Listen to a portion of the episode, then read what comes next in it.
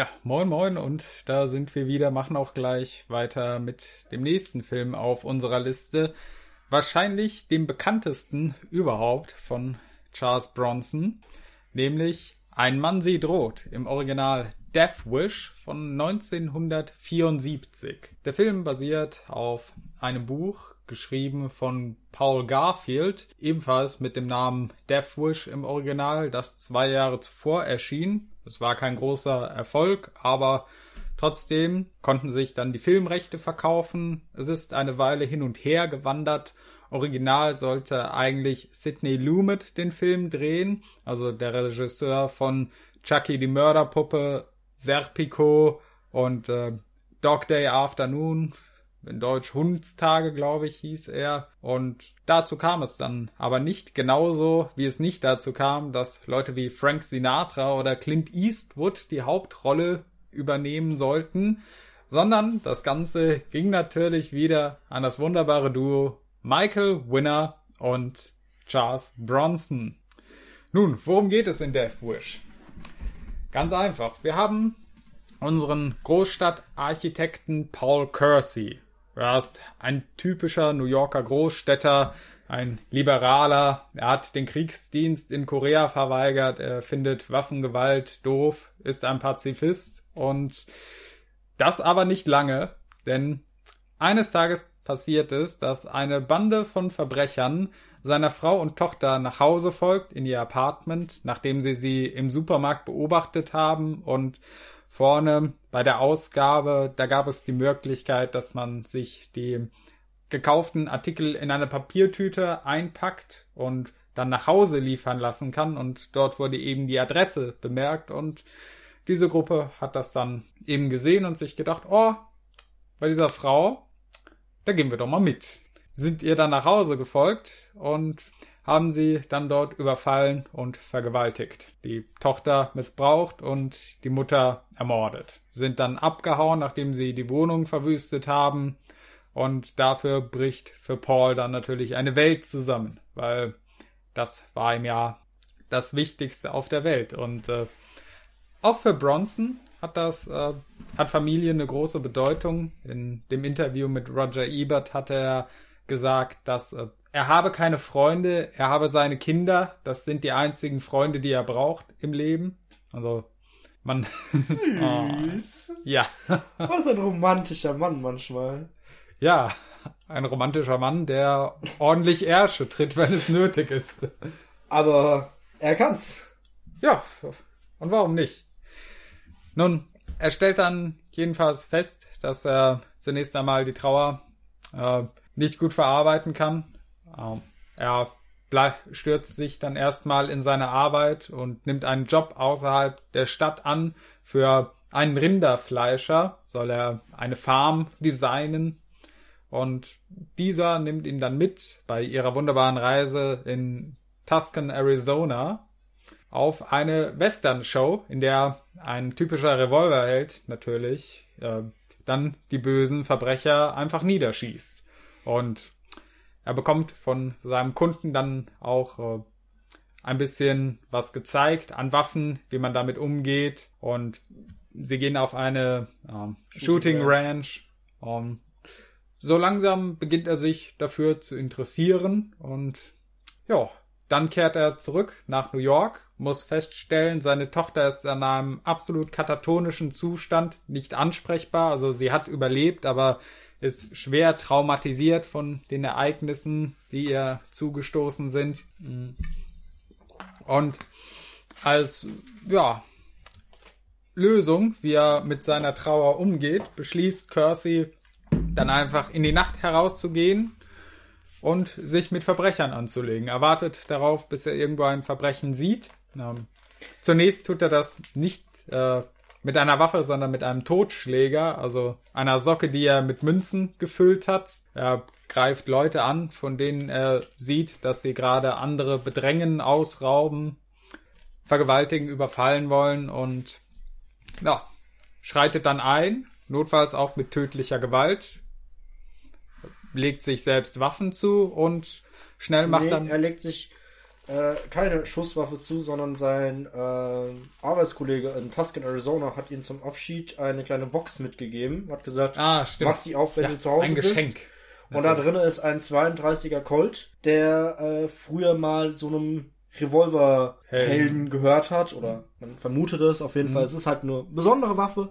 Und die hat er halt quasi geschenkt bekommen, weil sein äh, Arbeitskollege da halt gemerkt hat, ja, der Paul, der findet da so langsam Gefallen dran, weil der schießt sehr gut, obwohl er sagt, er ist Pazifist und ähm, ja, mit dem ist er dann nächtlich unterwegs. schreitet er dann zur Tat. Und das erregt dann irgendwann Aufmerksamkeit, natürlich erst in den Medien, weil man hat dann eine Reihe von ähnlichen Fällen, in denen Überlebende dann von einer Person berichten, die einschreitet. Sogenannten Rächer. Ja, der Rächer-Mythos ist damit geschaffen und natürlich wird die Polizei dann hellhörig, denn da macht ja irgendwer ihre Arbeit und das halt nicht legal. Und Und- die Verbrechensrate ist innerhalb von einer Woche, seit Paul da so groß unterwegs ist, auf 50% gefallen. Also um Ja. 50% gefallen. Und wir Das haben die lässt die Situation, Polizei dann natürlich auch schlecht dastehen. ja, weil wir haben eine Situation, dass die Polizei der Situation in, also die Zeit, dass die, äh, die Polizei der Situation nicht Herr wird. Also die Ja. sind komplett machtlos, dieser Gewalt äh, in dieser Stadt einfach. Und ja, der Rächer macht es mal um 50 Prozent. Nicht unbedingt, weil er halt so viele Leute ausschaltet, sondern eher, weil die Leute, äh, die Kleinganoven Angst haben, na, ich könnte halt der Nächste sein. Ja, ich glaube insgesamt hat er auf diese Weise nur zehn Leute umgebracht im Film. Ja, In Anführungszeichen nur zehn Leute. Wenn man jetzt mal mit anderen Action-Stars vergleicht, wie Sylvester Stallone oder Schwarzenegger, die dann natürlich erst zehn Jahre später auf der Bildfläche erschienen sind. Ja, aber auch Clint Eastwood hatte äh, Ja, 20 Leute oder sowas, 10 Leute aber am Anfang direkt schon äh, über den Haufen gemäht. Also Ja. vor allem, eine Sache möchte ich direkt erstmal anmerken. Als Paul das erste Mal jemanden erschossen hat, ist das mehr oder weniger im Affekt entstanden. ja, Er hat ihn bedroht mit der Waffe, der ist auf ihn zugegangen, die Waffe ist losgegangen und er hat ihn getötet. Mhm. Und er war so entsetzt darüber, dass er erstmal nach Hause gestürmt ist und sich übergeben haben musste. Also er musste sich erstmal übergeben. Und das ist halt so weil was, er so schockiert davon war, was er da getan hatte. und das ist halt was, was halt ich noch nie so wirklich gesehen habe. Klar, eine Räche-Story und so weiter fort kennt man, aber nie wirklich, dass jemand anfänglich große Reue, gez- also Probleme damit Ja. hatte. Dieses Fuck, ich habe gerade echt jemanden gekillt. Gut, das war jemand Schlimmes, ein böser Mensch, der gerade eine junge Frau überfallen hat. Oder ich glaube, ein Priester war das, glaube ich, der überfallen hat. Auf jeden Fall eine wehrlose Person. Und er hat ihn aber trotzdem erschossen. So, äh, das hat ihn halt sehr stark mitgenommen. Aber Er wächst dann langsam in seine Rolle rein, bis zu einem Punkt, in dem er, an dem er dann in zum Beispiel schäbige Restaurants geht und äh, mit seiner Brieftasche voller Geld so, rumwedelt. so quasi durch die, die dicken Scheine durch den Daumen gehen und so ein, zwei rauszieht als Trinkgeld, dann auch ein großzügiges Trinkgeld da lässt für die Kellnerin, ne? Und die, die Ganoven sehen da schon so, oh, da hat viel Geld, checkt das ganz lästig vorne in seine Tasche rein, ne? Lüftet die nochmal so ein bisschen und geht dann ganz gemütlich raus in die U-Bahn und die zwei Ganoven, die das halt gesehen haben, verfolgen ihn dann und dann macht's piu, piu und dann waren es zwei Ganoven weniger in New York.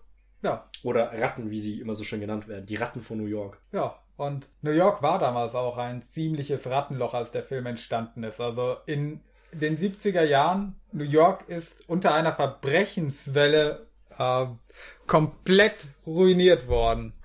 Und das haben dann unter anderem äh, äh, Rudy Giuliani wieder gerichtet. Das, äh, er wurde dann irgendwann Bürgermeister von New York und hat entsprechende Maßnahmen ergriffen.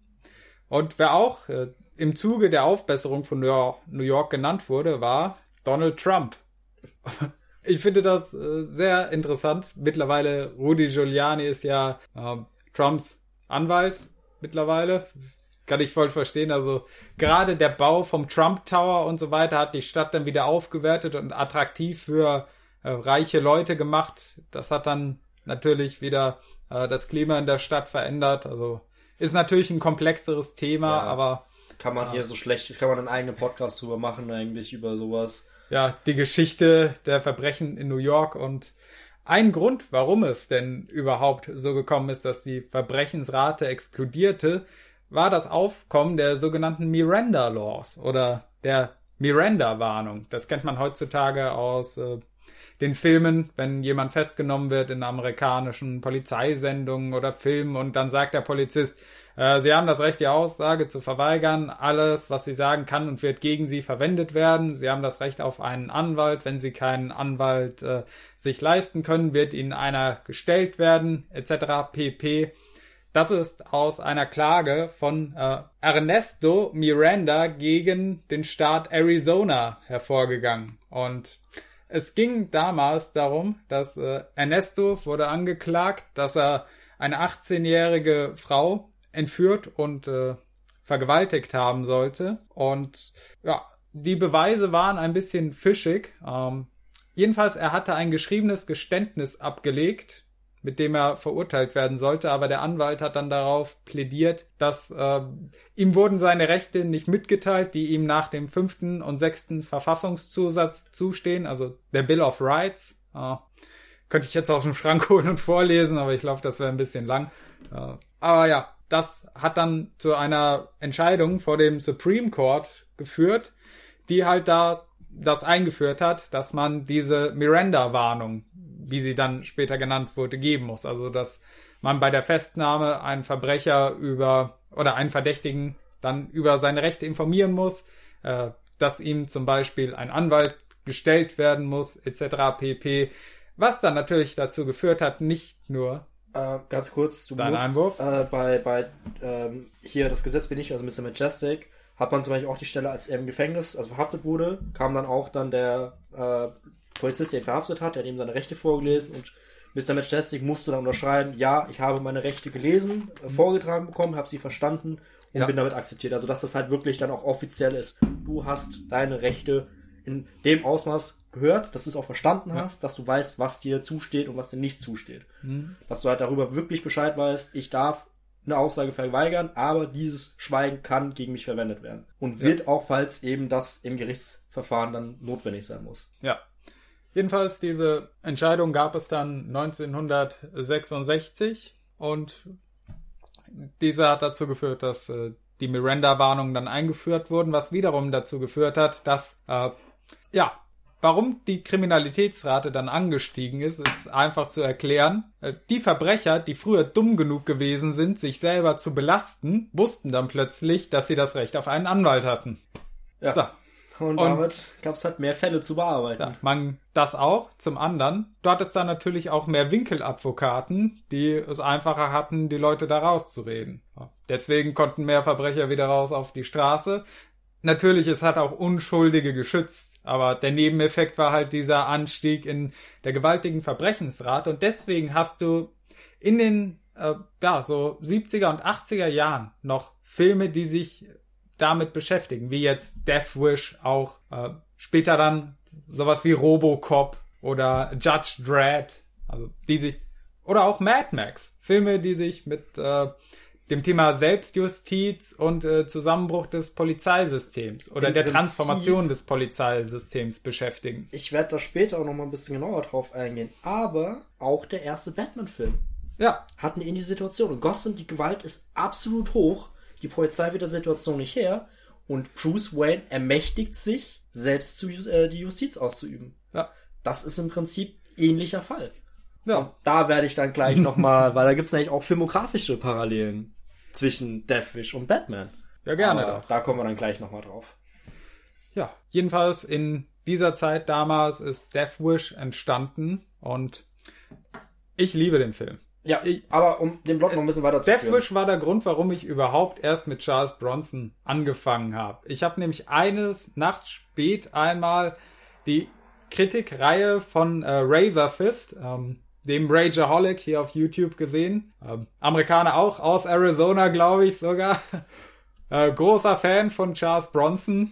Ach, tolle Videos über Metal und Filme und Politik.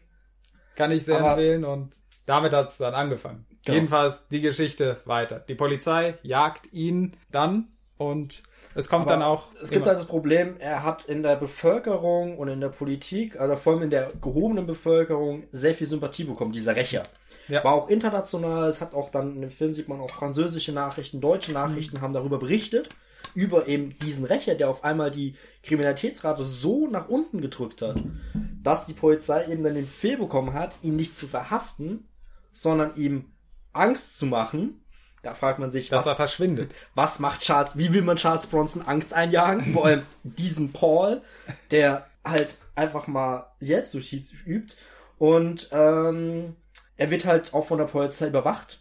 Ja, und das kriegt halt Paul auch tatsächlich mit. Er sieht, wie die Polizei äh, vor seinem Apartment äh, quasi steht und so weiter vor, guckt aus dem Fenster raus, sieht dieses Auto mit diesen zwei Männern drin sitzen und denkt sich halt, ja, das sind halt zwei Polizisten. Gut, ich, äh, soweit ich weiß, äh, New York hat ein sehr restriktives Waffengesetz. Ich denke, damals wird das auch schon so gewesen sein, also dass du da keine Waffe privat äh, bei dir führen darfst, was eigentlich ein Verstoß gegen das äh, zweite äh, Amendment ist. Also The right to bear arms shall not be infringed, heißt es Kurzer da. Exkurs in, Politi äh, in US-Politik von Morty über die Bundesverf äh, über die Verfassung der Vereinigten Staaten von Amerika. Hey, ich habe das Ding gelesen in der kommentierten Fassung, da kann ich sowas auch anführen. Ja, durchaus. Wenn es Steht passt. hier im Regal. Ich sehe es tatsächlich gerade vor mir. Hatte ich ja auch bei Peter von der Ja. angeführt an einer Stelle. Ja. Oh. Ja. Jedenfalls damals äh, großes Problem und ich kenne mich jetzt nicht mit allen Rechten aus, was Waffen angeht in den USA. Ähm, je nach Bundesstaat könnte es halt wirklich sein, dass Paul halt jedes Mal freigesprochen werden würde wegen Selbstverteidigung. Äh, ich weiß halt nicht, wie es aussieht, weil in manchen Situationen hat er ja äh, schon das herausgefordert. Provoziert, ja, gerade vor allem mit diesem dicken Geldschein. Also, aber Auf der anderen Seite willst du wirklich dann da hocken und äh, ja, im übertragenen Sinne Charles Bronson fragen, was, wie lang war denn der Rock, den er anhatte, während er durch die dunkle Gasse gegangen ist? äh, zum Thema Rock tragen. Ähm, er Er würde sich halt äh, auf jeden Fall strafbar machen wegen illegalen Waffenbesitz. ja. Aber zum Thema Rock tragen, wir haben gerade nochmal nachgelesen, ähm, seine Familie war so arm, dass er die alten Klamotten, äh, Kleider von ihr, seinen größten Schwestern tragen musste. Ja. Also vielleicht hatte er einen Rock angehabt in seinem Leben. ja Aber es wahrscheinlich, ja. kommt halt so weit, dass er bei einem Überfall äh, verletzt wird, schwer verletzt wird. Und im Krankenhaus hat dann der leitende Polizist, kommt dann zu ihm hin. Äh, also der, der Inspektor, also so ein kleiner Streifenpolizist sozusagen, hat die Waffe von Bronson, äh, von Paul eben bekommen, übergibt die dem Inspektor, den Leitenden, und äh, er sagt halt, haben sie das in dem Bericht äh, erwähnt, dass die Waffe gefunden wurde? Er sagt, nein, sie haben mir verboten, das zu erwähnen. Er sagt, haben sie gut gemacht, steckt die Waffe ein, geht zu Paul ins Krankenhaus und sagt halt, hier, wir haben ihre Waffe gefunden. Wir haben zwei Möglichkeiten. Entweder wir verknacken sie wegen halt illegalem Waffenbesitz oder sie verlassen die Stadt. Und Bronson dann einfach nur richtig lässig bei Sonnenuntergang. um halt auf diese ganzen Western halt, ne, es ist ja immer so, bei Sonnenuntergang musst du die Stadt verlassen. Ähm, tatsächlich, nachdem er dann genesen ist, lässt er sich von seiner Firma in die Niederlassung in Chicago versetzen.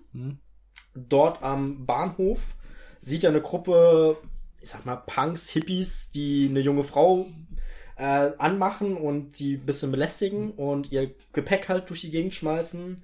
Er hilft der jungen Frau, das Gepäck dann wieder zu äh, aufzusammeln und die Gruppe macht halt so Drohgebären und ah, wir machen nicht fertig und so weiter, kommen wir bloß nicht zu nah und er zeigt einfach mit einer Fingerpistole in die Kamera und drückt diese quasi ab in Richtung dieser Mit diesem wunderschönen Grinsen, das er Ja. einfach hat. dieses Honigkuchengrinsen, wie er da in die Kamera mit dieser Fingerpistole ist und sie quasi abdrückt. Ja. Ja, das war grob der Plot von Deathwish 1. Oh ja, Worüber willst du zuerst reden? Reden wir doch äh, zuerst einmal darüber, dass ich bei dem Film, finde ich, stimmt für mich einfach alles. Von der Kameraführung her, dem Szenenbild und so weiter, die, äh, das Auge für Details zum Beispiel. Du hast sehr viele Shots, in denen du irgendwo in der Trauerphase von Paul Bilder von seiner Familie im Hintergrund siehst oder auch im Vordergrund auf dem Schreibtisch stehen. Es ist, es ist quasi wie eine Präsenz, diese Familie, vor allem die Mutter, die dann gestorben ist, die, ja, ihn verfolgt auch Ja. noch. Äh, ich finde allein auch der Einstieg super schön. Also wir sehen äh, Charles Bronson, wie er im äh, Badehosen am Strand auf Hawaii mit seiner Frau ist, Fotos mit ihr macht und sehr liebevoll wirklich eingeführt wird. Ne? Wir haben halt diese, dieses Paar, diese glücklich verheiratete, verheiratetes Ehepaar, das halt Urlaub in Hawaii gemacht hat, dann äh, im Flieger nach New York kommt und mitten direkt erstmal im Stau steht. Ja. ja? Nach dem Urlaub, du kommst nach Hause, stehst erstmal im Stau und der komplette Erholungseffekt ist damit hinnichte. Hm. Ich kenne das auch von mir, weißt, ich war auf äh, an der Nordsee im Urlaub, richtig schöne Zeit gehabt. Und ich fahre dann ne, mit meiner Familie dann wieder nach Hause und wir stehen einfach nur im Stau und es nervt. Hm. Du kommst dann zu Hause an, du musst dann zur Arbeit und da stehst du auch wieder im Stau. Es ist ätzend. Ja. Und da dann äh, ne, macht er geht er halt seine Arbeit nach, ähm, die Familie geht auch, die Mutter geht mit der Tochter einkaufen und alles, ne? Ganz geregelter Alltag. Er unterhält sich auch mit dem Arbeitskollegen so ein bisschen lästig darüber, ja, die Polizei, ne, die macht ja gar nichts, die Kriminalität explodiert und so weiter fort. Die gehen dann so ein bisschen lockerer ta- tatsächlich damit um. Ja, so ein allgegenwärtiges Problem. Und irgendwie keiner hat so richtig Ahnung, was man dagegen machen soll, ja. Der eine hat einen, also sein, sein Kollege hat einen Vorschlag und Bronson hat einen anderen Vorschlag gehabt. Also irgendwie die werden sich auch nicht einig, wie wird man der Situation her? Und dann eben hat man diese Gruppe von äh, diesen, diesen Gangstern, Diese Ratten, diese Ratten, wie sie im Film immer genannt werden. die angeführt, von, Jeff Goldblum in seiner ersten großen Leinwandrolle. großartig. Vor allem, der wirkt in dem Film so unglaublich schmal und lang. Der, der, der ist ja generell ein relativ großer Mann, aber halt nochmal so wesentlich dünner durch seine Klamotten, diese engen Hosen und dieses enge Lederjacke und so weiter vor. Der bewegt sich auch so richtig lässig und elegant, so ein bisschen so äh, wirklich Jeff Goldblum. Wir haben den gesehen und dann dachten wir so, ey, Moment, den kennen wir doch. Und dann haben wir nachgeguckt, das war Jeff Goldblum. Ja. So werden den Film schon direkt gesehen. Das ist großartig gewesen. Dann ähm, die, die Gewaltdarstellung, die haben da in, in der Wohnung, die sind da durch den Hintereingang reingekommen, das Haus, haben da im Treppenhaus lang gesprayt und alles. Das hast du halt auch immer noch relativ lange, äh, diese, diese Graffitis an der Wand sozusagen, Bronson-Muster, also Paul läuft da jeden Tag dran vorbei, sieht jeden Tag die Spuren von diesen Ratten in seinem Haus. Das zeigt auch davon, er ist nicht mehr sicher in seinem Haus. Ne? Das ist ja ein ganz ekliger Angriff auf diese, Ja, die, auch die Heimlichkeit einfach auf das, das Haus ist einfach nicht mehr sicher. Ja, Und das so sieht er auch viele Leute, tagtäglich einfach. ja, viele Leute, bei denen eingebrochen wurde, die haben ja auch nachgehend dann noch lange psychologische Probleme damit, dass sie sich plötzlich im eigenen Haus nicht mehr sicher fühlen oder auch Menschen, die einen Autounfall hatten und sich dann nicht mehr sicher hinterm Steuer fühlen und Wo dann da, tatsächlich auch empfohlen wird zu sagen, okay, dann hol dir halt ein großes, dickes Auto. ja, damit hol du dich sicher fühlst. Ja, weißt du, fährst du mit deinem kleinen Smart oder was weiß ich, mit deinem Skoda Fabia durch die Gegend, ne? Und die fährt voll tierisch einer rein. Du, du kommst zwar mit einem Schock davon oder sowas, also die körperlich keine wirklich Probleme, aber halt einfach, das ist so krass passiert, ne? Und dann fühlst du dich einfach nicht mehr sicher auf der Straße. Und dann sagt halt dann der Psychologe oft halt, hol dir einen dicken SUV. Da hast du viel Platz um dich rum, viel Knautschzone, noch mal ein bisschen sicherer. Du siehst weiter, du bist größer und so weiter und so fort. Ne? Die schiebt keiner so von der, von der Straße oder sowas, sondern du bist das schwere Auto. Ja, da kommt so einer rein, knallt dir rein, aber dafür ist nur eine Delle in der Tür und nicht mehr dein Auto ist zerquetscht. Ja. Ja, deswegen, oder bei einem Hausüberfall, dann kommt da wahrscheinlich dann der Psychologe und sagt, hol dir halt ein Hochsicherheitsschloss und eine Überwachungsanlage und so weiter und so fort, ne? dass du halt dich einfach sicher fühlst. Zu wissen, okay, ich habe dieses Sicherheitsschloss, du hast diese Sicherheitsmaßnahmen und nochmal eine Überwachungskamera und so weiter und fort, dass dir halt wirklich, wenn was passiert, sofort jemand kommt, dir hilft. Ja? Und das hat Bronson halt, äh, Paul in dem Fall nicht, sondern er hat immer noch diese Spuren an der Wand, was passiert ist. Und ich fand auch die Beerdigung im ja, Schnee. Im Schnee, wunderschön. Sonst hast du ja immer diese Beerdigung äh, entweder am helllichten Tage, was ich meistens unpassend finde. Ja, das ist halt diese- Oder klischeehaft im Regen. Ja, klischeehaft im Regen, aber ich finde dieses im Sonnenschein ist auch so klischeehaft, weil du ja diesen filmografischen Twist hast zwischen Szenerie, strahlender Sonnenschein, heiterer Himmel, Vögel zwitschern und diese Trauer. Ja.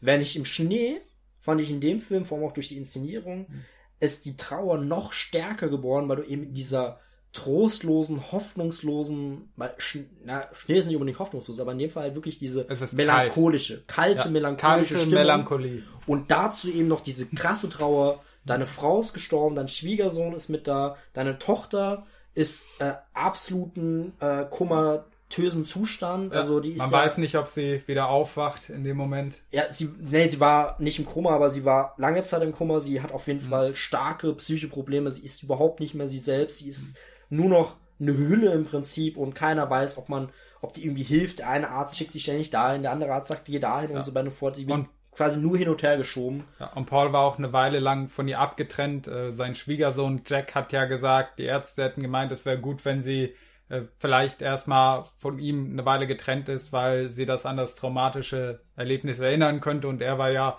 dann richtig wütend, weil er ist da ja gar nicht dabei gewesen, als Ja. es passiert ist. Und Ja, das na- hat ihn schon fertig Da hat gemacht. sein Schwiegersohn auch gesagt, für die Ärzte ist es nur eine Nummer im Register. Ja. Die, die Fälle haben sie so oft, weil gerade eben in, in der Zeit, man hat ständig Überfälle gehabt, ja. Ähm, ja, wie er auch immer wieder bei der Polizei nachfragt und keine Antwort bekommt. Weil, teilweise gar nicht zu diesem leitenden Inspektor kommt. Und Ja. wenn, dann ist er halt immer so, ja, wir tun unser Bestes, es tut uns leid und sieht halt an dieser Wand diese riesige äh, Anzahl, also man hat irgendwie, ich glaube, zwei verschiedene Farben gehabt, irgendwie gelb für die offenen Fälle und rot für die geschlossenen Fälle und wir hatten drei rote Zettel und hunderte gelbe Fälle gehabt. Also offene Zettel, äh, gelbe Zettel gehabt, die halt noch offen sind. Wo man auch sieht, es ist auch nur eine Zahl unter vielen. Das ist kein besonderer Fall, sondern leider die Realität, in der wir hier spielen. Ja. die Leute, die halt dafür verantwortlich sind, in dem Moment äh, sich darum zu kümmern, äh, das ist halt schon niederschmetternd. Denn weil die Leute dann nicht den emotionalen Wert erkennen in dieser Sache, den du siehst. Ja, natürlich. durch diesen Verlust. Und was ich auch schön finde an dem Film ist, äh, zum einen, ich finde, es ist das beste Schauspiel von Bronson. Diese, Ja. diese subtilen Gesichtsausdrücke, die er manchmal rüberbringt. Und ähm, es gibt auch eine schöne Geschichte dazu, wie Bronson diesen Film damals angenommen hat. Ah, ich suche hier mal eben kurz das Zitat heraus aus dem Interview mit äh, Ebert. Ähm, da hat er über Deathwish gesagt, also ich lese jetzt mal kurz auf Englisch vor. He's an average guy, an average New Yorker. In wartime, he would be a conscientious objector. His whole approach to life is gentle, and he has raised his daughter that way. Now he has second thoughts, and he becomes a killer. Und auf die Frage, äh, wie er sich denn auf den Charakter vorbereitet hätte, ob er da besondere Maßnahmen ergriffen hat, antwortete Bronson dann, No, because to play him, I draw upon my own feelings. I do believe I could perform this way myself. Also, ich habe mich auf, ich habe aus meinen eigenen Emotionen geschöpft. Ich denke, ich könnte genauso handeln in dem Moment. Und es gibt auch noch eine andere Geschichte. Äh, Da hat er in Bezug, ähm, als Michael Winner ihm das Drehbuch vorlegte, soll er da gesagt haben, ja, ich glaube, ich könnte das tun. Und Winner hat gefragt, diese Rolle spielen? Und Bronson soll geantwortet haben, nein, Verbrecher erschießen. Ähm, kurz für die Leute, die nicht so gut Englisch können, er hat halt gesagt, ist, ähm, die Rolle ist halt quasi ein normaler New Yorker, der äh, sein normales Leben führt und äh, ne, in Krisensituationen halt eben durchaus aus sich rauskommen muss und zum Killer wird. Also mal so grob übersetzt, ja, wenn ich das richtig verstanden habe. ungefähr. Und äh, das, das richtig Tragische an dem Film ist ja, am Ende er hat die Verbrecher nie erwischt, die das seiner Frau und seiner Tochter angetan haben. Die sind einfach verschwunden, Ja. tauchen nie wieder auf. Ich würde gern auf Es ist quasi wie eine Naturgewalt, die auftaucht. Ein plötzliches Ereignis, das über dich hereinkommt und du musst irgendwie damit umgehen. Ja. Ich würde gerne auf den ähm, Herrn, also sein, sein also mit dem, dem er da zusammenarbeitet, in Tuscan, Arizona eingehen. Und das war, das ist. Ich fand diesen Charakter irgendwie super witzig. Der hat immer so eine krasse gelbe Glas, also sein, sein, das Glas von der Sonnenbrille war gelb, aber so eine riesige gelbe Sonnenbrille gehabt. So eine, so eine klassische Fliegerbrille war's, glaube ich. Und auch so mit Cowboy-Schuhen und so weiter und fort. Dem sein äh, Auto hatte auch so Kuhleder, äh, also Kuhfellmuster gehabt und so weiter und fort, wirklich. Und auch so diese klassischen, ähm, äh, diese Hörner vorne auf dem Auto drauf. Oh, ja. Die hat er auch gehabt. Und der Typ war so, ja, wir gehen einen trinken, wir gehen auf die Shooting Range, ah, das ist hier normal und so weiter und fort. Und ist so, äh, Das war der Stuart Margolin. Er hat gespielt Amos Janeshill. genau, Changer. Äh, der, ich fand den einfach herrlich witzig. Also das ist so, was heißt witzig, aber der war so ein sympathischer Kerl, der da gesagt hat, na, hier diese Hügel, die will ich alle behalten, ich will die Natur nicht zerstören, während halt eben Bronson sagte, ja, wir müssten, um Profit zu gehen, müssten wir da eigentlich glattwalzen, um halt mehr Häuser zu bauen. Es geht um, ich glaube, eine Siedlung auch und so weiter und fort. Es geht hier um Wohnräume. Ähm, und die, na, na, sagen halt, kommen immer mal wieder so, ne, drauf, ja, ich will hier alle Hügel behalten, eigentlich müssten alle Hügel weg und die einigen sich drauf, drei Hügel kommen, glaube ich, weg. hm. dafür an, an bestimmten Positionen, dass halt da gewisse Straßen gebaut werden können, dass halt der Rest behalten werden kann. Und das, äh, da hat sich halt Paul und der äh, Amos halt geeinigt. Und er sagt, okay, ich gehe noch zurück nach New York, legt es meinen Chefs vor und äh, versucht es halt durchzubringen. Dass wir eben nur diese paar Hügel plattwalzen, mhm. dass eben die Natur behalten wird. Und so erklärt er das auch seinen Chefs, dass er sagt, hier, der will halt nicht diese Natur zerstören, diese wunderschöne Landschaft, in der ich war, der hat ja auch gezeigt, äh, der Amos hat ihn auch extra rumgeführt und gezeigt, hier, guck mal, wie schön das doch ist, das werden wir noch behalten, das ist doch gerade ein Anreiz für Leute hinzuziehen, zu sagen, hey, wir wohnen hier in dieser schönen Landschaft. Ähm, und das finde ich halt auch cool gemacht, dass es solche Szenen noch gibt, wo er na, einfach so seiner Arbeit nachgeht, diese Architektur und so weiter und fort. Und halt der Typ, der war witzig drauf. Vor allem auf der Shooting Ranch, ne? Der schießt so, Bronson erstmal so, ah, ist mir, ist mir nicht lieb und so weiter und fort. Na, okay, ich schieß doch mal und trifft halt perfekt äh, ins Ziel rein und dann so, ja, ne, ich dachte, du wärst äh, hier äh, Pazifist, ja, ich äh, bin Kriegsverweigerer. Mhm. Da war erstmal geschockt und er hat aber trotzdem halt, als Junge hat er mit seinem Vater, glaube ich, war da jagen. Ja. Hat da schießen gelernt. Und er hatte eine Aversion entwickelt gegen Waffen, weil sein Vater bei einem Jagdunfall erschossen wurde. Genau, daher kommt es, dass er halt pazifistisch ist. ja. Und ähm, da wir auch gerade davon sprechen, er hat ja diesen Revolver geschenkt bekommen, der angeblich diesem großen Westernhelden gehört haben könnte. Vielleicht war es White Bill Hickok. Die Referenz versteht ihr später, wenn wir zu einem anderen Film noch kommen. Oh ja, Und, stimmt, stimmt, stimmt, ja. Und du hast hier eine Situation, äh, Paul ist dieser für damalige Verhältnisse und heute auch noch moderne Großstadtmensch in Amerika, der könnte auch aus einer anderen Großstadt kommen, Los Angeles oder ja, Washington, eben diese Großstädte, in denen äh, die Waffengesetze auch deutlich strenger sind als in New York. Und du hast jetzt diese Situation, in der er ähm, konfrontiert wird mit der Welt, wie Amerika früher einmal war. Eben in Arizona unten, das Land der Revolverhelden, denn äh, die, die Waffengesetze in Amerika stammen ja noch aus einer Zeit, in der die soziale Struktur und alles ziemlich anders war. Und da hat es da eben den Fall, äh, oft wird halt angeführt, warum die Amerika, warum Amerika diese Waffengesetze hat. Äh, Im Second Amendment steht auch drin, äh, dass es um Milizen geht, denn das stammt aus dem Aufbau Amerikas, als sich äh, die Nation halt noch entwickelt hat und man keine stehende Armee hatte. Deswegen hat man dann den Leuten erlaubt, Waffen zu besitzen und eigene ja, paramilitärische Verbände, solche Milizen eben zu bilden, um im Kriegsfall äh, gegen die Engländer zu kämpfen, wenn es nötig war. Aber ein anderer Aspekt war halt auch, äh, vor allem bei der Expansion nach Westen, da war so viel Land. So, äh, es gibt äh, Situationen, da haben sich äh, Leute beschwert über äh, zu dichte Besiedlung, wenn 17 Meilen von dir eine andere Ranch aufgemacht hat. Nee, 17 Meilen ist mir zu nah, ja. geh weg. genau.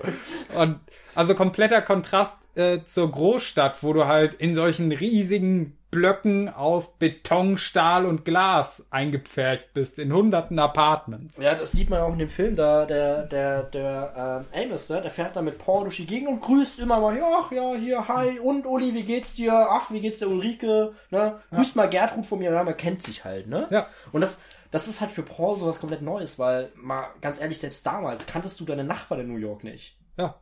So. Obwohl du enger mit den Leuten auf einem Fleck gewohnt hast. Ja.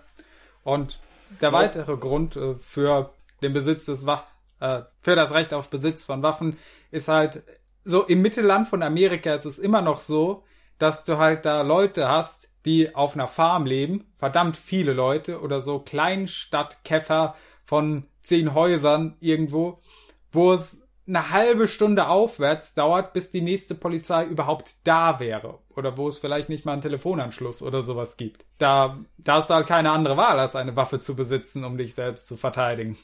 Und in dem Film ist jetzt halt die Frage, was äh, normalerweise ist die, ist es ja so in der Beziehung äh, zwischen dir und Staat, wenn dir ein Verbrechen geschieht, ist der Staat dazu verpflichtet, einzuschreiten, dir zu helfen, wenn nötig ist, zu verhindern. Und nun hast du aber das Problem, gerade diese Situation in New York. Was machst du, wenn der Staat dieses Versprechen dir gegenüber für deine Sicherheit zu sorgen nicht mehr einhalten kann? Ja. Und jetzt dein Part. Du wolltest ja noch etwas erzählen in Bezug auf Batman. Ah ja, ähm, wir haben erstmal vorab, der, der leitende Polizist ist ein behäbiger, rundlicher Mann. Ein bisschen älter schon, ich schätze mal so 50, kurz noch 5, 6, 7, 8 Jahre bis zur Pension, würde ich mal sagen. Ja? Ähm, was ihn halt so besonders macht, ist, ähm, er hat Kö äh, ja, das hat er auch. Äh, körperliche äh, äh, Beeinträchtigung. Also er hustet ganz oft, er hat ständig braucht er Nasenspray. Und das passiert so nebenbei. Ne, er unterhält sich mit einem und hustet einfach so in das Handtuch, in das Taschentuch rein oder sprüht sich kurz mit dem Nasenspray rein und es wird nie weiter drüber geredet. Aber das macht ihn halt so ein bisschen, er gibt ihm halt Charakter. Es gibt ihm halt Tiefe, es gibt ihm halt sozusagen Bauch. Ne? Würde man sagen. Davon hat er auf jeden Fall genügend. Ähm, und man hat halt die Situation, die Presse weiß von diesem Rächer, ja, Ja. glorifiziert ihn in gewisser Weise, sagt halt, ja, ist das unsere Rettung, ist das unsere, ist das die große Hoffnung, hilft der uns? Äh, Da ja. hast du auch wieder das Symbolbild vom Revolverhelden, der in die Stadt kommt und die Leute vor der bösen Gang beschützt. Also Genau. Der Räuberbande von Lee Marvin. so ungefähr. Und äh, während die Polizei sagt, nee, wir es gibt keinen Rächer, es gibt die nicht, den gibt's nicht, nein, wir haben keine Akte darüber, wir verfolgen die keine Spur, wir haben gar keine Spur, ne? Ist immer so ein bisschen, nee, haben wir nicht. Ähm, und dann auch so langsam die, ne? Und der generelle Filmtonus ist ja recht düster. Wir spielen viel in der Nacht, wir haben wenig Licht halber, also das Licht ist nur das normale urbane Licht, die Straßenlaternen, die Autos, die Häuser und so weiter und fort.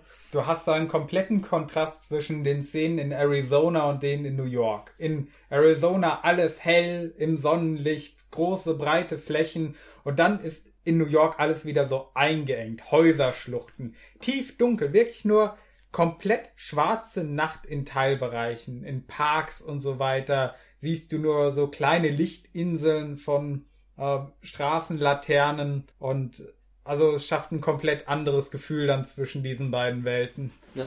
Und halt eben, dass die Verbrechensrate halt deutlich runtergegangen ist, weil die Ganoven eben irgendwann merken, ah, da ist halt uns irgendjemand hinterher und na, wir könnten den quasi, tre- äh, das könnte uns quasi auch passieren. Und da habe ich gedacht, so, das, das erinnert mich so ein bisschen an eben Tim Burtons Batman. Wir haben die Situation, ne, eine Gewalt, äh, also quasi eine, eine Stadt, die komplett in der Gewalt versinkt, in, in Drogen, in, in, in Chaos komplett nur versinkt.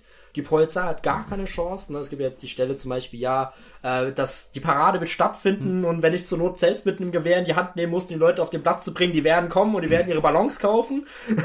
äh, der, der Commissioner Gordon hat das gesagt. Und eben halt auch so ein Polizisten, der da halt eben mit der örtlichen Mafia halt eben zusammenarbeitet, auch so ein bisschen dicklicher, auch so ein Schnauzer, ähnliche Frisur, ähnliche Statur auch. Äh, und eben, ja, der, die Presse sagt, ja, gibt es den, den Batman, ne? Und da sagt dann der, der Polizist, nein, wir haben keine Akte über äh, den Batman, wir, es gibt keinen Rächer, ja, äh, darüber führen wir keine Akte. Und Batman ist also die Fortsetzung von Death Wish mit anderen Mitteln, sagst du. Ungefähr. Und äh, eben halt auch viel in der Nacht spielt er, viel im Dunkeln, man hat wenig Licht, äh, nur halt durch die Stadt eben das Eigenlicht und eben ein, ein Mann, der durch ein traumatisches Ereignis mit seiner Familie, in dem Fall waren es ja Martha und äh, Thomas Wayne, die erschossen wurden von Martha! Why did you say that name? Sorry. Ah, schrecklich. äh, Jack Napier äh, erschossen wurden von so einem kleinen Straßenganoven, der einfach nur sein Geld haben wollte und nicht mal unbedingt geplant hat, die zu töten. Äh, dadurch halt eben, dass halt Bruce Wayne später dann eben sagt, okay, ich werde jetzt Batman und übe halt Selbstjustiz um halt einfach nur Verbrechen. Nicht unbedingt um Jack zu finden, weil den findet er erst später durch halt eben Joker, findet er das raus, aber halt äh, hauptsächlich erstmal um die normalen Bürger zu schützen, ja, äh, und äh, der einzige Unterschied ist zwischen Paul und Batman, ja, Paul hat kein Kostüm und bringt halt Leute um. Was Ja. Batman halt nicht macht. Das ich ist halt realistischer. gerade einfach die Darstellung, wie New York dargestellt wird, also Gotham ist ja meistens auch New York als Kulisse, die drehen ganz oft da. Ähm, der einzigste Gotham, was nicht in äh, New York war, war, glaube ich, vom Joker. Nee, das war auch New York. Ähm, von den neuen Batman-Filmen war es nicht äh, New York. Ich weiß es gar nicht mehr. Einer von den, äh, die eigentlich in Gotham hätten spielen müssen, war nicht in New York, sondern in Kalifornien unten in L.A. haben sie gedreht. Deswegen passt das nicht so ganz rein. Aber egal. Äh, die alten Batman-Filme, die äh, Christopher Nolan Batman-Filme sind alle in der Kulisse New York. Das passt einfach gut rein. Diese Häuserschluchten, diese Hochhäuser und so weiter und fort, diese die Bankentürme auch in gewisser Weise und so weiter und fort. Das passt einfach zu Gotham und eben diese Enge, diese zusammengedrängt auf kurzem engen Raum, diese vor allem auch eben in dem Fall wieder diese hohe Kriminalität. Das ist quasi, ja, der Film hat viele Parallelen, auch vom, vom Setting her und so weiter fort. Natürlich bei Batman haben wir da noch Joker, das geht, trifft ein bisschen weiter ab ins Extreme, aber die Grundthematik und das Setting ist sehr nah beieinander, fand ich. Ja. Und eben der Polizist ist irgendwie gleich. Ja.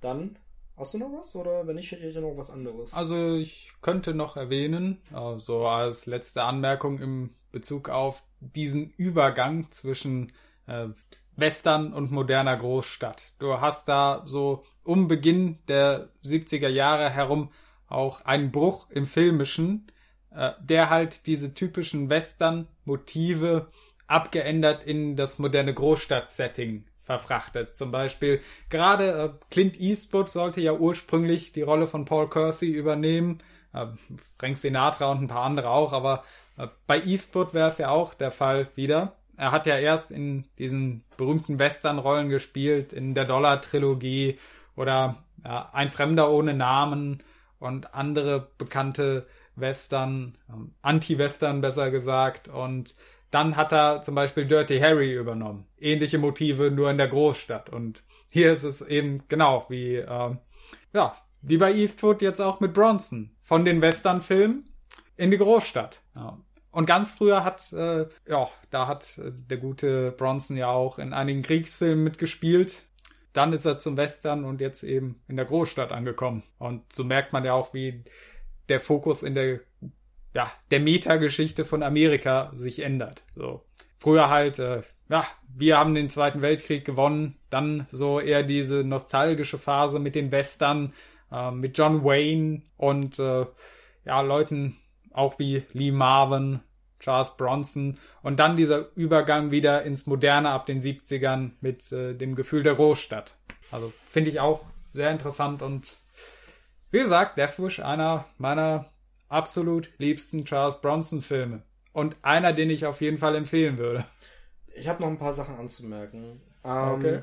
Was ich halt ganz cool äh, finde, ist halt jedes Mal, wenn Bronson quasi seine Arbeit getan hat, in Anführungsstriche, äh, er verschwindet unauffällig in der, in der, in der Menge. Ja. In der Nacht einfach. Äh, quasi, du hast immer, ne, heißt ja auch New York, die Stadt, die nie schläft. Ne? Ich kenne es ja auch, sag ich mal, aus meinen Erfahrungen in, in Frankfurt. Äh, da ist immer irgendwas, also normalerweise immer was los, mittlerweile ja leider nicht mehr. Es ist beängstigend, habe ich mitbekommen. Äh, Times Square, komplett ohne Menschen. Wann hast du das jemals gesehen? Ja. Das letzte Mal gefühlt, glaube ich, im Krieg. aber halt auch, ich glaube, selbst da nicht wirklich. Aber halt wirklich, das ist halt wirklich. Aber ich meine, normalerweise, da ist immer was los, ne? Vor allem, äh, Paul, der ist ganz normal gekleidet, mit seinem Anzug und so weiter fort. Der klassische Großstädter halt. Der fällt in der Masse nicht auf. Du hast weitere Millionen Menschen, die genauso aussehen wie er. Ja? Ich sag mal so, zieh dir in Frankfurt einen Anzug an und fahr in der Rush Hour mit der U-Bahn. Dich findet keiner mehr. Selbst wenn er genau weiß, wie du aussiehst. Der verfolgt dich, steig in die nächste U-Bahn rein. Der findet dich nie wieder. Ja. Du kannst es, und das ist halt was, was halt Bronson auch geschickt für sich nutzt, ne? Geht halt eine U-Bahn-Station zum Beispiel einmal runter, nachdem er da im Café war, äh, bringt er die zwei Leute um und geht aus der U-Bahn-Station wieder raus, mitten in die Nacht rein, in so eine belebte Straße und verschwindet. Das ist halt, oder halt eben äh, andere Stelle im Park, geht aus dem Licht raus und ist weg. Ja. Ja? Kantor, das kann man halt einfacher machen, wenn man keinen Lack und Leder äh, Fledermausanzug trägt. Oder einen äh, knallgrün lilanen äh, Anzug äh, trägt mit äh, bunten Haaren.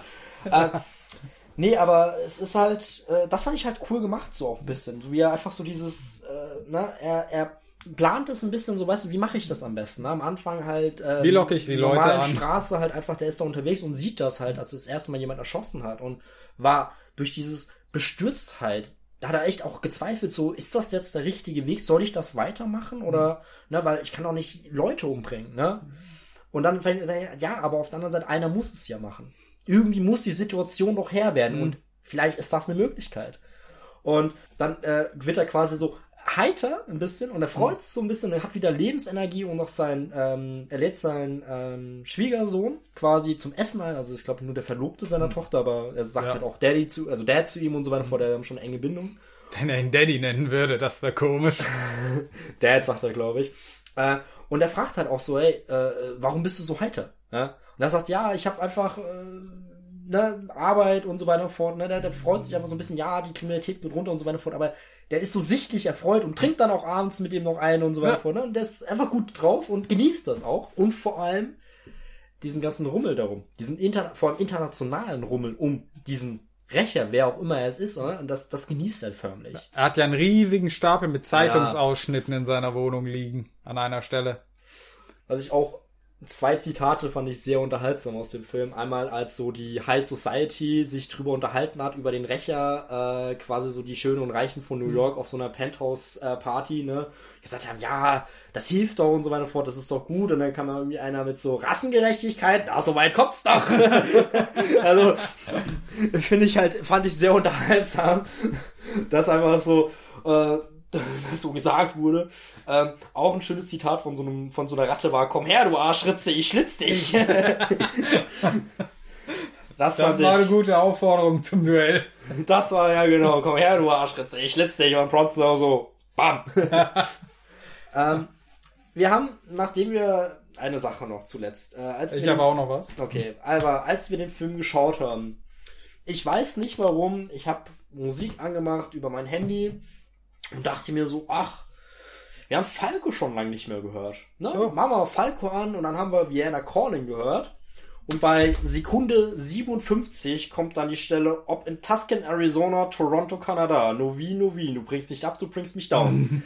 und ich habe das halt nie wirklich beachtet, was Falco da jetzt genau singt. Das ist manchmal auch ein bisschen schwierig, dem so zu folgen. Er singt recht schnell mit seinem harten Wiener Akzent auch. Ne? Und mir ist dann aufgefallen, Moment, Tuscan, Arizona, da hat der Film doch gerade gespielt. Ja, nachgeguckt und so, ah, das ist einfach Tuscan, Arizona. Genau, da spielt das. Und das fand ich, fand ich eine schöne Referenz, die wir quasi so durch Zufall mehr oder weniger gefunden haben, als wir einfach mal gedacht haben, ja, lass mal kurz Vienna Calling hören. Generell großartiges Lied. Falco, großartiger Musiker. Empfehlung geht sowas von raus und Vienna Calling ist mit einer seiner besten Lieder. Ja, Rock Me Amadeus kennt man, Kommissar. Ähm, auch sehr, sehr gut, aber Vienna Calling ist so mein liebster Falco-Song. Mein Liebster ist Out of the Dark. Ja, natürlich. Out of the dark! Into the light! ich sing nicht weiter, keine Sorge, Leute. Ich sage, ihr wollt, schreibt's in die Kommentare. Ich Er sing beim nächsten Cover auf. Ich habe tatsächlich mal überlegt, aber ich kann keinen Wiener Akzent hier äh, übersetzen. Wenn man das ins Hochdeutsch übersetzt, das klingt halt scheiße. Ja gut. Nee, ähm, aber Falco ist mit seinen zurückgegelten Haaren. Der hat auch eine witzige Vergangenheit, der gute Mann. Hat in einer Punkband gespielt mit einem Anzug an, aber weil er nicht wollte, dass er dreckig wird, hat er sich einen äh, Plastiksack drüber gezogen. er war Frontmann einer Punkband mit einem schlechten Schuppen und wollte aber nicht, dass sein Anzug dreckig wird. so viel zum Thema Punk ist äh, antikapitalistisch.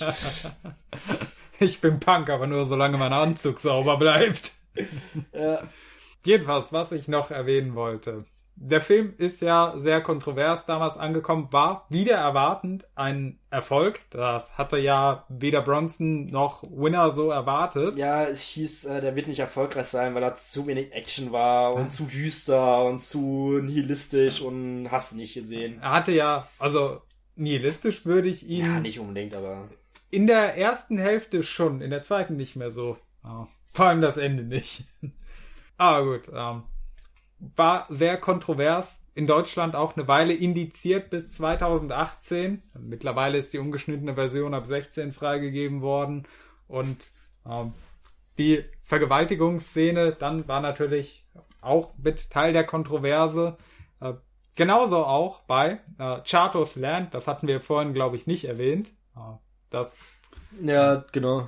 Chato war ja auch von Winner äh, gedreht und äh, er hat dafür gekämpft, dass diese Szene dann mit enthalten bleibt im Film. Äh, ja. Und es hat sich offenbar ausgezahlt. Die Kontroverse hat wahrscheinlich auch dazu beigetragen, dass der Film bekannter wurde Ja. und mehr Kasse gemacht hat. Also Eine Sache fiel mir gerade ein. worüber ich mich tatsächlich gewundert habe, wo dann auch hier unser lieber Morty dann wieder mir einen kleinen kurzen Exkurs in äh, Geschichte der Vereinigten Staaten gemacht hat. Paul kriegt einen Revolver geschenkt, eine Knarre.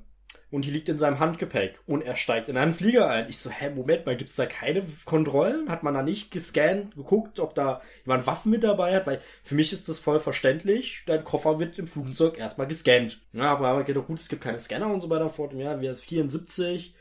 Äh, vielleicht haben sie aber trotzdem mal aufgemacht. Aber der hat da einfach auf seinen Koffer, macht den auf und packt da diese Kiste rein mit, diesem, mit dieser Knarre. Und steigt den Flieger ein. Und ich dachte so, hä, wie kann das denn sein?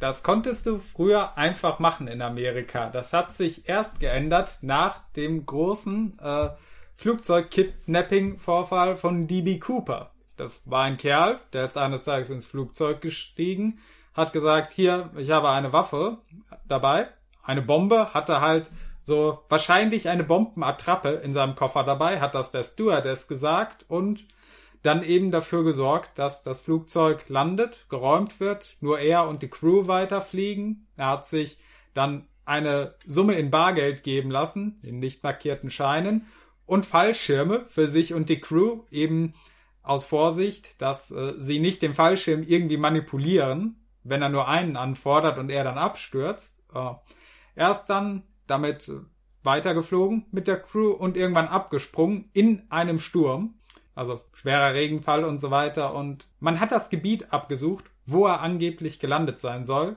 aber man hat ihn nie gefunden. Krass. Ja, und nach dieser Aktion, ich glaube es war 76, äh, kam es zu einer Reihe von Copycat-Fällen, die genau dasselbe versucht haben, aber nicht geglückt sind.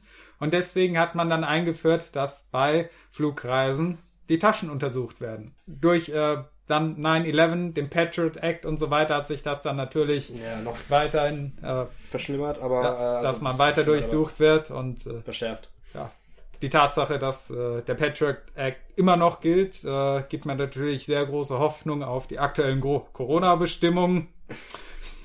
aber reden wir nicht darüber. Ups. ja. Ja, aber das, das war halt einfach für mich so, äh, für mich eine komplett neue Sache, sage ich mal. Man konnte halt früher in den 70ern einfach mit einer Knarre im Handgepäck durch die Gegend fliegen. Ja, in Amerika. Also, da, das war für mich halt einfach was komplett Neues, wo ich dachte so, für mich ist das vollkommen normal, dass das, das nicht geht.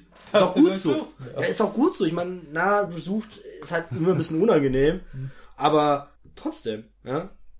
Das hatte ich auch gelesen in äh, Stephen Kings Der Anschlag. Da reist der Protagonist ja ich glaube, das Buch wurde 2011 oder so geschrieben, zurück in das Jahr 1958, glaube ich, war es, und äh, will halt das Kennedy-Attentat verhindern. Und der erzählte auch, ja, es war damals ganz einfach, eine Pistole mit ins Flugzeug zu nehmen. Konntest du im Handgepäck dabei tragen. Und so wie Peter von der Casually am äh, Box, äh, am, am, am äh, Autobahnstop einfach mal zwei Queren kaufen kann. Ja. Für die Jagd. ja, kein Problem alles. Um einmal unseren Peter von der Cast nochmal zu erwähnen, klickt rein. Es war sehr, war ein Fest, diese Filme ja. zu schauen. Ähm, aua. Aber ich denke, wir haben jetzt fast eine Stunde geredet. Ja, aber ich glaube, wir haben eigentlich alles so Deathwish 1 soweit erwähnt. Mhm. Äh, großartiger, großartiger Film. Ja. Also mal wieder Winner mit Bronson ist tödlich, die Kombi. Ja. Also sowohl in den Filmen als auch Killer-Kombo. Äh, ist eine Killer-Kombo, weil die einfach großartige Filme gemacht sind. Ich möchte einmal kurz noch erwähnen, Herbie, unser kleiner Käfer, hat die Musik gemacht. Also nicht unser Käfer, aber Herbie Hancock war der Musikmensch, äh, äh, Mensch, der hier aufgelistet wird. Hm. Und ich muss bei Herbie an unseren kleinen goldigen, tollkühnen Käfer denken mit der Nummer 59, 53? 53, 53 war es. Ja, mit roten und weißen Rallye-Streifen. Oh, ja. Ein tolles Auto. Ja, ein VW Käfer. Äh, ja, reden wir nicht über Herbie weiter, sondern ähm, würde sagen, wir gehen zum zweiten Teil der Deathwish-Reihe über. Denn wir haben uns entschieden, anstatt chronologisch weiterzugehen mit dem nächsten Film, der eigentlich zeitlich äh, gedreht wird, haben wir gesagt, wir machen jetzt einen kleinen Break und führen hier jetzt einfach die ganze Deathwish-Reihe einmal durch, weil wir da fünf Teile und ein Remake haben. Und es bietet sich einfach an, jetzt ja, die Reihe klar. durchzugehen. Und dann gehen wir zeitlich voran in das Jahr, ich glaube 75, 78 oder sowas, wann auch immer der die sind ja relativ zeitnah miteinander. Ja, 75. 75. Äh, ganz ehrlich, mal ganz kurz zurück. Wir haben 1974. Das Gesetz bin ich. Ein Mann sieht rot. Dann haben wir 75. Ein Mann ohne Nerven. Ein stahlharter Mann zwischen 12 und 3. Nevada Pass. Ein Tag der Abrechnung. 76 haben wir zwei Filme. 77 ein. Was hat der Mann für einen Output gehabt? Wir haben jährlich von 1970 bis 77 haben wir einen Haufen Filme. Wir haben dann 68 welche, 67, 66, 65. Wir haben fast jährlich, spätestens alle zwei Jahre, mindestens einen Charles Bronson-Film gehabt. Alleine Das 1970 zieht sind fünf sich- Filme mit ihm erschienen. Das zieht sich durch bis zum Schluss 99. Da haben wir nicht auch nur zwei Jahre übersprungen. Wir haben nämlich 91, 93, 94, 95, 97, 99. Und dann war er vom, dann hat er quasi seine Schauspielkarriere beendet. Aber was hat der Mann für einen Output gehabt? Zur damaligen Zeit, äh, das hat, wurde auch in dem Interview mit Ebert äh, erwähnt, Bronson war einer der bestverdienenden amerikanischen Schauspieler, nicht weil er so viel pro Film bekommen hat, sondern weil er so viele Filme gedreht hat im Jahr. Also, das ist wirklich, aber bevor wir jetzt eben mit 75 weitermachen, ähm, Gehen wir für diese Folge einfach die komplette Death Wish-Reihe durch. genau. So, dann reden wir über Death Wish 2. Der Mann ohne Gnade. Der Mann ohne Gnade. Oder äh, ein Mann ohne Gnade. Ja. Ähm, der, der Mann ohne Gnade war es. Okay. Ja. Äh, wir springen fünf Jahre in die Zukunft. Unser, Acht Jahre. ja, gedreht wurde acht Jahre in der Geschichte. Nach fünf Jahren Chicago lebt Paul jetzt in ähm, LA mit seiner neuen Freundin, gespielt von Jill Erland. Der erste Jill Erland-Film, den wir haben heute Abend. Ihr Rollenname ist Gary Nicholas. Nichols. Ich Entschuldigung. glaube, Jiri. Jiri, Es ist ja ein weiblicher Name. Jiri Nichols. Jiri? Wie auch immer. Eine bekannte Radiojournalistin. Ähm, mit seiner immer noch traumatisierten Tochter Carol. Den Namen haben wir beim ersten äh, gar nicht erwähnt gehabt. Äh, die tatsächlich auf dem Weg der Besserung ist. Äh, mittlerweile in LA. Und äh, soll für die Radiostation, wo seine Lebensgefährtin arbeitet, äh, ein neues Ge äh, Gebäude bauen. Oder Mhm. entwerfen. Ja, bauen eher weniger, er, er entwirft es. Und es ist halt so, dass unser, ne, wir haben so eine schöne Familienidylle. Er ist mit seiner äh, Familie, seiner neuen Familie, seiner neuen Frau und seiner Tochter auf so einem Straßenfest unterwegs und sind an so einem kleinen Stand. Rückt mal ein bisschen näher ans. Mikrofon, würde ich vorschlagen. Sie sind halt da so unterwegs, gucken sich die Stände an, äh, was so angeboten wird und es ist sehr gesellig und ähm, er möchte ähm, ein Eis für die Familie kaufen, war das. Und da wird äh, er dann von einer, äh, von einem äh, Ganoven äh, oder von einer Bande eher gesagt, ähm, äh, quasi klauen ihm sein Portemonnaie. Er, dem äh, Verfolger, äh, also er verfolgt den Räuber und äh, stellt ihn und nach einem kurzen kleinen Duell ohne große Gewalt ähm, stellt er den, den, den äh, Ganoven und äh, der entkommt aber leider, hat aber dummerweise die Adresse von Bronson und das Portemonnaie, also eher gesagt das Portemonnaie noch davon und äh, ich glaube, er hat äh, für seine kleine Tochter eine Glaskatze geklaut, weil er kein Geld mehr dabei hat, aber sie gehen einfach mit dieser Katze. Wer die bezahlt hat, wissen wir nicht, ob sie bezahlt ist. Aber äh, der, der Dieb rächt sich mit seiner Gang, ähm, indem er in das Haus von Paul eindringt und die Haushälterin vergewaltigt. Dieser Gangster, ich möchte nur mal kurz anmerken, wurde gespielt von äh, Lawrence Fishburne, den wir kennen als Morpheus, äh, der in diesem Film auch ebenfalls eine ziemlich fesche Sonnenbrille hat. Eine, Oh ja. Äh, ich glaube Cat Eye nennt man sowas, so geschwungen nach hinten, ein Brillenklar, eine Hälfte ist blau, die andere war rosa. Eine ziemlich fesche Sonnenbrille. Oh ja. Während der Matrix so diesen heißen Kneifer hat, wo keine Bügel sind, sondern nur diese, die Brillengläser quasi auf seiner Nase sitzen. Aber wir sehen hier einen sehr jungen Lawrence Fishburne. Einen dünnen Lawrence Fishburne. Einen sehr dünnen Lawrence Fishburne. Und, äh, ja. Zuletzt habe ich ihn gesehen in Hannibal. Ja. Hannibal, ich kenne noch aus halt Matrix logischerweise und jetzt eben diesen Film. Ich habe ihn noch irgendwo anders mal gesehen, aber ich ähm, kenne ihn hauptsächlich halt aus ja, Hannibal und Matrix logischerweise. Ähm, Da war auch in Boys in the Hood dabei und Stimmt, sowas. ja. hat viel gespielt, ist auch relativ bekannt. Ähm, und äh, die, der Name von der Rolle ist Cutter, sehe ich gerade. Auf jeden Fall kommt äh, Paul mit seiner Tochter dann nach Hause, wundert sich, wo die äh, äh, Haushälterin ist, findet sie halt eben nackt zusammengeschlagen auf dem Boden, äh, getötet. Die Gang hat sich versteckt, überfällt äh, Paul, also äh, überwältigt ihn, schlägt ihn bewusstlos und entführen seine Tochter. Diese wird in einer äh, Halle nochmal vergewaltigt und äh, schafft es tatsächlich zu fliehen, springt aus dem Fenster im zweiten oder dritten Stock oder sowas. Ähm, der Sturz endet aber nicht so, wie man vielleicht vermutet. Sie landet äh, bauchlinks auf einem spitzen Zaun und stirbt ja. daran. Äh, relativ schnell, sie springt und zack, ist sie tot. Etwas brutal auch gedreht. Und äh, ich würde nicht nur sagen brutal, es war lachhaft, comichaft, comichaft absurd schon, diese ja. Szene. Sie rennt da einfach auf dieses Fenster zu und du denkst ja, ja, was macht sie? Stürzt sie sich jetzt raus? Äh, in der Hoffnung landet sie dann irgendwie in der Gasse und versucht dann da mit einem angeknacksten Knöchel oder so wegzurennen, während die anderen ihr nachkommen. Und dann, nein, nächster Schnitt, zack, aufgespießt auf diesem Zaun. Ja. Ähm, und dann will Paul Rache.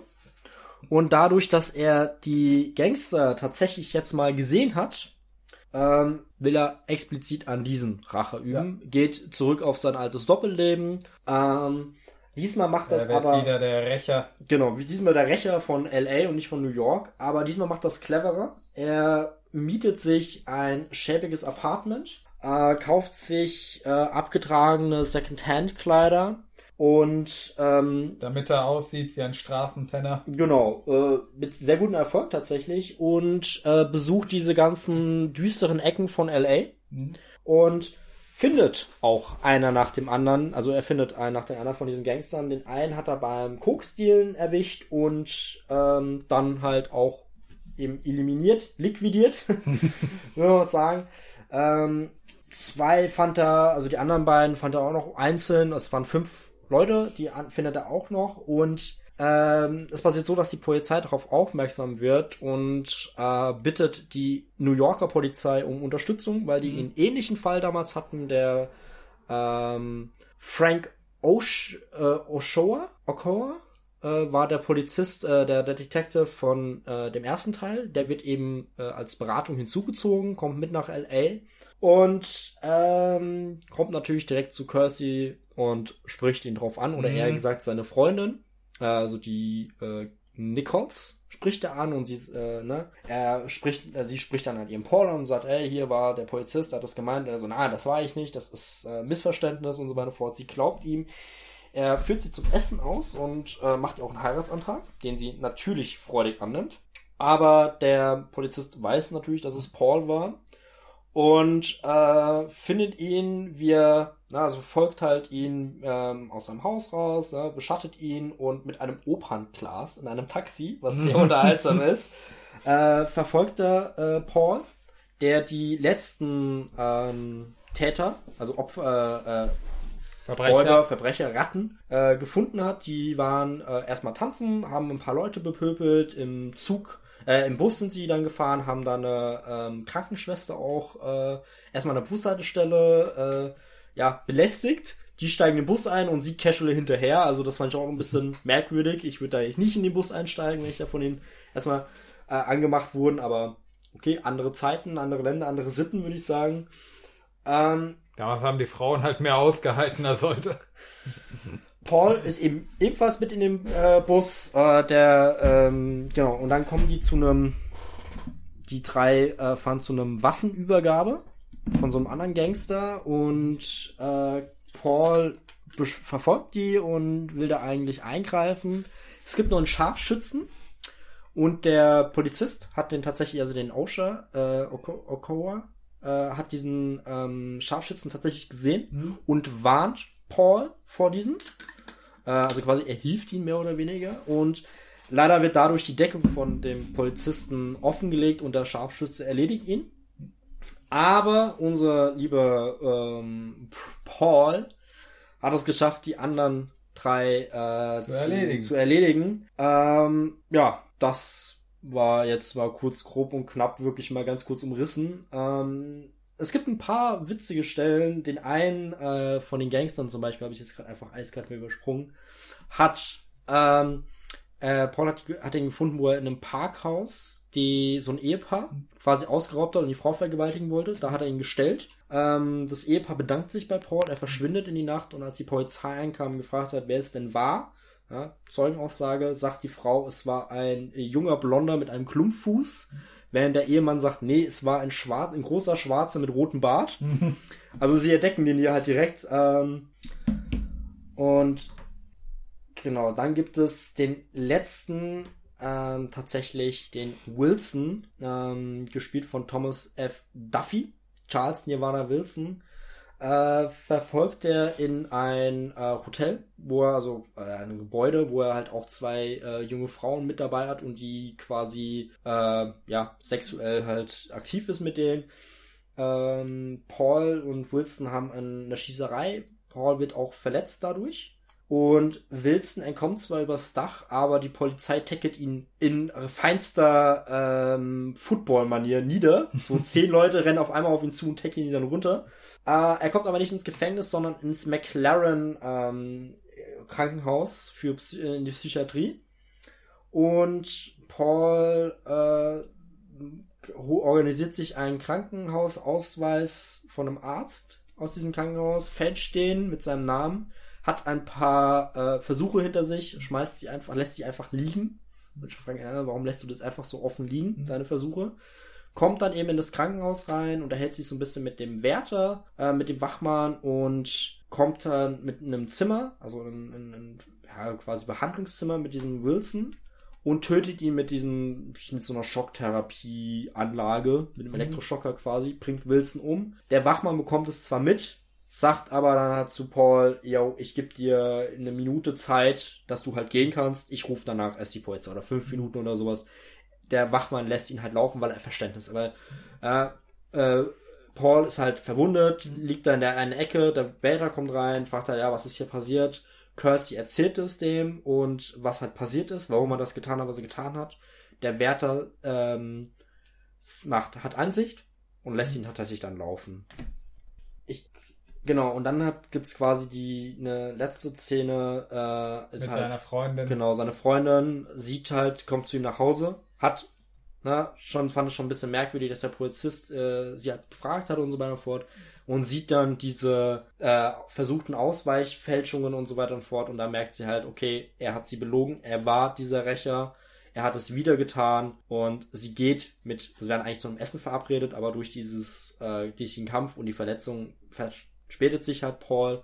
Sie lässt den Ehering auf dem Tisch liegen und äh, geht. Er kommt gerade kurz danach ähm, nach ihr dann wieder zu Hause an, findet den Ehering und es gibt eine Feier zum Abschluss dieses Bauprojekts. Sie hat das Haus fertiggestellt, es wird also übernommen worden, der, der, der Vorschlag und es wird dann auch ähm, dann eben final gebaut und es wird gefeiert und man sieht eben äh, bei der letzten Einstellung seinen Schatten, wo er da mit seiner, seiner Mütze, seinen Schatten mm. dann eben wieder auf der Jagd ist dass er es tatsächlich weiterführt. Ja. Das war der Plot von Kurz und bündig 2. Diesmal, ähm, genau. Nur gut, äh, dann erzähle ich euch mal die Hintergrundgeschichte, wie Deathwish 2 überhaupt entstanden ist. Hat eine interessante Geschichte tatsächlich. Ja. Der gute Herr Brian Garfield, der Autor des Buchs, auf dem der erste Death Wish basiert, der war mit dem ersten Film überhaupt nicht zufrieden, weil der aus Paul Kersey einen Helden gemacht hätte.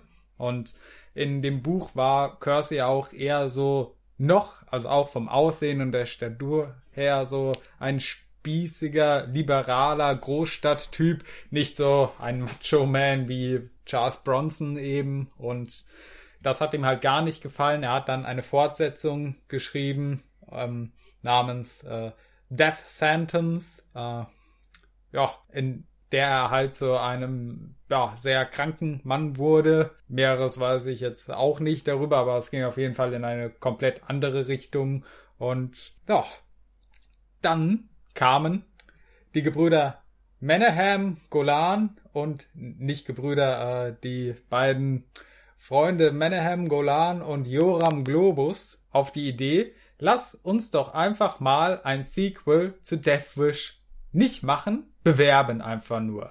Lass uns damit werben, dass wir dazu ein Sequel machen. Und nun, sie hatten nicht die Rechte dafür, weswegen es dann einen Rechtsstreit gab mit Dino De Laurentiis, dem Produzenten des ersten Death Wish Films. Und sie wurden dann gezwungen, die Rechte zu kaufen an der Geschichte, also an dem originalen Buch, dass dieser Film gedreht werden kann. Und sie mussten ihn dann auch drehen. Sie fanden aber das Buch ziemlich scheiße, nicht äh, kinowürdig und haben dann den guten David Engelbach beauftragt, ein eigenes Sequel zu schreiben, das dann später nochmal von Michael Winner überarbeitet wurde. Der hatte leider keinen großen Erfolg seit dem ersten Death Wish, deswegen ist er dann zurückgekommen und hat gesagt, okay, dann machen wir hier noch ein Sequel dazu und hat das dann übernommen. Und wegen ihm haben wir es zu verdanken, dass Jimmy Page beim Soundtrack beteiligt ist. Und ja, wir meinen den Gitarristen von der Band Led Zeppelin. Der war nämlich damals der Nachbar von Michael Winner. Und ich stelle mir, ich stelle mir das so vor. Michael Winner geht eines Tages zu seinem Nachbarn, klopft da so. Hey, oh, Jimmy, altes Haus. äh, Jimmy, äh, du, könnte ich mir mal, äh, hättest du für mich mal ein bisschen Mehl, ein paar Eier und könntest du mir den Soundtrack für Death Wish 2 einspielen? Ich würde gerne Ruhe, ich würde gerne Pfannkuchen machen, aber dann keine Pfanne mehr zu Hause. Ach, übrigens, ich mache hier gerade einen Film, hast du Bock mitzumachen? Und Jimmy offenbar, yo. Also hat, er hat was für das Titelstück beigetragen und dafür wurde der Film auch nominiert. Nicht für einen Oscar, sondern für die Goldene Himbeere für schlechtester Original-Soundtrack für Jimmy Page. Ich finde ihn eigentlich gar nicht so schlecht, aber Nö, aber mal gucken, was sonst noch dieses äh, in dem Jahr halt rausgekommen ist. Vielleicht war ja alles andere deutlich besser. ja. Nun gut, jedenfalls äh, Menahem Golan und Joram Globus, das sind äh, zwei sehr bekannte Namen aus dem Bereich des Action-Trash-Films der 80er Jahre. Den beiden gehört nämlich Canon Film, ein berühmt-berüchtigtes Studio, das sehr viele Filme von Charles Bronson rausgebracht hat, auch von Chuck Norris, Jean-Claude Van Damme, äh, Bo Derek und andere Stars, die sie hervorgebracht haben. Es gibt dazu eine wunderbare Doku namens Electric Boogaloo, benannt nach äh, ihrem Titel für Breakin', also einen Breakdance-Film. Die Fortsetzung hieß Breakin' 2 Electric Boogaloo und es ist toll. Großartiger Filmtitel, by the way. Ja, sie haben auch gearbeitet mit Toby Hooper, das Sequel zu Texas Chainsaw Massacre und Invasion vom Mars, äh, Life Force und so einen Wahnsinn, Masters of the Universe, äh, der erste He-Man-Film. Also, herrlich. Wenn man was für Trash übrig hat, absolut herrlich. Nun gut, und dadurch konnte die Produktion natürlich nur überragend werden. Ja. Ja. Ja. Der Look vom Film ist auch sehr überzeugend, denn teilweise wurde an echt schäbigen Stellen in LA gedreht, also an Originalschauplätzen quasi. Äh, Man hat sich auch hier eine Reihe von Statisten geholt, die halt gerade da waren und darunter waren halt, ja, Drogensüchtige, Drag Queens, Hare Krishnas und Biker.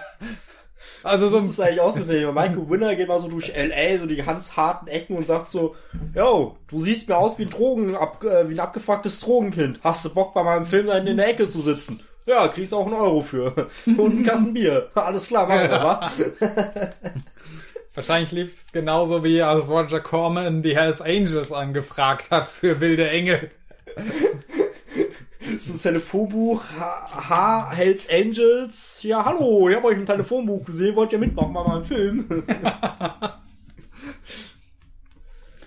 Ja, und äh, das ist so grob der Hintergrund, vor dem das Ganze entstanden ist. Es wurden auch einige Szenen in einem Hotel gedreht, das wirklich heruntergekommen war, das dann wenige Tage später auch abgerissen wurde nach dem Dreh. Aber es gibt schon einen sehr authentischen Eindruck von LA wieder und ja, man hat hier halt einige Änderungen vorgenommen an dem Charakter von Paul, dass er sich diesmal eben nur auf diese eine Gruppe konzentriert, die ihm Böses getan hat und nicht Und- willkürlich Leute umlegt. aller kalter Hauch, schön durchplant, Mhm. äh, sich ein Apartment gemietet, dass er halt nicht immer von zu Hause ausgeht, dass die Ja. Mhm. Polizei eine andere Spur hat, ne. Hat sich, glaube ich, auch ein Auto gemietet dafür extra, äh, eben schäbige Klamotten, dass er nicht so auffällig ist und so weiter und fort. Und ähm, es sieht ein bisschen aus, äh, diesmal auch wieder wie Leon der Profi mit seiner Mütze. So dieser quasi nur so diese, diese Stoffkappe da so drüber. Äh, so, so nur die Mütze, die hat auch so, Leon hat auch so eine Mütze immer auf und halt wirklich wie so ein, so ein, so ein, so ein Landstreicher, so ein Obdachloser sieht er halt aus und so kommt er halt den auf der Spur.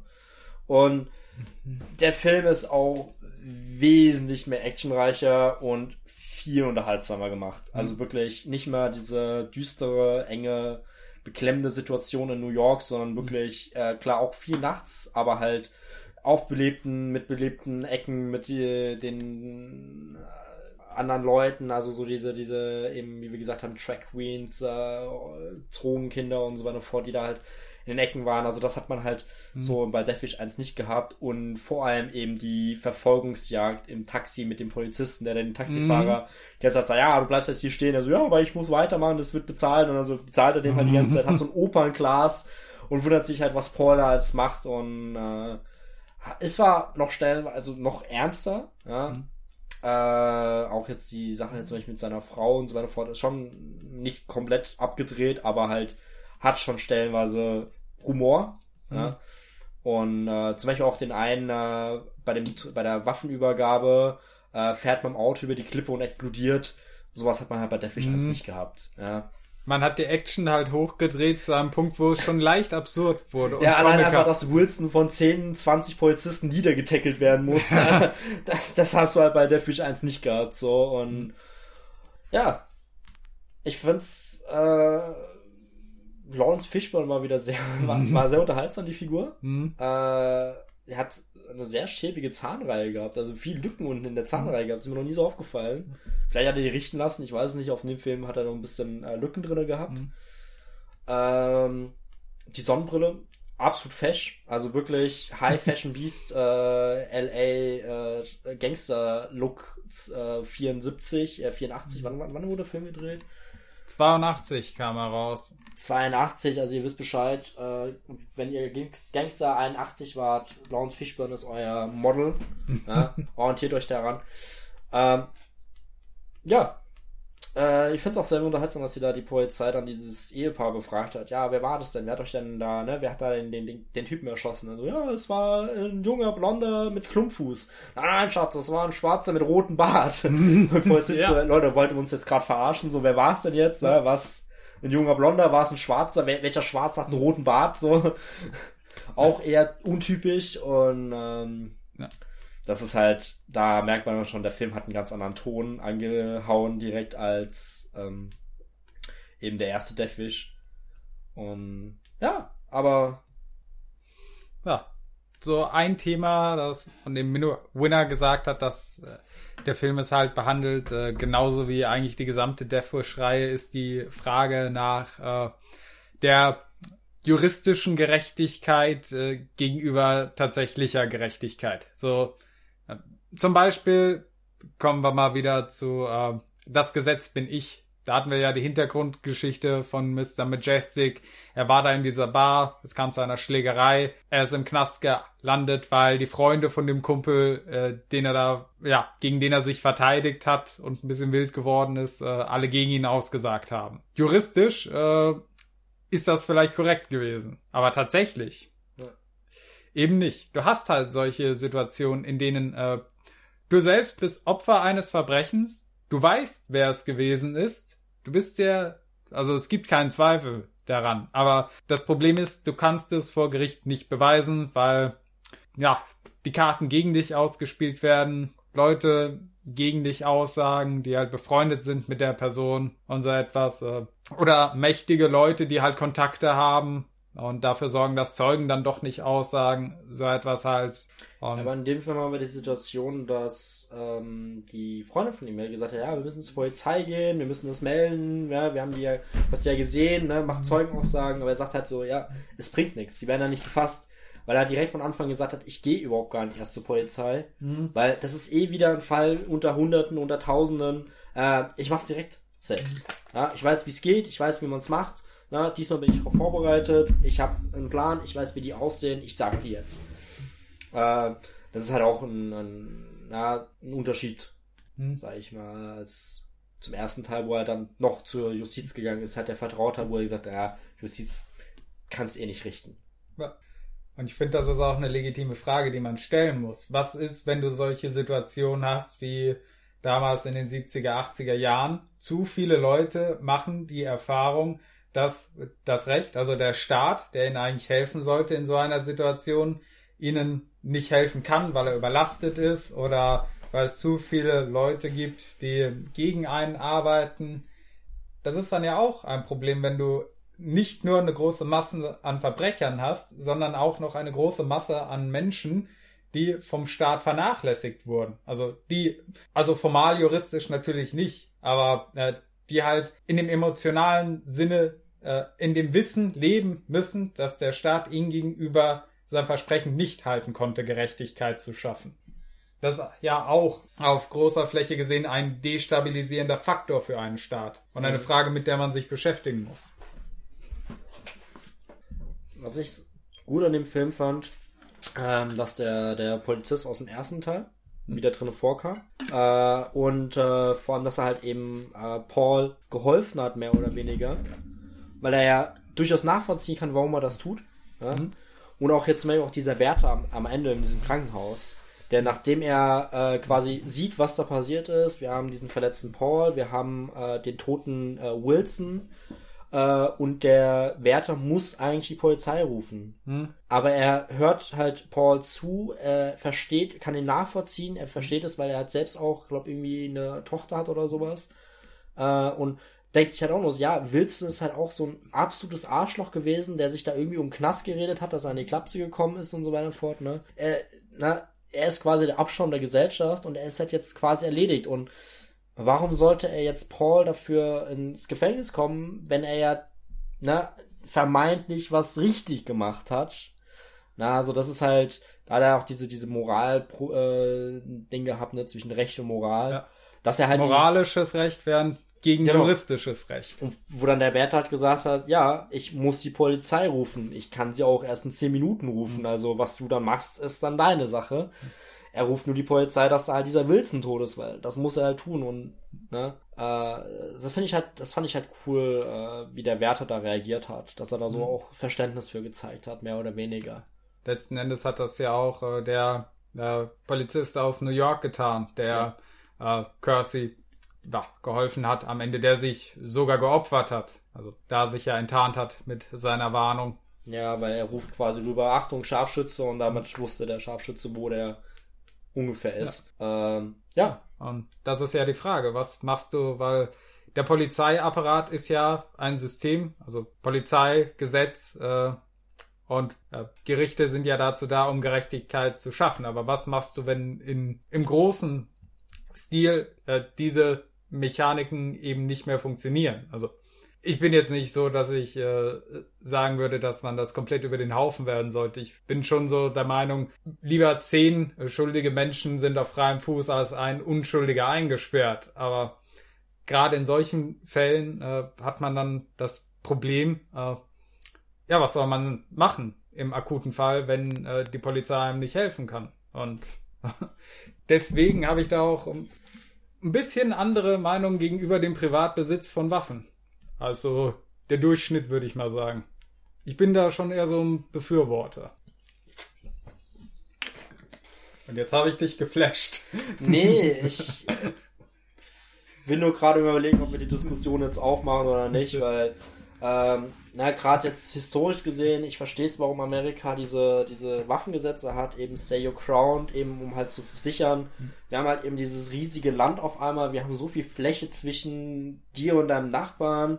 was ist, wenn halt eben der Brite wieder einmarschiert oder der Franzose kommt, ne, und die Nationalarmee, die Nationalgarde eben halt nicht voll im Ausmaß dieses riesige Land verteidigen kann, dass du da eben dann das Recht hast, eben zu sagen, ne, ich verteidige mein eigenes Grundstück. Äh, es hat Nachteile, klar, weil jeder, äh, wie war es bei Hot Fuzz auch so schön, jeder Dorfdepp hat, äh, jeder Bauerndepp hat eine Knarre und jeder Bauer und jeder Depp hat eine Knarre mhm. und äh, ne? Auf der anderen Seite, Texas hat eine der höchsten Waffenbesitzraten und ist eines der sichersten Länder in den USA. Ja, das, Deswegen, also. Wenn halt einer vor dir steht, mit dem du streitest und ihr beide habt so ein fettes Eisen an der Hüfte, dann ist man da doch haben wir wieder die alte Mexi Da haben wir wieder die mexikanische Stand-off-Situation und äh, wir warten, bis der Geier über uns ja. hinweggezogen ist und äh, dann redet man vielleicht hat. doch ein bisschen umgänglicher. Ja, äh, natürlich, aber ähm, ich weiß nicht, ich, ich bin halt ein Gegner der Todesstrafe auch, weil äh, es ist halt einfach immer auch so diese schwierige Frage, wenn jemand, der quasi, äh, sagen wir, jemand hat jemand vergewaltigt und der, die andere, das Opfer hat halt psychische Probleme und kommt auf sein Leben nicht mehr klar. Hat der andere es verdient, ein normales Leben zu führen? Ja, zum Beispiel auch die Frage, muss man angeben, dass man im Gefängnis war und verurteilt wurde? Muss man das beim neuen Arbeitgeber angeben? Ja, du hast halt das Leben von dem anderen komplett versaut, warum darfst du dein Leben normal weiterführen? Das muss dann auch, dann muss der, ne, muss dein Leben doch auch versaut werden, sag ich mal, dass du Hürden hast. Ja, du hast 20 Leute über den Haufen gemeldet mhm. und die vorher vergewaltigt und zerstückelt bis zum Übelste, darfst du jetzt weiterleben oder nicht, weil, ne, das sind halt einfach, da weiß ich nicht, wie ich da jetzt 100% zu stehe, weil ich finde, da muss man halt, gerade jetzt auch bei der Sache halt, ne, weil im Prinzip, wenn du eine eigene Waffe hast und Selbstjustiz übst, hast du ja, führst du im Prinzip eine Todesstrafe aus und hat jetzt Lawrence Fishburne in dem Fall die Todesstrafe verdient, verdient erschossen zu werden oder halt nicht, aber auf der anderen Seite, ja, man ich findet... bin ja nicht in dem Sinne für Selbstjustiz, dass ja, man dann selber wie ein Privatdetektiv hinterhergeht und Leute abknallt. Ich, ich bin dafür, dass, dass der Staat einem die Möglichkeit einräumen sollte, äh, sich selbst zu verteidigen, wenn nötig auch mit äh, tödlicher Gewalt, wenn dich einer umbringen will. Ja, da, wie gesagt, da will ich mich jetzt hier nicht im Podcast irgendwie zu einer Meinung äh, festlegen, weil ich finde, das ist zu komplex, um das jetzt heute Abend auszudiskutieren. Da kann okay. man gerne einen eigenen Podcast drüber machen. Das ist ein interessantes Thema, einfach Waffenbesitz im privaten, ja, nein.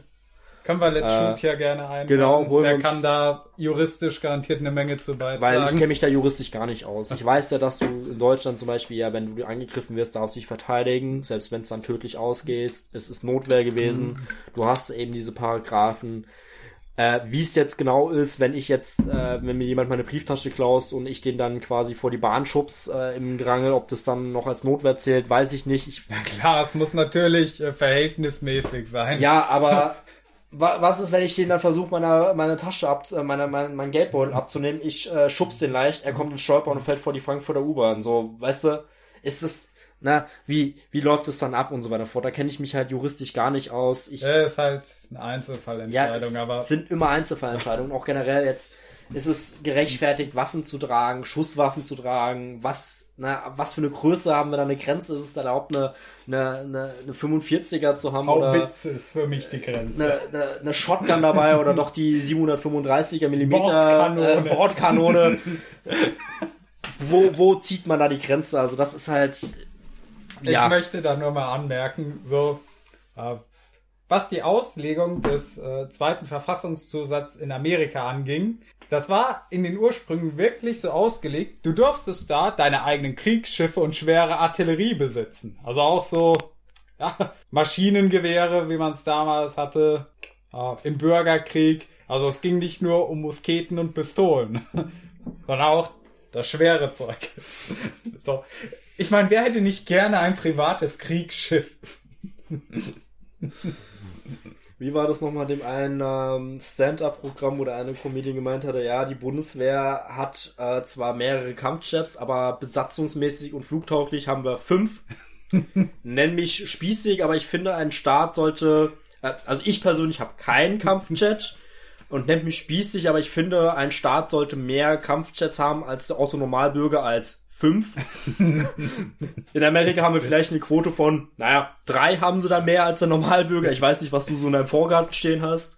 Ich finde auch die Vorstellung witzig, du darfst in Deutschland einen Panzer fahren, kleine Panzer, umgebaut, dass sie halt nicht schussfähig sind. Erstmal die Frage ist, wie kommst du an den Panzer dran?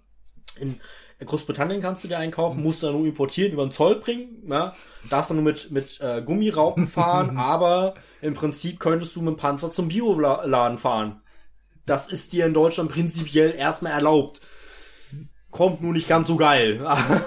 Auf deinem Grundstück darfst du sowieso mit deinem Panzer dann fahren, aber du darfst halt nicht schießen können. Ja, das ist halt, ja, kostet halt auch nur einen Haufen Geld. Aber du könntest den, ich glaube, einen Leopard darfst du nicht, aber ich glaube, diese, äh, der Wiesel, den, ich glaube, den darfst du schon kaufen. Das ist das größte Panzer, den du holen kannst, der Wiesel. Der ist auch verdammt schnell. Cool. Klein, wendig und schnell, deswegen heißt er der Wiesel. Weil der Leopard natürlich, Leopard 2, der gute Panzer. Ach was, ich nehme den Toyota Hilux.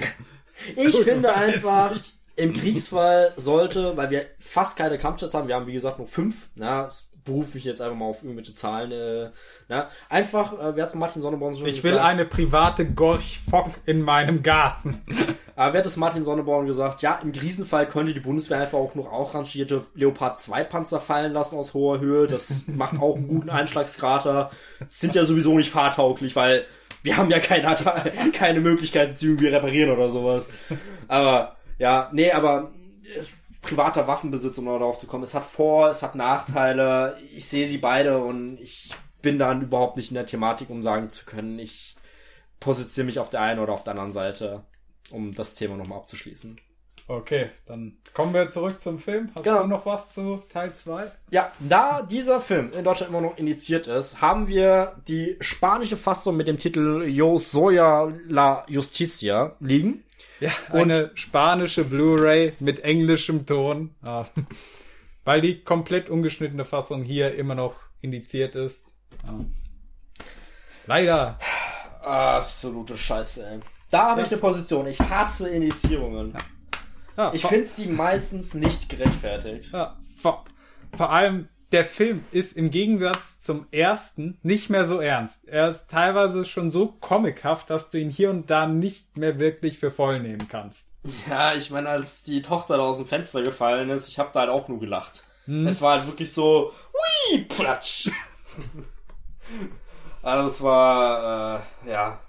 Es war ein unterhaltsamer Film auf jeden Fall. War witzig stellenweise. Stellenweise immer noch ein bisschen ernst. Aber, äh, ja, witzig. Jo. Gut, kommen wir dann zum nächsten Teil. Ja, würde ich sagen, nicht.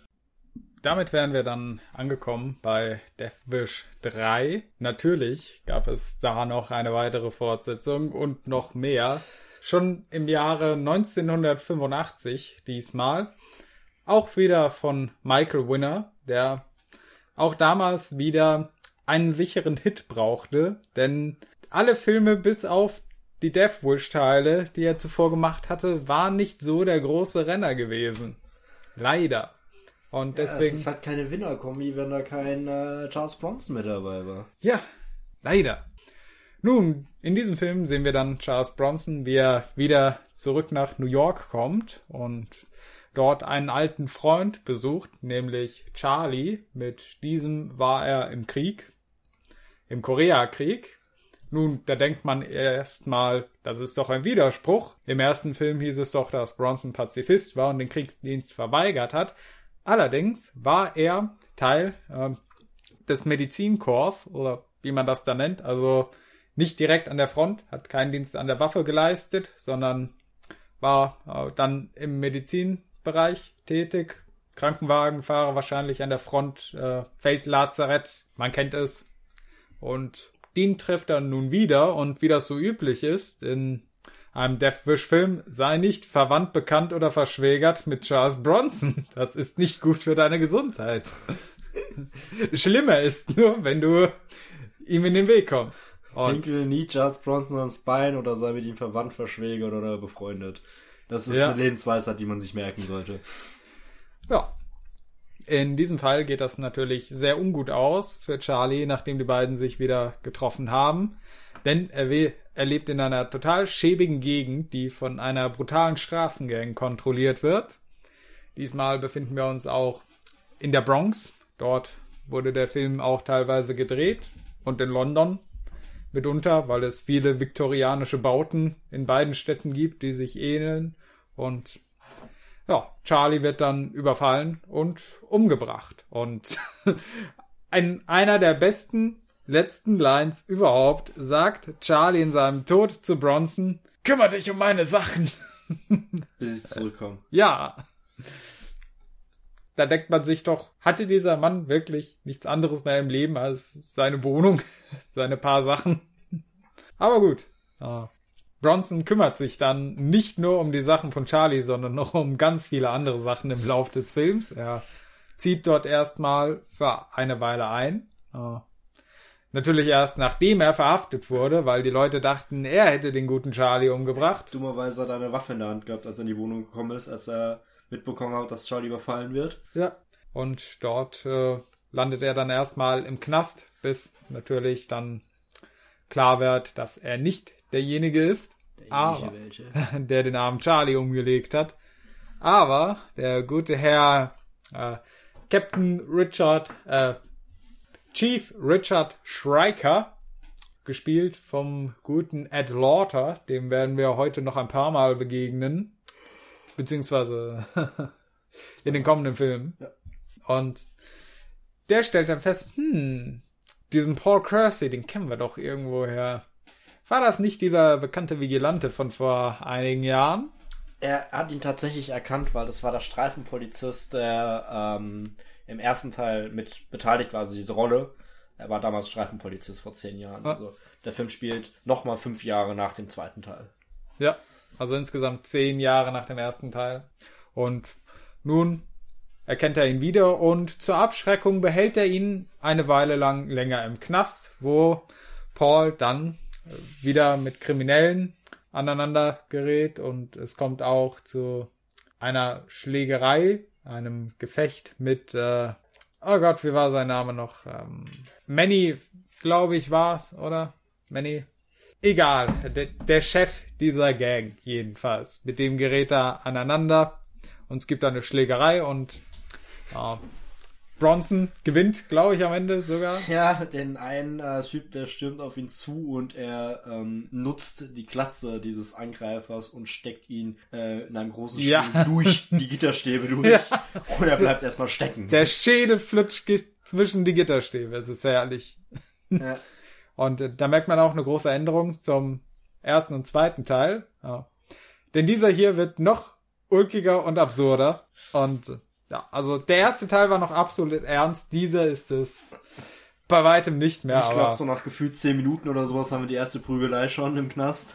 ja, Also es ist schon relativ am Anfang gewesen. Also der fängt schon sehr schnell an. ja, natürlich äh, kommt Paul dann irgendwann wieder frei. Das Ganze wird beobachtet von Catherine Davis, einer äh, ich glaube, es Pflichtverteidigerin ja, war sie. Pflichtverteidigerin. Ich war mir gerade nicht mehr sicher, Pflichtverteidigerin oder Sozialarbeiterin. Das war eine Pflichtverteidigerin. ja, die äh, dann auch interessiert ist an dem guten Paul und mit ihm gerne mal essen gehen würde im späteren Verlauf des Films. Sie so will ihm aber zuerst zu einer Dienstauf Aufpflicht äh, äh, Dienstaufsichtsbeschwerde. Genau, weil er von der Polizei auch verprügelt wurde.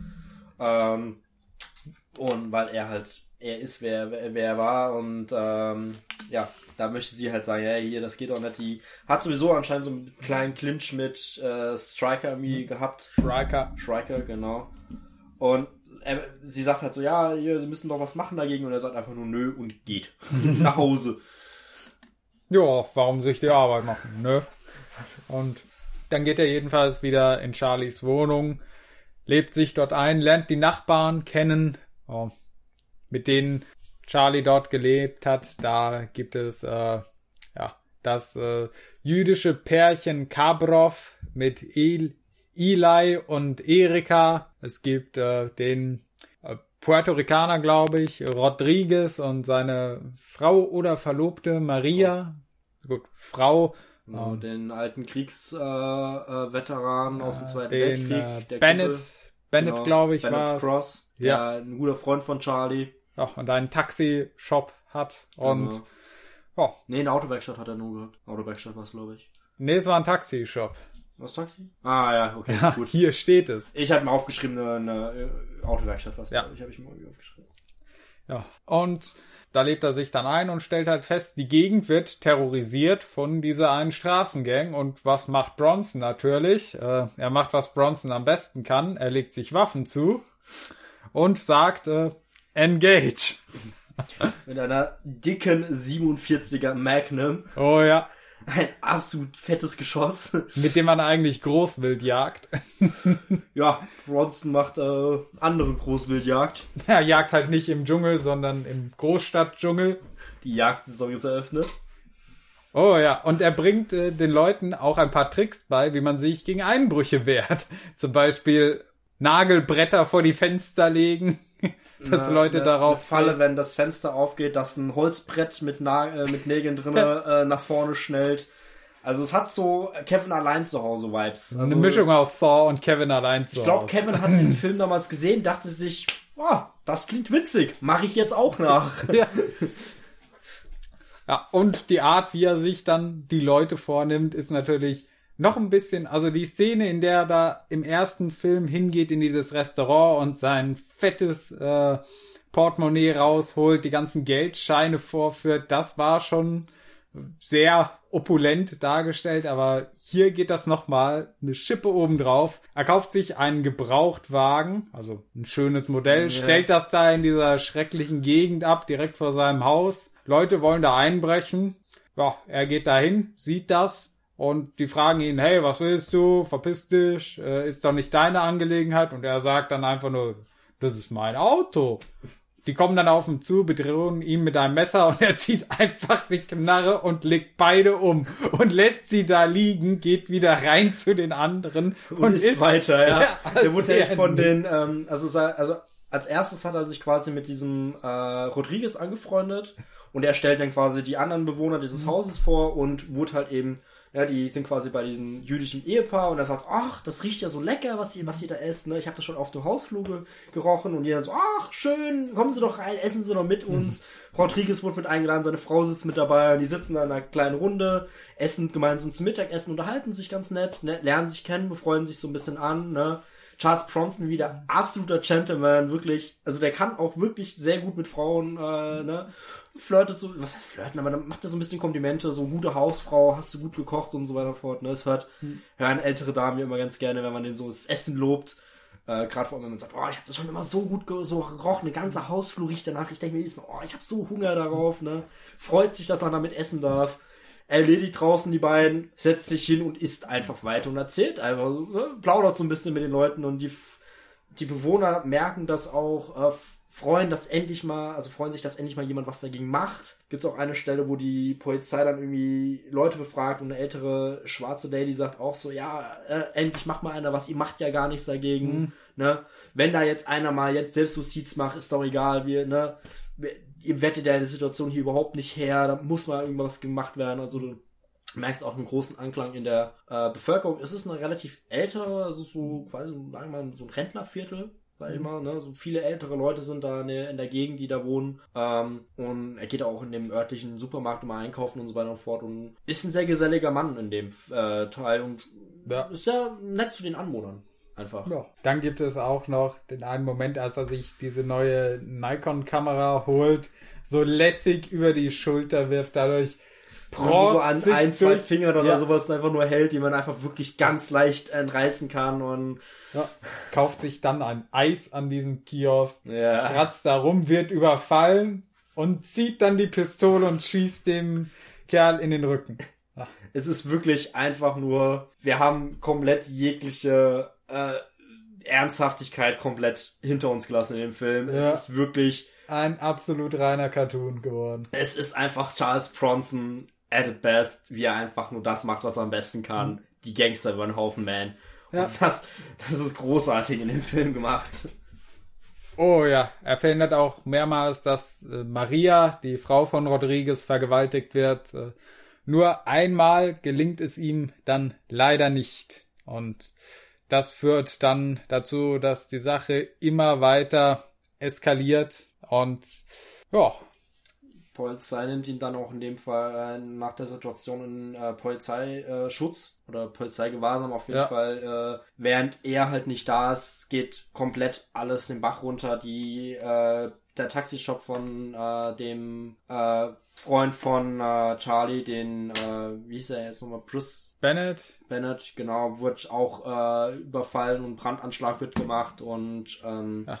ich glaube, er, der, der Typ stirbt auch bei dem, äh, nee, er stirbt nicht, der, der Bennett stirbt nicht. Auf jeden Fall wird aber trotzdem leider der, der, äh, die, das Autowerkstatt in die Luft gesprengt und Bronson kommt wieder raus aus dem Polizei äh, und äh, hat quasi so einen Deal mit dem Striker abgeschlossen. Er räumt halt da ein bisschen auf. Hm. Ähm, aber er macht es nach seinen eigenen Regeln. So hart darf er es nicht machen, aber er macht es trotzdem und deswegen kommt er mit der Polizei aneinander. Und ja, was macht man, wenn sein Laden in die Luft gesprengt wird? Man holt den Bronson dazu und zeigt ihm, ja, ich habe noch zwei Maschinengewehre, schwere Maschinengeschütze bei mir Ja. zu Hause in der Schublade. Einfach im Schrank hat er das Ding versteckt, der gute Bennett. Und na, an einem Tag, nachdem der Taxistand dann in die Luft gejagt wird, äh, holt er das Ding raus, will damit auf die Gang schießen, aber das Ding hat Ladehemmung und funktioniert nicht mehr. Und dann schnappen sie sich Bennett, er landet im Krankenhaus. Bronson sieht das dann, besucht Bennett und erfährt, es gibt noch ein zweites Maschinengewehr. Genau. Und dann wird es richtig lustig. Ähm, Bronson, also Paul, hat noch ein paar Pakete bestellt. Wo auch immer. Ja. Ich fänd's witzig, wenn es sein Kollege aus dem ersten Teil war, der ihm auch damals die, äh, äh, Den Revolver. den Revolver gegeben hat, weil ähm, wir mit Rodriguez ist da auch noch unterwegs und er fragt halt so, ja, was ist denn das für Pakete? Ja, das willst du noch sehen. Ja. Die Pflichtverteidigerin kommt aber zwischenzeitlich noch zu ihm und sagt halt so, Stimmt. na, na, wie wär's? Wir gehen mal zusammen essen. Mhm. Gordon sagt, ja, gerne, ne? Kommen sich näher, verlieben sich ineinander. Und äh, ja, das Keine gute Idee in einem Deathwish-Film. kriegt die Gang halt leider mit und ähm, ja, bringen sie in einem Autounfall gezielt auch um. Ja, Ja. er ist gerade auf der Post, holt ein paar Pakete ab. Sie wartet im Auto, die Gang kommt an, sie wird K.O. geschlagen und ja, sie schieben das Auto dann an, lösen die Bremse, es rauscht den Hügel runter. Mitten Und- in die Hauptverkehrsader rein und Ja, batz. und es wird quasi in zwei Teile gerissen und explodiert bei einer Kollision mit einem nicht einfach Auto. nur eine Kollision und sie schielt dabei, nein, es explodiert. Ja, Ja, und da hat dann unser lieber Paul endgültig genug. Er ähm, zückt das große MG und der Gangleader trommelt dann alle Leute zusammen. Hunderte von, von Kriminellen kommen an und stürmen dieses Viertel. Und ja, Bronson ist auf Jagdsaison. ja. Maßlose Gewalt ist hiermit autorisiert. Oh ja. Also Bronson steht da auf dem Balkon mit einem MG und schießt äh, runter äh, Haufen Leute über den äh, Dinger, die die Rentner kriegen das mit und greifen selbst zu den Waffen, einer mit dem Baseballschläger. Die alte Lady holt die, die Baseballschläger raus und verprügelt einen, der in ihr Haus reindringen will. Der Ja. Rodriguez hat sich so eine so eine Knarre irgendwie selbst gebaut, die man Aus einem so, Abflussrohr. aus Abflussrohr, so eine quasi Pump, äh, Pumpmechanik, wo du irgendwie äh, so quasi Ja. zusammendrückst und dann schießt du irgendwie so Kartoffel äh, kanonenmäßig und so weiter fort, geht damit dann auf die Jagd und ähm, Wer war es nochmal, der, der Bronson, während er das MG bedient hat, die ganze Zeit den Kasten voller. Munition äh, getragen während hat? Bronson einfach nur eiskalt da steht und runterschießt, ohne eine Mine zu zucken. Ja. Erinnert so ein bisschen an die Stelle bei äh, Rambo, äh, wo da der äh, Stallone oben ohne da äh, aus dem Helikopter äh, und alles wackelt bei ihm Muskelberge äh, und Bronson einfach nur eiskalt, ohne irgendwelche Regungen, einfach schießt runter, ohne irgendwas. Ja. Er Aber- ist quasi in diesem Film für die letzten 20 Minuten ein urbaner Rambo. So hat er, irgendwer hat das auch so genannt. Ich weiß nicht mehr, ob Bronson. Äh, er war ja auch eigentlich gar nicht einverstanden, dass der Film so übertrieben maßlos war mit Gewalt. Hat ihm nicht gefallen, aber mir gefällt es umso mehr. Ja. Ich finde, Deathwish 3 ist der Beweis. Äh, Deathwish 1, du kannst das Thema ernst angehen und es wird gut. Deathwish 3 ist der Beweis, du kannst das Thema comichaft überzogen angehen und es ist immer noch verdammt unterhaltsam. Ähm, während dieser riesigen Straßenschlacht kommt dann auch die Polizei mit Striker dazu, oder äh, auf jeden Fall Striker kommt dazu, hält Bronson den Rücken frei und haben dann irgendwann ihre ganze Munition verschossen und gehen dann in die Wohnung zurück, um halt nachzuladen, um die ganzen Waffen wieder aufzurüsten, äh, nachzuladen, alle, die sie dabei hatten. Ähm, da kommt dann der Gangleader äh, in diese Wohnung rein und es gibt dann dieses letzte Showdown zwischen Bronson und ähm, dem Gangleader. Äh, Striker wird verwundet während der Wahl und wird angeschossen, genau. scheint zunächst tot, aber er hat ja eine kugelsichere Weste gehabt. Sowohl Bronson als auch Striker als auch der Gangleader haben jeweils eine ähm, kugelsichere Weste und der Gangleader sagt auch, ja, es hat doch keinen Sinn zu schießen, weil ich habe ja auch eine kugelsichere Weste und du auch, na, wir klären das irgendwie anders. Mhm.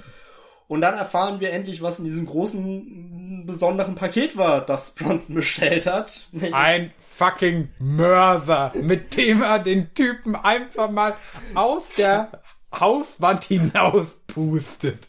Einfach in die Luft sprengt. Einfach panzerbrechende Munition hat er gehabt. Ja, und seine brennende Leiche fliegt raus und landet auf der Straße.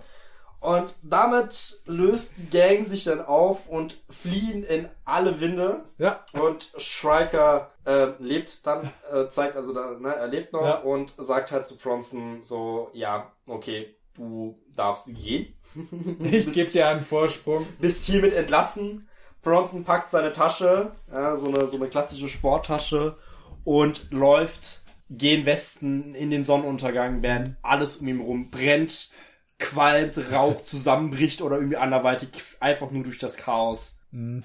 zurück weiter und entschwindet im Horizont. Ja, herrlich. Es ist maßlos übertrieben und ich finde es wunderbar. Es ist maßlose Action einfach nur. Da kommt man halt dann direkt wieder bei Bruce Brothers, wo die Polizei sagt, ja, unnötige Waffengewalt ist hiermit äh, genehmigt. Hatten wir in dem Film auch. Äh, Bronson Großwildjagd. Einfach nur äh, herrlich. Vor allem, ich würde wissen, woher hat er diesen Mörser? Vor Über wen hat er den bestellt? Ja, der wird einfach casually zum Postshop geschickt. Der geht einfach hin, holt so ein paar Pakete, da haben wir dann den, den 47er Magnum drinne, wir haben das, wir haben einen Haufen Munition da drinne, wir haben einen Mörser, wir haben noch einen Haufen andere Knarren und Kniffen und alles dabei gehabt. Und Proston ausgerüstet als pure Ein-Mann-Armee, der dann einfach nur aufräumt. Aber komplett eskaliert dabei. Er ist der urbane John Rambo. Genauso wie, jetzt fällt es mir auch auf, Chatos Land hatte ja auch Anleihen von Rambo. Ja. Also Rambo 1, dieser Guerillakrieg. Ja. Also ich, ich mag ihn. Ja. Er ist für mich der zweitbeste der der Fischreihe. Nach dem ersten natürlich. Und ja, äh, hat sein Geld auch wieder eingespielt. Also war insofern natürlich ein Gewinn für Winner. Das er hat in den ersten zehn Tagen, wo er im Kino lief, 10 Millionen eingespielt. Ja. Und das äh, war ungefähr sein Budget. Genau. 1,5 Millionen davon war äh, das Gehalt von Bronson. Ja. ja. Weil eigentlich wollte er es nicht mitspielen, hat er 1,5 Millionen bekommen und hat gesagt, ja, okay, dann machen wir das halt doch nochmal. Mhm. Es gab lange Diskussionen um das Drehbuch. Ja. Denn der eigentlich fürs Drehbuch äh, gelistete Don Jacoby ist hier als Michael Edmonds gelistet, weil er wollte mit der Endversion von dem Film nichts mehr zu tun haben. Denn das wurde so oft umgeschrieben, auch von Michael Winner, äh, dass er gesagt hat, ist eigentlich nicht mehr meine Sache. Also, ja, nennt mich nicht anders, äh, nennt mich anders, nennt mich nicht bei meinem richtigen Namen. Und der Film wurde natürlich auch wieder von Canon produziert dem Menahem Golan und Joram Globus. Und ja, der gute äh, Don Jacoby war auch verantwortlich, wie ich gerade gelesen habe, für Life Force und Invaders from Mars. die, die ich zufälligerweise vorhin erwähnt habe. naja. Ja, fällt dir noch was ein? Ich bin am überlegen. Ja, es ist halt, ähm, ja, wir haben so der Film geht knapp eineinhalb Stunden. Wir haben so die ersten 10 Minuten, 20 Minuten, bevor dann die Action losgeht. Wir haben da so zwischenzeitlich so ein bisschen, ja, man, äh, Bronson kommt da der Gang immer wieder in die Quere, die Polizei kommt immer mal wieder an, aber es passiert nichts. Die Bevölkerung sagt einfach, Leute, macht doch jetzt endlich was, verhaftet doch nicht hier äh, den Paul, sondern die Gangster mhm. endlich mal, macht doch mal was gegen die, anstatt hier jetzt unnötige Fragen zu stellen, ne? Äh, die Bevölkerung mag Paul auch wirklich und glorifiziert ihn sehr stark und sagt, end, ne, endlich macht mal einer was. Gerade diese ältere Dame, mhm. die dann äh, ne, heiß mit der Polizei diskutiert oder mhm. wie mit der Presse was, glaube ich, auch, die gesagt hat, ja, endlich. Ne? äh, wie die zwei, das alte, alte jüdische, jüdische Ehepaar da wirklich komplett überrascht ist, was Bronson da alles auspackt an Möglichkeiten, dass die da nicht ständig in das Haus einbrechen, weil das passiert auch immer wieder, dass die da, die Gang da immer wieder in dieses, die Wohnungen einbricht von den Leuten, die terrorisiert und äh, immer härtere Verteidigungsmaßnahmen kommen. Eben zuerst nur ein Nagelbrett, ne, da springt einer rein und äh, man sieht Blutspuren direkt und alles, man sieht, es hat schon direkt Erfolg gehabt, ähm, sich aber trotzdem nicht abschrecken lassen, dann nehmen wir halt dieses Brett, was da hochschießt, dann checken da zwei Vorderzähne drinne, der eine, ne, also man, man, ne, es wird halt immer härter von den Verteidigungsmaßnahmen, aber die Gang greift immer zu härteren Mitteln auch, terrorisiert immer weiter, bis es dann eben zu auch dem Tod von Maria, der Frau von Rodriguez kommt und bis die, bis dieses Viertel, wo dieses Wohnhaus steht, aussieht wie ein urbanes Schlachtfeld. Als würde da gerade der Krieg toben. Ja.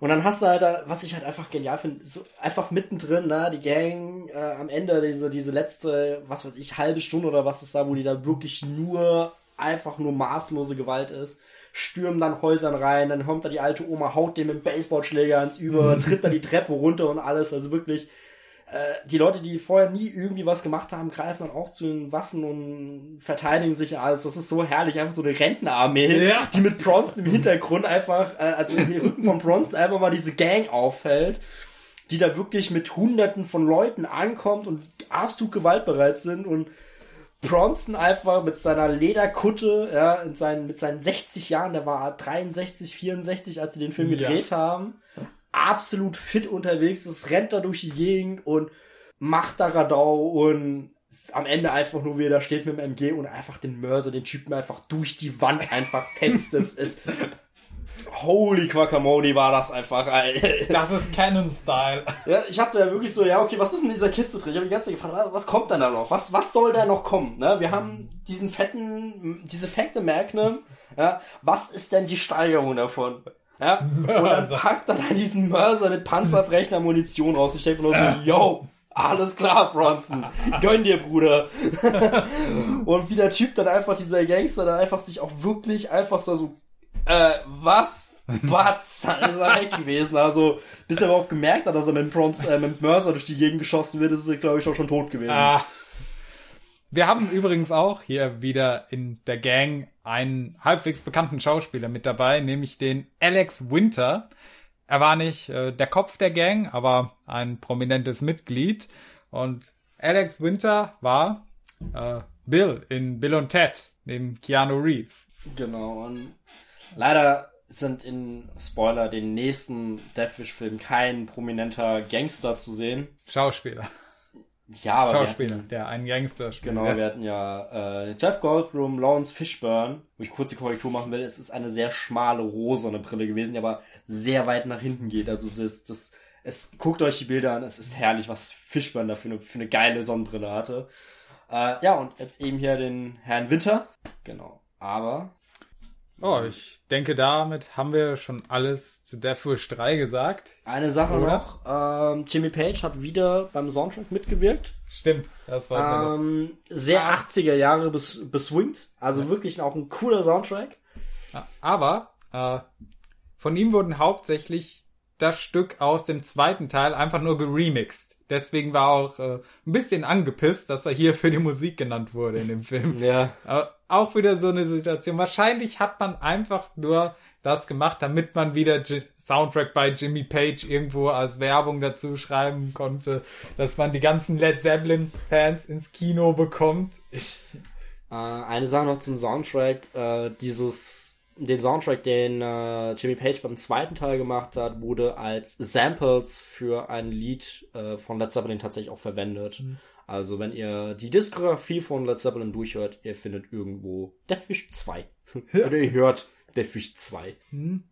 Und das Lied kommt halt eben auch hier drin vor. Und äh, es ist eine Sache, ich fand diese Stelle mit dem MG, was quasi von Rodriguez gefüttert wurde, hat mich so ein bisschen an ähm, Dr. Strangelove oder wie ich lernte die Bombe zu lieben erinnert, wo äh, der britische Commander dem abgetretenen amerikanischen Stützpunkt äh, Chef, quasi also der Leiter von diesem amerikanischen Stützpunkt, der ja dann auf einmal diese äh, ja, Krieg geführt hat gegen die Armee, äh, Regierung, weil er da komplett durchgedreht Jack die ist. Ripper. Steckt die Ripper, wo er gesagt hat, ja, äh, die haben ja gesagt, ich soll das mit MG füttern und ich habe MG füttert. Also der, der, der, der Leiter vom Stützpunkt komplett am Ende durchgedreht ist, der auch diesen Bombenangriff autorisiert hat, weil er irgendwie gedacht hätte, dass die Russen äh, einen Angriff gestartet hat. Und der Film Dr. Strangelove ist ja eine reine äh, Satire auf diese ganzen kalte Kriegssituationen, wo es eben einen War, einen War Room gibt, einen Kriegsraum wo da ein wunderschönes Zitat vorkommt mit You can fight here, it's a war room. Also ihr könnt hier nicht kämpfen, es ist ein Kriegsraum.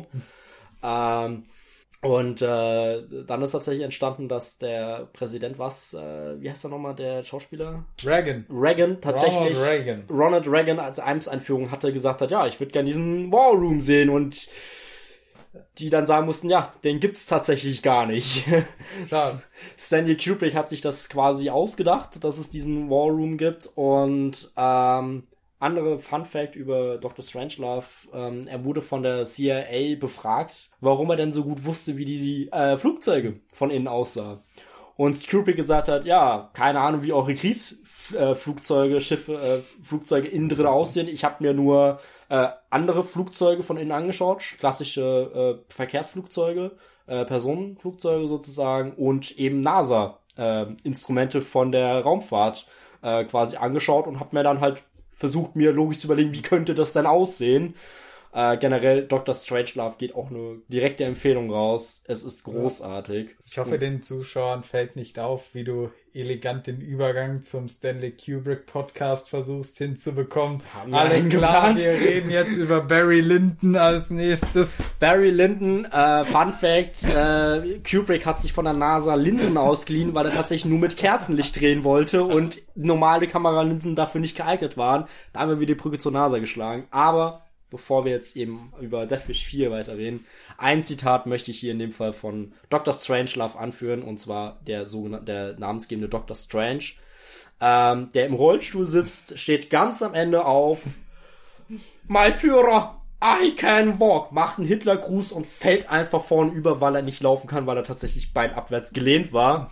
Aber allein einfach nur diese Szene ist so herrlich witzig. Und ich, kann ich dazu noch einen Fun Fact erwähnen? Ja, wir haben Zeit. Ich war. Das Ding wird zwölf Stunden lang. Ob du eine Stunde länger oder weniger redest, interessiert die Leute nicht. Bei dem Einführungsseminar meines FSJs habe ich einen guten Freund kennengelernt, damals, ähm, also damals noch kein guter Freund, aber der wurde dadurch ein guter Freund. Wir waren ähm, in der in Frankfurt in der Jugendherberge untergebracht und durften uns nach Schließung des, also nach eigentlicher Schließung des Filmmuseums nochmal anschauen, durften uns nochmal reingehen, hatten auch eine kleine Führung bekommen. Da er und ich beide jeweils kurz vorher unabhängig voneinander in diesem Filmmuseum waren und wir gesehen haben, oh, heute Abend so in einer Stunde läuft ähm, Shining von Kubrick im Kino unten drinne äh, eine restaurierte äh, Millimeterband-Vorführung. Haben gesagt, okay, gucken wir uns den an. Haben noch zwei andere FSJler mitgenommen und haben uns dann eben Shining angeguckt. Und so kamen wir dann auf das großartige Gespräch über Stanley Kubrick. Und am Frühstückstisch ähm, kamen wir dann eben auf äh, Stanley Kubricks Dr. Strangelove und Niklas meinte, er musste es jetzt auf diesen Tisch stellen und eben dieses Zitat anbringen. My Führer, I can walk, macht den Hitlergruß und springt von diesem Tisch runter. Und eine Gruppe Japaner war ebenfalls in dieser in diesem Essenssaal und haben das etwas merkwürdig gefunden und die eine Betreuung von äh, unserem FSJ hat einfach nur den Kopf geschüttelt und versucht nicht aufzufallen.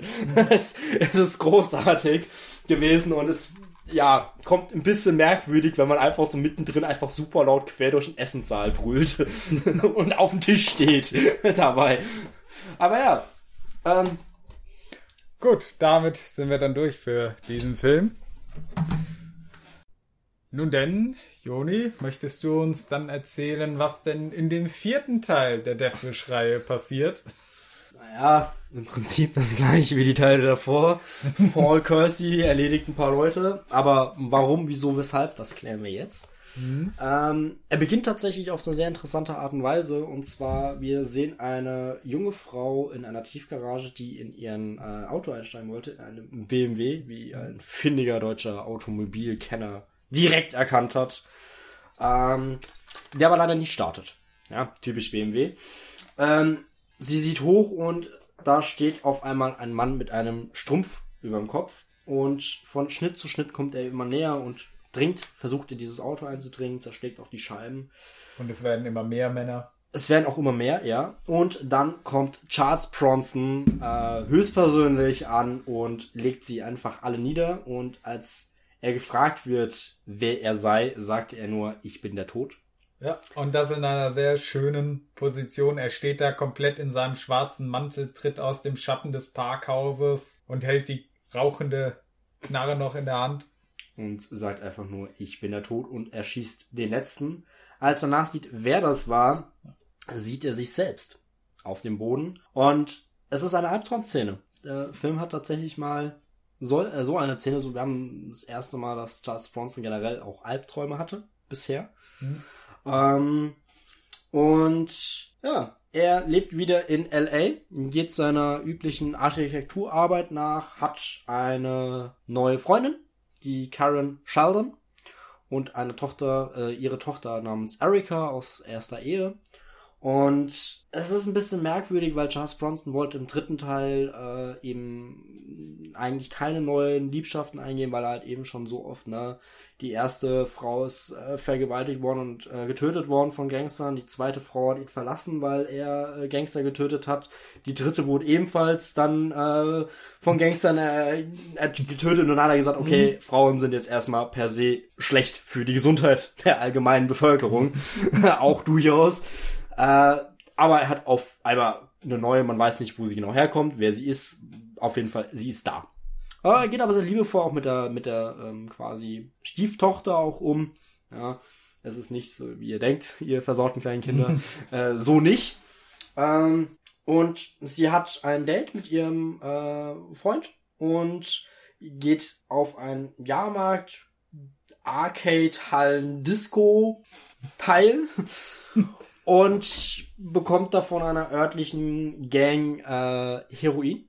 Und eigentlich will sie es nicht, aber sie nimmt es dann doch und bekommt tatsächlich eine Überdosis und äh, Paul ist mit äh, der Karen zu Hause und sie erfahren, dass ihre Tochter halt eben im Krankenhaus ist, fahren hin und dort stirbt sie anhand äh, an Folge dieser Überdosis.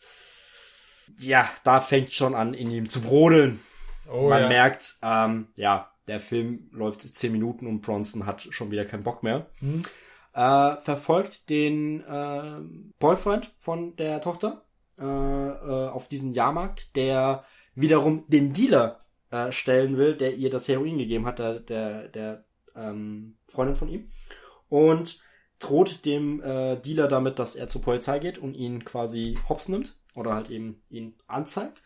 Daraufhin kommt es zu einem Gerangel mit äh, dem Dealer. Er zieht ein Klappmesser raus, sticht den Jungen auch ab und schmeißt ihn auf das Dach des E-Scooters. Und es fängt Wird dann frittiert. Ja, gibt lecker Boyfriend am Stiel sozusagen. Und Bronson sieht das. Ähm, und da bekommt dann der ähm, liebe Paul einen äh, Auftrag von einem mysteriösen Mr. White, ähm, ich habe gerade den Namen irgendwo gelesen, aber ich finde ihn gerade schon wieder nicht mehr. Äh, Nathan White, der quasi äh, in einem schicken Villa wohnt, ihm auch einen Fahrer schickt und ihm erzählt, ja, seine Tochter ist ebenfalls von dieser Droge ne, auch an einer Überdosis geworden, genau abhängig geworden, wurde verführt und eben ne, dran gestorben und wir erinnern uns, was hat uns der gute Lemmy Kilmister gesagt, er nimmt alles bis auf Heroin, dann Heroin tötet. Ja. Ja, unser lieber Wer ist er denn jetzt, der gute Mann? Wer? Der Gottfaser der Gitarren, der an Heroin gestorben ist. Jimi Hendrix. Jimi fucking Hendrix. Oh Alter, oh ich war nur bei Jimmy Page. Ich kam auf Jimmy Page, aber nicht weiter. Jimmy falscher Jimmy. Ja, falscher Jimmy. Auch großartig Jimmy. an der Gitarre, aber nicht, nicht das gleiche. Jimi Hendrix ist ja an einer Überdosis Heroin gestorben und hat sich an seiner eigenen Kotze daran erstickt. Mhm. Sehr tragische Geschichte. Aber deswegen hat Lemmy Kilmister nicht Heroin genommen. Das tötet. In dem Film ebenfalls. Nein, vielleicht hat es Lemmy am Ende gerettet. er ist recht alt geworden für das, was er alles genommen hat. Ähm, ja, schon. Durchaus. Äh, auf jeden Fall, hier erfahren wir auch, Heroin tötet und der Mr. White sagt, okay, da steckt halt die örtliche Mafia hinten dran, und zwar die Mafia hinter Zacharias. Ähm, und er sagt halt, ja, wir wissen quasi, wer du bist, Paul. Wir kennen deine Vergangenheit und wir würden dich finanziell unterstützen, wenn du noch mal ähm, ja aufräumst. Und äh, genauso ist es auch damals gewesen, als die Herren Joram und Globus zu Charles Bronson gegangen sind mit der Idee für einen weiteren Deathwish-Film. Jo, wir wissen, wer du bist, wir wissen, was du gemacht hast und wir würden dich finanziell unterstützen, dass du es nochmal tust. So ungefähr ist das wohl abgelaufen. Ähm, Jede Sequel-Verhandlung ever. ja, ich wollte dich nicht unterbrechen. Genau, und ähm, der bekommt dann eben die Information, wer alles die Hintermänner sind von Zacharias und er schleust sich zum Beispiel einmal auf eine Party ein von Zacharias, eine Geburtstagsfeier, wo eben auch die Konkurrenzmafia äh, von den Romeros eingeladen wurden, weil es gibt da einen Waffenstillstand zwischen den beiden. Die haben ihre Gebiete aufgeteilt. Es gab da mal einen Bandenkrieg, der ist niedergelegt worden, man hat sich halt geeinigt.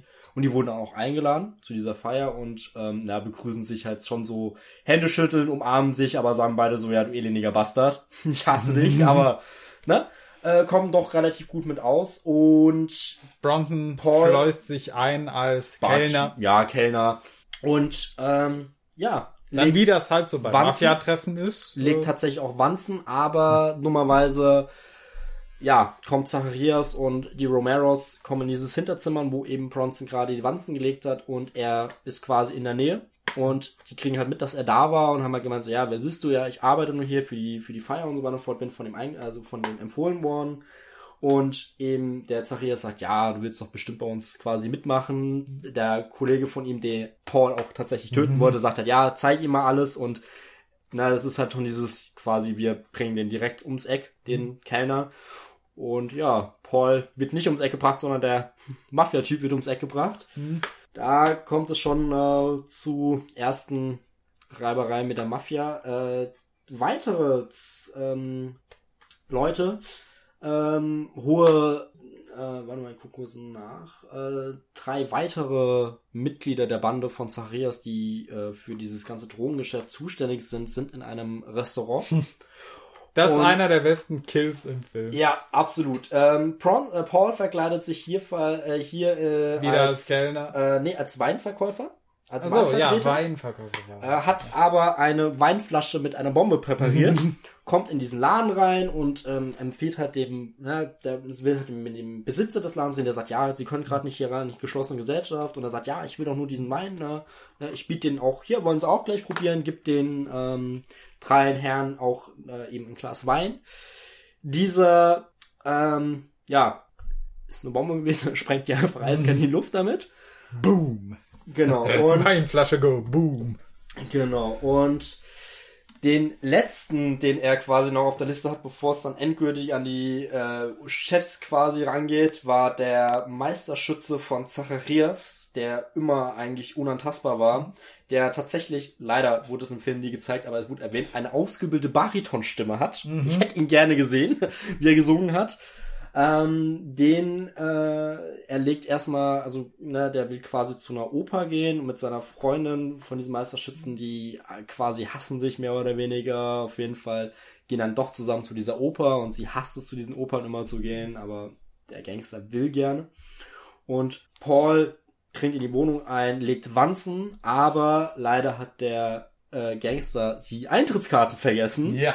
Geht wieder nach oben, findet Pro, äh, Paul in seiner Wohnung. Es kommt zu einer Reiberei und Paul schmeißt sie ihm einfach aus dem Fenster. Was man, so macht mit macht. dem Müll. Einfach raus auf die Straße. Die Polizei ist aber tatsächlich schon auf die äh, Spur ein bisschen gekommen von äh, Paul. Und zwar die Detective Rainer und Nosaki. Äh, Rainer in dem Fall mit EI geschrieben. geschrieben. Ganz wichtig. Ganz wichtig, genau. Und den allerletzten, also den Drogenküche, die nimmt er auch noch hops. Das ist in einer Fischfirma im ähm, Hinter äh, Hinterzimmer von der Fischfirma. Da haben die quasi den, die Drogenküche und auch den Drogenimport und Export am Laufen. Die sprengt er dann ebenfalls noch in die Luft. Und damit ist Zacharias klar, die Romeros stehen hinten dran, die wollen quasi uns aus dem Geschäft drängen und es kommt dann zu einem Treffen auf den Ölfeldern vor, äh, außerhalb von LA. Das wird aber von unserem Paul ähm, sabotiert. Die Gangster fangen an, sich gegenseitig zu erschießen und die, die am Ende noch leben, werden dann von Paul mit dem Scharfschützengewehr ebenfalls erledigt. Mhm. Damit haben wir die Mafia aus, aus dem Geschäft äh, äh, quasi erledigt. Er will zurück zu seinem Auftraggeber, um dem Herrn White die freudige Mitteilung zu geben. Die Mafia ist endgültig Geschichte. Es gibt kein Heroin mehr im Umlauf, also vermeintlich, natürlich gibt's immer noch, aber eben zumindest haben wir die schlimmen Leute endlich erledigt. Er kommt aber nicht zu Herr White, sondern ihm werden zwei Fallen gestellt. Einmal mit einer Autobombe auch und ähm, noch irgendeiner anderen Falle, ich weiß gar nicht mehr genau, was es war. Diese entkommt Paul aber und es stellt sich raus, als er dann bei dem Haus von Herrn White angekommen, äh, angekommen ist, dass Herr White gar nicht Herr White war, sondern der eigentliche Herr White im Urlaub war und ein viel, viel älterer Mann ist und sein Auftraggeber sich nur so ausge, äh, so getan hat, als ob er es wäre und tatsächlich irgendjemand anders war. Und es kommt raus, es ist ein dritter Mafia-Boss, der neu in das Geschäft ansteigen mhm. will und eben mal mit Pauls Hilfe die Konkurrenz ausgeschaltet hat. Recht effektiv. Ja. Äh, seine Freundin aber, äh, von, also die Karen, ist Journalistin und sie versucht eben mit ihrer äh, Methode rauszufinden, wer der Dealer war, der ihre Tochter eben das Heroin verkauft hat und wird von dem vermeintlichen Herrn White in eine Falle gelockt und wird entführt. Der Polizist, der ihm auf die Schliche kommt, das ist einmal Nosaki, der von Zacharias äh, gekauft wurde. Der hat äh, Paul gestellt in seinem Büro und Paul erschießt ihn und man hat ein paar Schusswunden in seinem Büro, noch auf seinem Schreibtisch zum Beispiel. Da frage ich mich auch, wie erklärst du das am nächsten Montag deinem Chef? Warum da ein Loch in deinem Schrank, äh, in deinem Tisch ist? Äh, ich musste halt mal ganz dringend den Finger in die Wand rammen. Kennt man doch. Genau, und eben Rainer kommt halt eben dann, will Paul, also stellt Paul und sagt halt, hier, du hast auch meinen Kollegen geschossen, das geht nicht. Und er sagt halt, ja, Nosaki war von der Mafia gekauft, er ist korrupt. Ähm, Rainer findet dann auch Informationen dazu, er glaubt dann auch Paul und lässt ihn dann tatsächlich äh, gehen, um eben die Freundin von, also die Karen zu befreien. Und es kommt zu einem unglaublichen 80er Jahre schreiendem Showdown. Ich kenne keine Szene, die mehr 80er Jahre ist als eine Schießerei auf einer Rollschuldisco. Genau, es beginnt erstmal in einer Tiefgarage, aber wir, der finale Showdown ist dann auf einer Rollschuhdisco, wo dann eben die Freundin als Geise gehalten wird. Der Herr White hält ihr auch die Waffe hin und sagt halt ihr, na, wir, na du legst deine Waffe nieder. Es, sie kommen bis nach draußen. Äh, die Karen kann vor White fliehen, aber sie wird erschossen von ihm und Bronson ist einfach eiskalt und erschießt mit einem Granatwerfer seiner M16 den Herrn White einfach löscht ihn komplett aus, äh, löst ihn in seine Bestandteile auf. Und der Polizist Rainer steht äh, dann bei Bronson. Bronson will gehen. Er sagt halt, wenn du jetzt weiterläufst, muss ich dich erschießen. Du musst mit mir mitkommen. Und Bronson sagt nur, kalt, machen Sie, was Sie wollen und geht über die Brücke hinweg. Ja. Und damit haben wir den Plot von Deathwish 4 behandelt, der tatsächlich als erster Teil der Reihe und auch, ich glaube, tatsächlich der erste J. Lee Thompson Bronson ist, den wir heute Abend besprechen. Weil Winner ist tatsächlich nicht dabei gewesen, er war beschäftigt mit den Dreharbeiten von Rendezvous mit einer Leiche. Mhm. Und Thompson drehte dann eben Charles Bronson, der hat für acht Filme mit Canon zusammengearbeitet und eben neun Charles Bronson insgesamt Filme gedreht. Also ein unabhängig von den Conan ja, und Clovis. Das ist auch Männern. eine absolute Gewinnerkombi für gewöhnlich. Ja. Äh, man muss leider sagen, Death Wish 4 ist meiner Meinung nach der schwächste Teil der Reihe. Ja, der. Aber sonst Jack Lee Thompson und Bronson ist sonst eigentlich immer ein Hit gewesen. Ja. Von denen, die wir bisher gesehen haben. Ja, ja, ja. Da kommen auch noch ein, zwei. Also, ich muss sagen, ähm, erstmal im Positiven, ich fand ähm, die Mafia, also der Zacharias, ich fand, das war ein cooler Mafia-Boss eigentlich. Mhm. Gerade vor allem diese Reiber, äh, diese Diskussion mit Romeros und so weiter, vor diese, diese Mafia-Krieg generell. Ich liebe äh, Mafia-Geschichten eigentlich aus dieser Zeit einfach. Ähm, auch früher mit, äh, angefangen mit der Pate bis halt jetzt eben hier, ne. Ich finde, die Mafia ist eigentlich ein cooles Setting immer. Ähm, die Polizei war ein bisschen schwer auseinanderzuhalten, weil irgendwie der eine Polizist, der Rainer, sah dem einen Polizisten, der ebenfalls von Zacharias gekauft war, irgendwie super ähnlich und man wusste die Ja, Namen irgendwie nicht so ganz. Man hatte halt, Nosaki war halt der Japaner und Rainer, sein Kollege, war halt eben der Amerikaner. Die konnte man auseinanderhalten, aber das war ein bisschen verwirrend, wer da jetzt von der Polizei da, weil der eine Polizist hat dann auch eben äh, Paul in, äh, in Gewahrsam genommen und wollte ihn dann erschießen und das war die zweite Falle, die da gestellt wurde und irgendwie, ich dachte erst, es wäre dieser Rainer gewesen, war es aber dann doch nicht und es war ein bisschen verwirrend. Ähm, Nicht so verwirrend wie der gefährlichste Mann des Westens, aber Mann. Nee, ja, natürlich nicht. Aber es war halt einfach so ein bisschen so, hm, ja, okay, wer ist das jetzt? Ach, das ist der, alles klar, ich versteh's. Ja. Der Vor allem Film so, war schwach und generisch. Es war Ja. halt quasi der Versuch, Death Wish 3 nochmal zu machen, Mhm. mit ein bisschen mehr over the top nochmal. Gerade jetzt die Weinbombe wieder nochmal ein Granatwerfer am Ende, um den Bösewicht in die Luft zu sprengen und so weiter fort. Aber es hat diese mein Problem war, auf der einen Seite, er war generischer und auf der anderen Seite ist er halt nochmal cartoonhafter geworden mit diesen Kills. Und bei Death Wish 3 ist das alles flüssiger ineinander übergegangen. Die Handlung war over the top, die Action war over the top, aber hier auf der einen Seite, das Problem von diesem Film ist, er will in der Darstellung und so weiter der Charaktere schon legitim sein, aber dann hast du diese Over-the-Top-Momente. Die natürlich bringt das ein Lacher dann, aber er es klappt halt auch ein nicht. bisschen langatmiger. Ja, Er hat sich ein bisschen gezogen. Es war tatsächlich mit seinen 99 Minuten immer noch klassisch eineinhalb Stunden, ein bisschen länger, Stunde 40. Aber er zieht sich. Er fühlt Ja. sich an wie zwei Stunden. Und das ist halt das erste Mal, dass wir von den guten Bronson-Filmen, also abgesehen von der Gefäßmann des Westens, der erste war, der sich ein bisschen gezogen hat. Fand ich persönlich jetzt, die wir bisher besprochen haben. der sich durchgehend gezogen hat. Durchgehend, so, ja. Kalter Hauch hatte sich hier und da auch ein bisschen gezogen, Ja, dafür war er an anderen Stellen ein bisschen zu schnell, aber der hat sich sehr lange angefühlt. Ja, es war halt vor allem einfach dieses super generische, wir hatten uns gerade eben erst Deathwish 3 angeguckt, danach Deathwish 4, so, mir kam es irgendwie so bekannt vor, ja, wir haben ein neues Setting, die Mafia, die war cool gemacht und so, ja, aber halt der Rest war so, vor allem einfach der Versuch halt eben Deathwish 3 zu, zu, zu kopieren. Der ist halt Ja. kolossal gescheitert, der ist nicht mehr ganz so, weil Deathwish 3 war halt einfach dadurch, dass es halt einfach ein komplettes Straßenviertel in Schutt und Asche gelegt hat, komplett einmal eine Eskalationsstufe oben drüber, während es hier einfach, ja, 80er Jahre Rollschuh-Disco einfach war und das war halt einfach so super lachhaft, weil, also, ja, war halt witzig, weil, mal ganz ehrlich, wie oft hast du eine Rollschuh-Disco noch gesehen in deinem Leben? Das ist halt Ja. was, was nur in den 80ern gibt. Also ich habe kein Problem damit, wenn im Laufe einer Filmreihe da der erste Teil noch mega ernst und seriös darüber kommt und irgendwann, keine Ahnung, ab Teil 5, 6, 7, 8 dann einer dabei ist, der quasi schon Parodie auf das Original ist. Wenn man das gut macht, meinetwegen, aber das hier war so nix halbes und nix Ganzes. Vor allem ist es irgendwie, was auch irgendwie schwach war, also was irgendwie noch so nicht so gut gemacht war, war, die Tochter war erst im Krankenhaus in ärztlicher Behandlung und äh, dann quasi stirbt sie offscreen. Ja. Es wird so erwähnt, ach übrigens, die Tochter ist tot. Scheiße war's. Ja, Mist, nicht schon wieder. Das, das hätte man anders lösen können, ja. Irgendwie im Krankenhaus dann irgendwie zeigen, wie der, der Pulsschlag dann irgendwie auf Null geht. Man kennt halt dieses Piep, Piep, Piep. Klassisches Zeichen dafür, da ist jemand tot. Alles klar. Äh, 10 Aufwand, 10 Sekunden äh, Screentime und kannst du quasi in jedem Studio drehen, brauchst nicht mal einen Schauspieler für unbedingt, ne? Ja.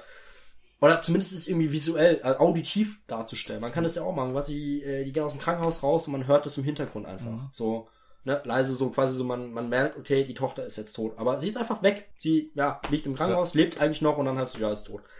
Ursprünglich sollte auch eigentlich äh, die Rolle männlich sein. Das hat man dann aber wieder geändert. Ab- Anfangs hatte man sich gedacht, wir sollten jetzt vielleicht mal einen Jungen nehmen, weil wenn er immer wieder eine Tochter verliert, Ja, man muss ja ein bisschen Abwechslung reinbringen. So, ja. Gendergerechtigkeit. Bronson muss auch mal einen Jungen verlieren. ja, vor allem, na, es wird halt irgendwie so, in Deathwish 3 hat man schon so gesehen und vor allem, er hat auch klar gemacht, er will eigentlich keine neue Familie mehr haben, der hat nur tra traumatische Erlebnisse damit gehabt. Das Familie ist für ihn quasi gestorben, wört wörtlich teilweise. Und in Deathwish 4 hat er auf einmal, ja, eine neue Familie. Und Ja. wie haben die sich kennengelernt und so weiter und fort, das wird irgendwie nie geklärt, wirklich. Und das ist halt auch so, es bricht so ein bisschen mit Deathwish 3. Mit der Charakterentwicklung so, so ein bisschen. Aber gut, ich meine, wo die Liebe hinfällt, ne? Man will ja ihm auch durchaus noch eine neue Chance wünschen, dass es dann irgendwann doch gut läuft. Ja, ursprünglich war da auch, äh, also man hatte schon für Deathwish 3 äh, drei äh, weitere alternative Drehbücher gehabt von dem guten Herr Gail Morgan Hickman. Die wurden dann aber alle abgelehnt und dann hatte man doch wieder äh, von Don Jacoby das genommen, was nochmal von Winner überarbeitet wurde. Hier hatte man dann zunächst überlegt, eins dieser drei zu verfilmen, aber hat man sich auch dann dagegen entschieden am Ende, sondern das, äh, nee doch, man hatte äh, das dritte von Hickman verwendet am Ende. Und Gut, das erklärt dann, warum er halt wieder eine neue Freundin hat, quasi. Ja.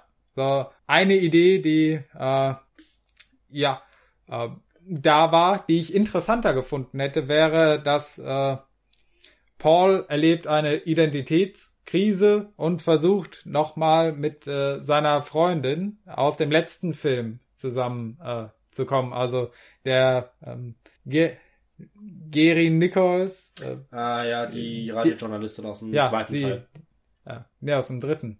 Nein, aus dem dritten war es die Fischverteidigerin, die in die Luft geflogen ist. Ah Gott, ich bin gerade verwirrt. Ja, wir, also du hast gesagt den letzten Film, aber es war halt quasi das Drehbuch für den dritten Teil wäre alternativ gewesen. Stimmt, stimmt, ja. Mit der zu kommen, der einen Heiratsantrag gemacht hat, ja. die ihn ja verlassen hat aufgrund dieser das stimmt, äh, gefälschten die, Ausweise. Die im zweiten Teil wurde von Jill Arland genau. äh, gedreht, äh, gespielt. Das konnte man dann aber nicht machen, weil zu dem Zeitpunkt litt seine Frau schon am Brustkrebs und war damit offenbar ja zu beschäftigt. Also wie gesagt, es gibt auch noch diese andere Geschichte von dem Film Assassination, wo äh, Bronson dafür gekämpft hat, dass Island nochmal mit ihm vor die Kamera durfte, um äh, sie von diesem Kampf abzulenken und sie dann doch noch ein bisschen Zeit miteinander verbringen konnten. Also sehr traurig, schön eigentlich. Hier hat das dann offenbar nicht gelungen. Ähm, ich muss nochmal nachschauen kurz. Ja, Island ist dann auch 90 verstorben. Also, ja, äh, drei Jahre nach Death Wish 4. Ähm, eine Sache, die der Film trotz allem gut gemacht hat, war eben der, die zwei One-Liner am Anfang und am Ende. Einmal, ich bin der Tod und machen Sie, was Sie wollen. Mhm. Da möchte ich einmal ganz kurz anmerken. Wir haben, mh, hm, wir haben den Film gehabt, das Gesetz bin ich. Ja. ja. Also das Gesetz ist Charles Bronson und Charles Bronson ist der Tod. Also muss dann, dann logischerweise irgendwann ein Film kommen, äh, dass äh, der Tod bin ich. Den haben wir tatsächlich gehabt, weil es ist ja quasi, nein, das Gesetz ist der Tod. Das war's. Diesen Film gibt es. Den, den Film gibt's, der kam nach. Das Gesetz bin ich, das Gesetz ist der Tod und ich bin der Tod. Genau, und damit ist Charles Bronson Charles Bronson, wenn man so will. Weil er ist sowohl der Tod als auch das Gesetz. Und wir haben tatsächlich dann den Film bekommen. Das Gesetz ist der Tod. Weil mhm. er ist ja das Gesetz und mhm. der Tod. Ich fand das, äh, ja, das sind so Dinge, die, die, die mich äh, bei schlechten Filmen doch bei der, bei, bei Laune halten. Also was heißt schlechten ja. Filme? Bei, ja, er war halt nie mal so gut wie Death Wish 1 bis 3. Mhm. Na? aber er war trotz allem noch unterhaltsam an manchen Stellen. Gerade jetzt eben das 80er Jahre Showdown-Finale auf einer ähm, auf einer Rollstuhl-Disco, die, die Zacharias Mafia, die fand ich gut. Ich fand mhm. Zacharias war ein, auch ein sympathischer Charakter tatsächlich, so ein bisschen. Ähm, der tatsächlich, also seine, sein, sein, sein, sein Kumpel, also sein, sein Mit Mitarbeiter, sag ich mal, sein Kollege hat halt gesagt, die Romeros sind halt an diesen mhm. Mordanschlägen hinten dran.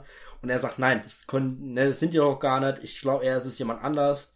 Er hat also nicht die Romeros verdächtigt, sondern er wollte mit den Romeros zusammenarbeiten, um zu klären, wer ist denn da äh, für was verantwortlich. Gespielt wurde Ed Zarias auch von Perry Lopez, sehe ich gerade. Und die zwei Romeros wurden gespielt von Mike Moroff und Dan Farrow. Jack ja. und Tony Romero. Und wir haben auch äh, in einer Nebenrolle Danny Trejo mit dabei.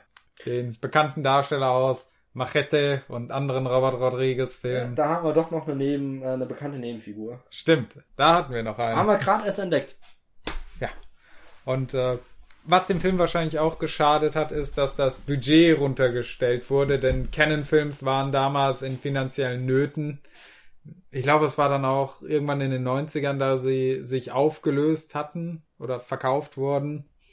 Ähm, also sie haben sich auf jeden Fall langfristig nicht mehr davon erholt. Damals waren ihre großen Hits halt noch zum Beispiel Missing in Action mit Chuck Norris, der noch 38 Millionen am Box Office äh, einnehmen konnte. Aber trotzdem, dazu hatten sie dann halt auch absolute Versagerfilme wie Pirates von 86 und deswegen hat man dann in Zukunft das Budget für Filme auf 5 Millionen pro Film begrenzt und wenn man jetzt mal überlegt, dass Charles Bronson wahrscheinlich auch wieder so eins, eine Million, 1,5 genommen hat für seine Rolle darin. Äh, der Film hat auch tatsächlich deutlich weniger eingespielt an den Kinokasten als noch ja. Teil 3. Ja, gerade mal 7 Millionen. Ja, während äh, ähm, der Fisch 3 an den ersten 10 Tagen 10 Millionen eingespielt hat. Und ich glaube danach nochmal irgendwie, ich glaube 17 Millionen insgesamt oder so. Ja, der hat sein Budget fast verdoppelt. Ja, der hat gut. Deathwish 3 kam sehr gut an an der Kinokasse, Deathwish 4 nicht mehr. Laut Wikipedia ist aber Deathwish 4 der Teil, der von den Kritikern am liebsten bewertet wurde, also am besten bewertet wurde. Da merkt man mal wieder, Kritiker haben keine Ahnung von irgendwas. Die kaufen keine Kinotickets. Sagte ich als Filmkritiker. ja, wir sind ja keine professionellen Filmkritiker, wir kaufen ja auch Kinotickets. Ja. Äh, Charles Bronson hätte an uns tatsächlich äh, Geld verdient. Mhm. Ich meine, hat er wahrscheinlich seine, seine, seine Erben haben daran gut verdient, dass wir hier 20 Filme von ihm, 18, äh, 19 Filme von ihm schon stehen haben. Und oh. nee, ich fand auch diesen Plot-Twist mit, äh, dass der Herr White gar nicht Herr White war, auch ein bisschen vorhersehbar mhm. im Laufe der Geschichte. So auf einmal irgendwie, doch kommen wir auf die ja, kann, wer bezahlt denn den auf einmal so? Mhm. Ne? Gibt's irgendwie, man hat irgendwie so äh, man weiß überhaupt gar nichts über den Kerl, der bezahlt halt irgendeinen ne, dafür, die Mafia aufzuräumen und so weiter fort. Klar, natürlich, so ein reicher Aristokrat macht sowas schon, aber irgendwas stimmt daran nicht so ganz und ähm, ja. Hatte ein paar nette Szenen, ja. vor allem den Anfang, aber im Großen und Ganzen ja, nicht gut. Nee, nee, der kam nicht mehr ganz so gut an. Aber ich fand die, die Weinbombe, fand ich sehr kreativ. Ja. Ich fand das sehr kreativ und vor allem, wie er sich da als Weinverkäufer ausgegeben hat. Die, die Szene fand ich schon witzig, äh, wo er sich da auch bei diesen drei Mafia-Gangstern da so ein bisschen, ah, wollt ihr auch mal probieren und so weiter. ich lasse euch die Flasche gerade hier, könnt ihr probieren, wenn es euch gefällt, ruft an, wir bestellen dann, wir machen einen guten Preis aus und so weiter fort, ne gibt sich da als neue Weinfirma aus aus der Nähe und so und äh, sprengt dann einfach den Laden in die Luft. Äh, ich habe kein, äh, mir ist eine Weinbombe so noch nicht untergekommen mhm. tatsächlich. Also ich fand, das äh, war kreativ, aber es war ein bisschen zu sehr, zu sehr over the top. Na, es ja. nicht in einer guten Weise over the top nee, wie Teil 3. Naja, so ein bisschen so gezwungenhaft. Ja, ja. wir wollen halt noch mal eine Schippe drauflegen. Hm, Delphi 3 war gut, aber legen wir noch mal eine Schippe oben drauf. Hat in dem Fall nicht so gut funktioniert, aber wir haben ja noch einen weiteren Deathwish-Film vor uns. Den, noch zwei. Ja, zwei, aber den letzten mit Charles Bronson. Ja. Äh, auch der letzte ähm, von der chronologischen Zeitlinie mit ihm. Ja, so Denn der letzte, den wir bisher gesehen haben. kam dann Deathwish 5 raus und Bronson ist ja 99 war sein letzter Film ins, ins Kino gekommen. Und 2003 ist er dann verstorben. Aber Erzähl uns doch mal, worum geht's denn in unserem letzten Charles Bronson Deathwish-Film? Und wie wir auch festgestellt haben, der letzte, in dem er die Hauptrolle gespielt hat. Ja, der letzte Kinofilm, in dem er die Hauptrolle gespielt hat. Er hat dann zwar noch mitgespielt in den Family of Cops Filmen, zu Deutsch Eiskalte Wut, aber das war dann auch nicht mehr so groß. Er selbst äh, hatte dann ja irgendwann das Problem mit Alzheimer bekommen, weswegen er nicht mehr so gut in Filmen mitspielen konnte. Und nun ja, Death Wish 5 ist aus einem Grund entstanden und zwar, ich habe nochmal nachgeschaut, 1989 ist Canon Film dann auseinandergebrochen und einer von den beiden, nämlich äh, der gute Menahem Golan, hat darauf 21st Century Film Corporation gegründet, also sein eigenes Filmstudio und wollte Filme drehen, aber die sind auch keine großen Erfolge geworden und er brauchte unbedingt einen Hit und hat sich dann gedacht, aller Deathwish 5, das wird es sicher. Deathwish 1 bis 4 hat immer gut funktioniert, das war immer ein Hitgarant. Also Deathwish 4 jetzt nicht mehr, aber 1 bis 3 hat immer gut gezogen. Vielleicht der fünfte. vielleicht wird's ja doch noch mal was. Und Spoiler, wurd's nicht. ja. Ach ja. Alleine Charles Bronson soll für den Kinofilm für seinen Auftritt eine Gage von 5 Millionen Dollar erhalten haben und an den Kinokassen hat der Film gerade mal 1,7 Millionen eingespielt. Also, Das hatte Deathwish 1 an zwei Tagen gehabt. genau. Und nun, worum geht es denn in dem Film? Also, Paul Kersey kommt zurück nach New York. Mal wieder. Natürlich. Er wechselt sehr oft zwischen New York und LA, fällt mir gerade auf. Ja. Und diesmal heißt er Paul Stewart, denn er ist im Zeugenschutzprogramm. Er trifft dort seine neue Freundin Olivia und deren Tochter Chelsea. Die äh, sind auf einer Modenschau und dort taucht dann aber Chelseas Vater Tommy auf. Ein, ja, Gangster, Tommy O'Shea, der dort Ärger macht, der ein paar Leute bedroht, äh, später dann auch jemanden in dieser Modefabrik, jemanden in Säure auflöst und anders die Hände bügelt. Ja. Zur Begrüßung. genau, und das Treffen zwischen dem guten Herrn Stewart und O'Shea läuft dann natürlich nicht sonderlich so gut, da natürlich hat der Tommy dann Probleme mit dem neuen Lover seiner Ex. Boah, und es kommt dann zu einer Reiberei zwischen den beiden, in denen Bronson dann auch mit einer Waffe bedro bedroht wird, was für ihn jetzt nichts Neues ist und das endet Er weiß, dass er die größere und dickere zu Hause liegen hat. ja, natürlich. Bronson hat immer die größere und dickere zu Hause liegen. Ja, nun, die Situation löst sich auf, als dann das Kind Chelsea auftaucht. Aber damit ist der Beef noch nicht zu Ende, denn als dann eines Abends, äh, sorry, äh, als eines Abends dann Bronson seiner neuen Geliebten den Antrag macht in einem Restaurant, willigt sie natürlich zunächst ein, als, oder nein, er möchte ihr, glaube ich, den Antrag machen, war Kam es. nicht dazu, ja. Ja. Sie geht zunächst ins Bad und wird dann von einem von Tommys äh, ja, Handlangern fertig gemacht. Nämlich Freddy, einem Verrückten äh, in Frauenkleidern. Macht das Ding einfach auf und quietscht hier nicht rum. Ich wusste nicht, dass das so quietscht. Entschuldigung. Ich will mal ein bisschen frische Luft sagen. Ja. Und sie wird dabei entstellt, also ihr Gesicht. Er prügelt mit dem Gesicht seiner Frau den Spiegel Hm. und wicht den Fußboden auf, weil er so dreckig war. Ja, das bekommt Bronson natürlich mit, aber dadurch, dass äh, Tommy O'Shea am Nachbartisch gesessen hat, hat der natürlich ein perfektes Alibi und ja, aber äh, Bronson hat natürlich die Gelegenheit, den guten Freddy zu sehen, erwischt einen Blick auf ihn und ist dann natürlich direkt wieder im Racheengel-Modus. Und macht Jagd auf die gesamte Truppe von äh, Tommy. Er erledigt äh, dann, ich glaube erst erledigt er Freddy, der äh, zu diesem Zeitpunkt in der Badewanne chillt mit einer Frau in seinem Apartment. Und das ist wahrscheinlich der, der absurdeste Kill in allen Deathwish-Filmen, denn Bronson besorgt sich einen fernsteuerbaren Fußball. Den kickt er dann über das Tor, verarscht Freddy damit. Weil Freddy absolute Paranoia hat und sein komplettes Haus quasi rund um die Uhr bewacht und äh, also überwachen Ja. das mit Kameras und alles. Also der kommt ihm nicht direkt nah, also lockt er ihn quasi raus mit diesem Ball. Weil er wundert sich halt, wer, na, diese Drecksplagen haben da diesen Ball über den Zaun geschmissen, regt sich dann drüber auf.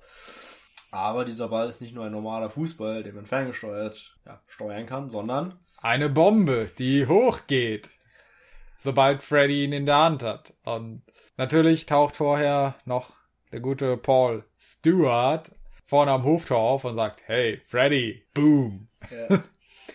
Einen anderen Handlanger tötet er dann mit einer vergifteten Cannelloni in einem Restaurant. Und ja, dann kommt es später hinaus zum ähm, großen Showdown in der äh, Oh, was war das nochmal für eine scheiß Lagerhalle? Da, da, da Ja, hatten sie, die Lagerhalle von dem Modeunternehmen äh, Ja. Von was zwar immer noch irgendwie Tommy Oshii gehört, aber von der Frau halt quasi geleitet wird, aber Tommy Mhm. macht darüber seine krummen Geschäfte. Ja. Und da kommt es dann zum großen Showdown. Äh, vorher, Moment, bevor er Jagd macht, wird noch äh, Olivia umgebracht. Ja. Ja. die werden zu Hause überfallen und äh, sie versuchen zu fliehen, aber Olivia hat es eben nicht geschafft. Ja, und da äh, erhascht er dann einen Blick auf Freddy, nicht vorher bei dem Angriff auf äh, dem Damenklo. Er hat ihn da gesehen, aber dann hat er ihn dann bei dem Überfall dann endgültig gesehen und Ja. sagt halt, alles klar, jetzt ist Ja, jetzt auch da konnte sich Bronson gerade mal so über das Dach retten und in einer Mülltonne landen, bis die Polizei gekommen ist. Und infolgedessen wurde dann äh, Chelsea, die Tochter, wieder an Tommy gegeben.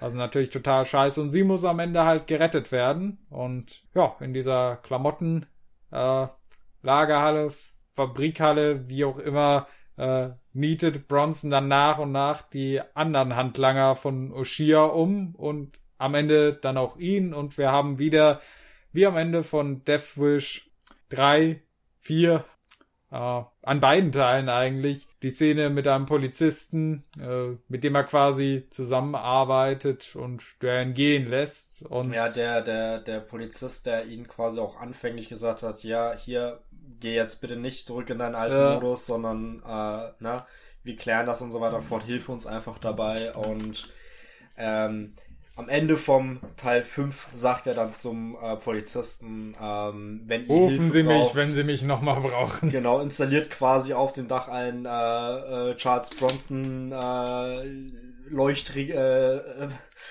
Banner oder wie Das Bronson Signal. Genau, das Bronson-Signal. Einfach nur riesengroß die Silhouette seines Schnauzbarts ja, auf die Wolken projizieren.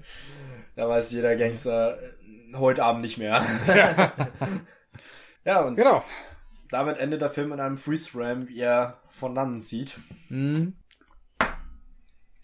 Ja, was gibt's dazu zu sagen? Ich, ich habe eigentlich nicht viel dazu zu sagen. Er war, Es ist das ein- gleiche einfach nochmal. Es ist hm, es fühlt sich einfach jetzt endgültig an. Wir haben jetzt Charles äh, Death Wish in allen Möglichkeiten irgendwie durchexerziert. Wir haben wieder äh, die Frau von ihm, die getötet wird. Wir haben wieder die Tochter, die irgendwie zwischen die Fronten gerät, die er retten muss. Wir haben wieder die Polizei, die mit ihm anfänglich na, mit der er dann am Ende zusammenarbeitet. Wir haben wieder eine Haufen Brutalität und Gewalt und äh, es ist mittlerweile wirklich Charles Bronson als 8, 70-jähriger Mann, was glaube ich, wie alt war der? 94, ja gut, der war damals Anfang 80. 73. Ja, ja, dra- Anfang 70, genau, also dementsprechend auch schon wieder nochmal gute 10 Jahre älter als bei Death Wish 3 und ja, er hatte ein paar gute, gute Momente gehabt, jetzt gerade zum Beispiel wieder ähm, Chucky gestorben ist, ähm, na, es ist dann Die beiden Tode von Freddy und Chucky waren unterhaltsam. ja, die waren ganz unterhaltsam. Also, äh, ne, quasi, er kommt in das Restaurant von Chuckys äh, Mutter und holt sich ein Käffchen, trinkt, äh, liest die Zeitung und hat dann, während Chucky nicht aufgepasst hat, das vergiftet, die Cannelloni. Und Chucky liebt Süßwaren und äh, stopft diese Cannelloni in sich rein und stirbt daran. Und naja, wir haben jetzt in dem Film tatsächlich ein umgekehrtes ähm, Zitat wie bei, also umgekehrte Situation wie bei der Pate. Nicht die Kanone, sondern die Cannelloni. Hier in dem Fall, nimm die Kanone und nicht die Cannelloni. äh, ich finde auch die Beerdigung von äh, Chucky irgendwie ganz unterhaltsam. Also man hat diese zwei Beerdigungen in diese, mit dieser kleinen Trauergemeinde, sag ich mal, um halt Tommy, die halt eben Freddy und Chucky beerdigen und ähm, ja, es hat ein paar witzige Momente gehabt, ein paar gute Momente gehabt, war rundum ein bisschen besser als Teil 4. Er hat sich nicht so lange gezogen Ja. wie Teil 4. Geht auch 91 Minuten, also 10 Minuten kürzer knapp. Ähm, ja, Aber der Drops ist gelutscht bei Ja. dem Franchise. Ja. also 1 bis 3 super gut, Teil 4 und 5 lassen halt deutlich nach und äh, ja, Ich kann auch verstehen, warum die dann am Box Office komplett gefloppt sind. So. ja, Warum Ich- sollte man sich einen Film anschauen, den man schon zu Hause im Regal stehen hat, im Prinzip? Äh, Man konnte halt auch nichts Neues mehr mit der Thematik anfangen. Ja, es ist halt cool, mal wieder äh, nochmal Bronson zu sehen. Ja, also er spielt es immer noch super, ist halt hier auch ein liebevoller Vater für Chelsea. Ähm, Ja. Und so, und äh, auch cool, wie er da steht mit seinem Anzug und die zwei silbernen äh, Revolver, wenn er da gekreuzt, also so quasi Hand, äh, Arm vom, äh, die Arme vor der Brust verschränkt und dann die zwei Waffen in der Hand. Das sieht cool aus, aber äh, nee, das war ja nicht mehr ganz so gut. Äh, eine witzige Stelle war auch, wo er den einen Gangster in der ähm, Red weiter. ja, Lass eine dich nicht ablenken. Ich schlage nur eine Fliege tot. Äh, Eine witzige Stelle war ja zum Beispiel am Ende vom Showdown, wo er den äh, einen in so eine ähm, Verpackungsmaterial äh, Rolle eingesch äh, quasi komplett mumifiziert hat. Ähm, Stimmt, das gab es was, da noch. was auch äh, irgendwie unterhaltsam war, war halt eben generell dieser ganze Showdown quasi. Tommy, bei- äh, Tommy O'Shea war mit äh, Chelsea oben im Büro und schickt seine ganzen Handlanger runter mit äh, Walkie-Talkies und Bronson kriegt dann halt eben eins davon in der Hand und sagt halt, ja, äh, Tommy, ja, du bist der Nächste dran und äh, ja, den einen schmeißt er in die Säure rein und alles. Also es ist äh, stellenweise ganz, einer hat er zum Beispiel auch in diese Pressmaschine reingestopft und so weiter und fort. Mhm. Und es sind ein paar coole Kills, aber rundum, es ist halt, ja, Es ist halt in dem Sinne auch nicht mehr Death Wish, wie im Original war. So, es hat halt wirklich diesen Anschein eines generischen Actionfilms angenommen. ja, ja. Und so viele hast du da auch. Da kannst du dir tausende andere von der Art aussuchen, die ähnliches gemacht haben. Und ja, vielleicht liegt es auch daran, dass man hier äh, Alan A. Goldstein an der Regie hatte. Jack Lee Thompson hatte wohl keine Lust mehr und Michael Winner hat man gar nicht erst gefragt, nachdem der schon bei Teil 4 raus war. Man hatte auch irgendwie Probleme mit dem originalen Drehbuchautor, der hat irgendwie auch, da ist er auch irgendwie vom Projekt abgesprungen und man hat es dann irgendwie doch versucht weiterzumachen.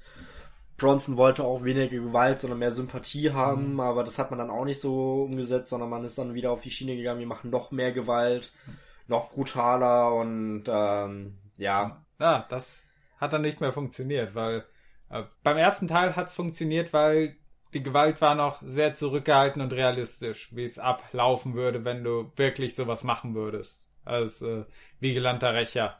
Und von Teil zu Teil ist die Gewalt immer stärker und absurder geworden. bis Ah. dann halt Teil 3 den, den noch guten Peak hatte, war Ja. noch unterhaltsam. Teil war, 3 war absolute Materialschlacht gegen Ende gefühlt, aber Ja. super. Es war unterhaltsam. Es hat sich aber auch nicht mehr ernst genommen, Teil 3. Nee, Teil 3 war absolut nicht mehr ernst. Teil 2 hat es noch stellenweise versucht, ja. aber halt eben stellenweise ein bisschen over the top, ein bisschen mehr, ein bisschen mehr Comedy, gerade jetzt die Verfolgungsszene im Taxi ist halt pure Comedy Gold. Äh, ich meine, mit einem Opernglas, äh, warum nützt nicht normales Fan Fernglas einfach? Na, aber es muss ein Opernglas sein. Natürlich. ist, aber es ist witzig und es funktioniert auch. Und äh, Teil 3 hat diese, diese, diesen, diesen Materialschlacht. Teil 4 wollte es halt quasi kopieren, hat es nicht geschafft und Teil 5 ist dann, ja, Teil 4 nochmal und äh, das war, es hat nicht mehr so gut funktioniert einfach. Ja, du. Es ist in der Action sehr generisch geworden. So. Das war bei Teil 1, wie gesagt, das kontrollierte, realistische. Bei Teil 3 das übertriebene, wo es sich aber auch nicht mehr ernst genommen hat. Und hier hast du halt in Teil 4 und 5 zum einen das übertriebene, was schon wieder cartoonhaft wird, aber der, die Filme nehmen sich halt noch ernst. Ja, So. wollen mehr sein, als sie eigentlich tatsächlich sind, habe ich das Gefühl. Ja.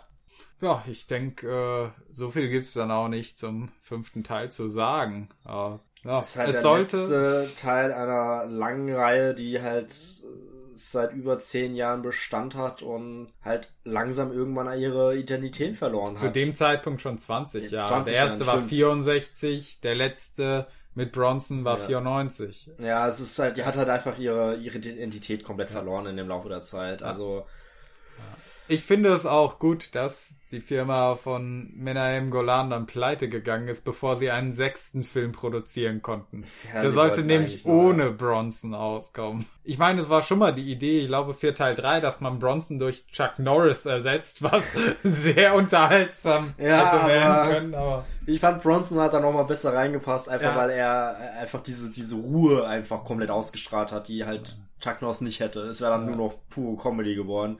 Während das nochmal so ein... Ah, es war mal interessant, halt Bronson in dieser kompletten Eskalation zu sehen, weil das hat man davor und danach nicht wirklich gehabt, sondern er es ist... Bronson ist so ein Charakter, der ist so, so ein fundierter, normaler Typ, der halt eben ein bisschen mehr macht, als, also ein bisschen stärker, ein bisschen krasser unterwegs ist als, als normal, aber ich sag mal so ein bisschen so wie Bruce Willis in, ähm, hier, ähm, Stirb langsam. Hm. Ein Cop, der halt einfach in diese Situation reingeworfen wird und vollkommen wie ein normaler Mensch halt immer noch agiert und halt auch mal einstecken muss. Das hat halt Bronson auch. Ja. Musste auch mal abends zu Staub fressen und das macht ihn halt, sag ich mal, so als guten äh, Actionfigur halt aus, weil er immer noch wie ein normaler Mensch agiert und nicht wie Stallone so einen absolut übermächtigen Bodycounter hat oder wie Chuck Norris teilweise, die so viel zu krass unterwegs waren oder Jean-Claude Van Damme, die sind ja meilenweit von normalen Menschen entfernt, Ja. wie, wie ich von einem Milliardär äh, entfernt bin, also Ja. Death Wish 3, muss ich auch sagen, ist der einzige Film, äh, das wird ja bei Bronson immer so ein bisschen belächelt, dass er seine wirkliche Karriere hat erst angefangen, als er so um die 50 war. Und äh, bei den meisten Schauspielern ist das ja damals die Zeit gewesen, wo der Peak langsam vorbei ist. ja, Die Schönheit der Jugend ist vorüber, man wird älter, man kann nicht mehr wie früher. Bronson hat erst angefangen.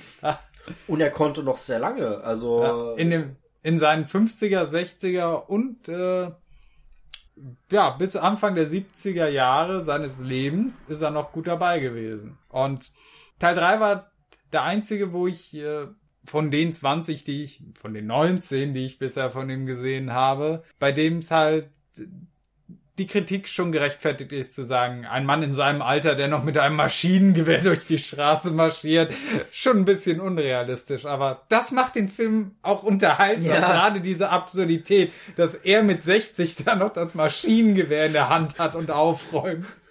Ja, das, das ist halt Charles Bronson, der, der kann's halt noch, ne? Also, das ist halt, ja, der, der Charles Bronson ist halt ein Top-Schauspieler gewesen für genau solche Rollen halt auch. Während's halt bei Deathwish 5 halt, ja, da merkt man halt so, okay, ich glaube, die Zeit von Bronson ist dann doch vorbei. Also es war ja auch der letzte Kinofilm von ihm. Also, ähm, na, wir, wir haben so quasi in der Mitte von seiner Karriere, sag ich mal, angefangen, jetzt zu schauen mit den großen Filmen. Ähm, na, davor war halt Spielverlativ vom Tod, der kam ein paar Jahre vor. Äh, Rivalen unter roter Sonne raus, aber wir haben so quasi. Ende der 60er hat seine Karriere so richtig durchgestartet. Ja. Und ähm, ich habe auch gerade vorher noch gesehen, Charles Bronson hat äh, einen Preis äh, Golden Globe gewonnen als beliebtester männlicher äh, Schauspieler der Welt. Gerechtfertigt. Genau, mit George Clooney zusammen. Äh, hat den auch in dem Jahr gewonnen und absolut gerechtfertigt auf jeden Fall. Aber ja, hier sieht man einfach, die, die Karriere von Bronson ist äh, ja durchaus vorbei. Ja, nicht unbedingt schlecht vorbei. Also der, der wir haben schlechtere Filme äh, definitiv gehabt, aber Der gefährlichste Mann des Westens. ja, aber ähm, trotzdem, ähm, er hat abgeliefert, immer noch. Also er hat es immer noch gut gemacht, aber die das Drehbuch war einfach nicht gut. Da kann Charles Ja. Bronson das auch nicht mehr retten. Also für die komplett halber guckt's euch an, ja, ist immer noch halt ja generischer Actionfilm. Wenn ihr auf sowas mögt, einfach mal holt euch ein paar Bierchen und äh, guckt euch Death Wish 5 durchaus Ja. an. Also mir hatten auch mehr gefallen als Teil 4. Ja. Aber Ja. Also eins bis drei würde ich auch uneingeschränkt empfehlen. Vier und fünf äh, äh, ja, nicht unbedingt. kann man sich mal angucken, muss man aber auch nicht unbedingt. Da würden wir dann Ja. eher andere Filme empfehlen äh, oder andere Bronson-Filme einfach schauen. Ja. Gut. Ich denke, damit haben wir zu Teil 5 alles gesagt. Ja, Also kommen wir nun zu dem einen von 20 Filmen, in dem es nicht um Charles Bronson geht, den wir aber trotzdem geschaut haben, nämlich das Remake von Death Wish, wie du schon einmal erwähnt hattest, mit Bruce Willis. Da haben wir ihn. Ähm, eben auch in etwas älter als damals noch bei Stirb langsam. Jo. So. Nun, dann gebührt dir die Ehre, uns doch einmal vom Remake von Deathwish zu erzählen. Genau, also ähm, 2018 kam dann doch recht überraschend ähm, das Remake von Deathwish in die Filme, äh, in die Kinos. äh, in die Filme. Ja. Äh, die Hauptrolle Dr. Paul Kersey ähm, äh, wird hier gespielt von Bruce Willis, wie schon äh, gesagt. Er ist in diesem Fall kein Architekt mehr, sondern eben Arzt, äh, Chirurg in ja. einer Not, äh, in der Notaufnahme in Chicago. Spielen wir diesmal. Mhm. Äh, seine Frau Lucy und seine Tochter John, die eine College-Studentin ist, ähm, leben halt in ihrer schicken, sag mal, reichen Vorort äh, von Chicago. Und bei einem Mittagessen, wo die Kirstys halt mit ihrem Bruder zusammen äh, halt ein bisschen feiern, ähm, kommt dann der Parkdienst und ähm, fährt das Auto von den Kirstys vor ja. und fotografiert da die Adresse von denen ab äh, aus dem Navi um halt die unter zu Hause angegeben ist. Genau, die von zu Hause angegeben ist, genau, um halt eben die quasi auszurauben, mehr oder weniger oder zu überfallen. Das ja, tun sie das auch. seine Bande weiter. Genau, tun es, äh, genau, gibt es an die Bande weiter, tun es auch. Ähm, Kersey wäre eigentlich zu Hause, der gute Brucey, nur er wurde halt beruflich äh, äh, überraschend ins Krankenhaus gerufen. Damit waren halt Lucy und John alleine. Und in der Notaufnahme erfährt er, dass gerade zwei frisch eingelieferte Frauen mit Schussverletzungen eben seine Frau und Tochter sind. Und die Frau von ihm erliegt den Verletzungen der mhm. Schusswunde und Lucy kommt ins Koma nach einer Notoperation. Und äh, ja, die Befragung von Detective Kevin Rines, der hier aufgelistet wird, ähm, kommt halt raus, dass halt in den vergangenen neun Monaten sechs weitere Anbrüche in der Nachbarschaft ähm, stattgefunden hat, aber keiner die Anwohner auch nur informiert hat darüber. Das braucht man ja nicht zu sagen. So Leute, ihr habt hier eine Einbruchswelle oder sowas, das interessiert ja auch keinen. Ne? Ähm, dadurch ist halt Paul sehr stark entrüstet über die Machtlosigkeit der Justiz, weil die einfach überhaupt nicht vorwärts kommen, keine Spur haben. Also wir haben ähnliche Situationen wie in Deathwish 1. Und diesmal haben wir halt eben nur diese paar Überfälle in dieser reichen, schicken Vorort-Gegend. Äh, und ja, als ein Bandenmitglied ins Krankenhaus gebracht wird und ähm, Paul die Waffe von dem findet, denkt er sich, ach, ähm, die gehört jetzt mir. Mhm. Die nehme ich mal mit für Untersuchungen. Und ähm, für Ge Privatgebrauch. Genau. Ähm, Vorher hat er sich ja auch noch im Internet Videos über Waffen angesehen. Genau, wie man sie auseinanderbaut, zusammenbaut und ja. alles äh, klassisch ja. auf YouTube, was man halt so macht war auch in diesem einen Laden mit drin und hat sich da erkundigt, welche Anforderungen man denn ja, erfüllen da muss. gibt's da so eine super hübsche junge blonde Waffenverkäuferin, die sagt, ja, wenn du eine Waffe haben willst, kein Problem, wir machen dir deine äh, äh, einen Ausweis dafür, kein Problem. Du kriegst ja auch schon die Waffe oder wir machen das alles für dich fertig. Kein Ding, du kannst hier ich mit Kreditkarte ja auch in zahlen. eine unauffällige braune Tüte, genau. bist du Käse oben drauf. Ja, ähm, und ähm, ja, er ähm, quasi nimmt dann diese Waffe und macht Selbstjustiz und äh, sieht halt einmal auf, äh, er lebt auch, äh, schläft quasi nur auf der Couch, hat Albträume, seine Psychologin ist auch, äh, ja, die Situation ist, also er hat auch psychische Probleme dadurch mhm. bekommen, dass halt eben seine Frau da überfallen und gestorben ist und seine Tochter jetzt im Koma liegt und er verwahrlost mehr oder weniger eigentlich mhm. auf der Couch. Dann ist er aber eben halt nachts noch unterwegs, ähm, mit so einem ganz unauffälligen grauen Hoodie. Und er sieht, wie ein Auto entführt werden soll und verhindert das mhm. durch eben seine Waffe und äh, er schießt den einen äh, Täter und verletzt sich aber da an der rechten Hand, weil der Lauf ihn quasi reingeschnitten hat in die Hand rein. Das hat er nicht aufgepasst. Also er merkt, also na, man merkt direkt erstmal, Paul, der hat keine Waffen. Äh, der hat noch keine praktische Erfahrung, praktische Erfahrung mit einer Waffe genau. umzugehen. Äh, es gibt aber ein Videoaufnahme äh, von einer Zeugin, die ihn quasi gesehen hat von hinten, wie er das äh, verhindert hat, die Entführung des Autos. Und das Video ging im Internet komplett viral. Der sogenannte Sensenmann von Chicago, der. Death, äh, der Grim Reaper. Grim Reaper, genau. Ähm, quasi geht im Internet komplett steil, auf allen sozialen Netzwerken wie darüber berichtet, spielt halt eben 2018 im digitalen Zeitalter. Mhm. Es gibt Podcasts darüber, es hat anscheinend gibt es einen ganz prominenten Podcast mit äh, schwarzen Gästen, also schwarzen, äh, äh, dunkelhäutigen ähm, Menschen, die halt darüber diskutieren, ja, darf ein Weißer einen Schwarzen erschießen? Diese Frage halt natürlich nach der äh, immer noch nach der Rassentrennung und so weiter und fort. Ne, gibt wird viel, viel diskutiert über Selbstjustiz generell, weil die eine sagt, ja, das sind Kriminelle, die haben es nicht verdient und er sagt, ja, aber haben, ne, Selbstjustiz ist halt, ne, die große Frage einfach, die da gestellt wird.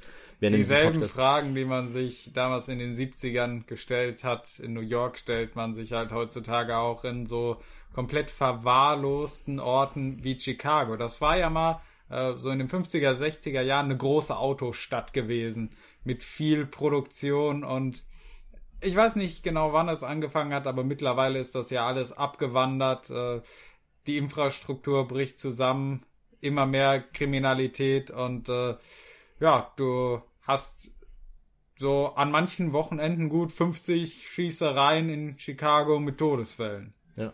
Und darüber wird halt in diesem Podcast halt auch diskutiert und ähm, ja, witzig, wir äh, sind in einem Podcast und reden über Podcast und Film und mhm. lästern darüber, dass ja da war der ganze Zeit nur drüber diskutieren. Dieser Podcast taucht auch ein paar Mal in dem Film dann auch auf.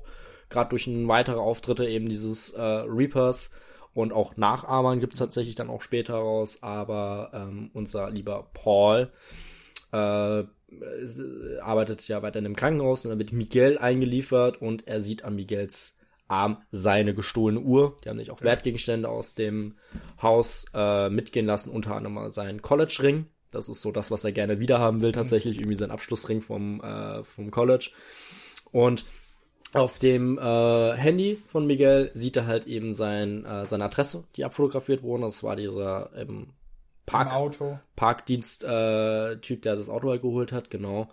Und sieht eben die Telefonnummer von äh, seinem Kumpel Fisch und äh, beschließt halt eben seine gestohlenen Sachen halt wieder zu bekommen, indem er zu diesem Fisch geht. Das ist so eine Art Pfandhaus in einer ja oder eine Bar mit eben Hehlerbahn hinten dran mhm. und äh, zwingt halt eben äh, Fisch mit einem äh, äh, Dartpfeil in der Hand, äh, die er da quasi auf die Theke rammt, mhm. ihm halt seine Sachen rauszugeben und äh, es kommt zu einer Schießerei, äh, Fisch wird ins Bein geschossen und ähm, Ponytail, der Kollege von Fish wird eben von Fish erschossen und er bekommt seine gestohlenen Sachen wieder und äh, Fish wird durch eine herabfallende Bowlingkugel getötet.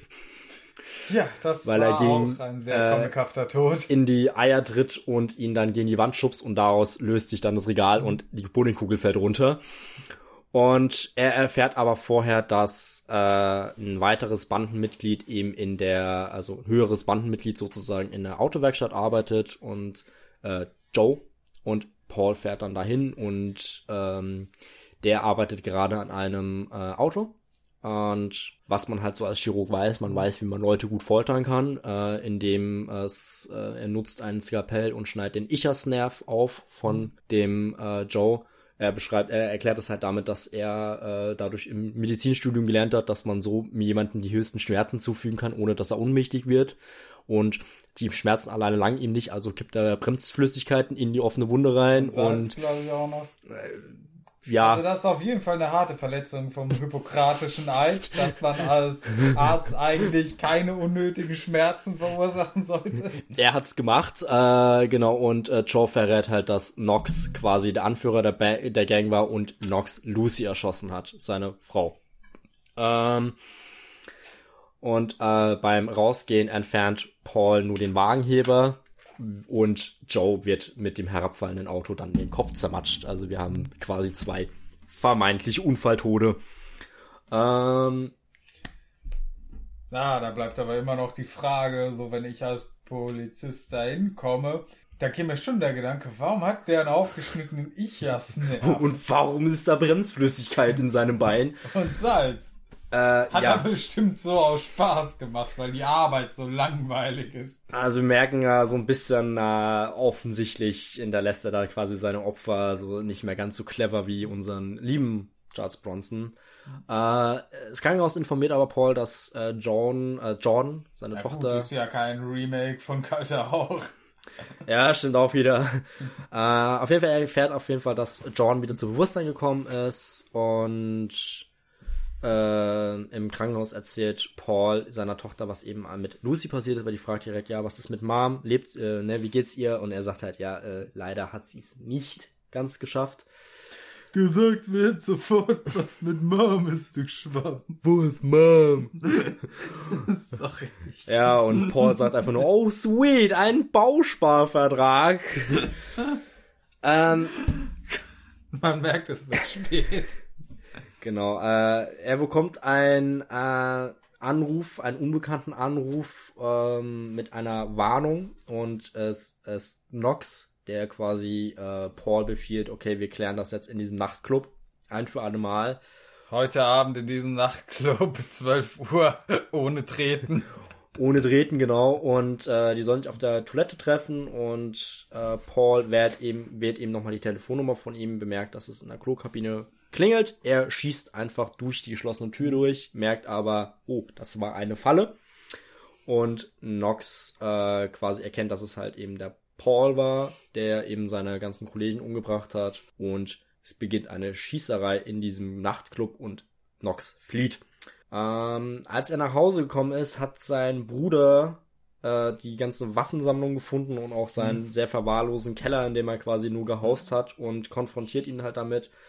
Und ähm, Paul rechtfertigt sich halt damit, dass er halt die Stadt beschützt. Und ja, dann bereitet sich Nox dann endgültig vor, das Haus von Paul einzudringen, um halt eben den ähm, Reaper endgültig aus dem Geschäft zu nehmen. Und Paul kriegt das mit, versteckt eben seine Tochter im Schrank unter der Treppe, quasi à la Harry Potter. Ähm, und die beiden Schläger von Nox hat er oben im Schlafzimmer erschossen äh, oder getötet und Paul geht in den Keller, wo er Nox vermutet. Da taucht er aus der Dunkelheit auf und schießt Paul in die Schulter. Und bevor Nox ihn aber töten konnte, ruft John nach ihr, seinem Vater und er verhöhnt Paul und sagt, ja, wir würden dir das ganze Haus abfackeln, wenn du auch nur dich John näherst und äh, wir werden dich fertig machen und wo auch immer holt Paul jetzt noch ein Sturmgewehr aus seinem Versteck unterm Tisch und erschießt Nox. Das war ja dieser Klapptisch, den er Ja. in einer Werbung irgendwo gesehen hat, Stimmt, mit so einem. Geheimfach, das mit Knopfdruck dann unten aufgeht. So, äh, wie Ja, ja. nochmal? Taktische Möbel, taktisches genau. Mobiliar irgendwie. Das ist, äh, also er hat halt auch viel äh, Teleshopping geguckt, als er da verwahrlos hat und so weiter und fort und hat das halt gefunden und denkt sich, Wie oh man geil. das halt so macht.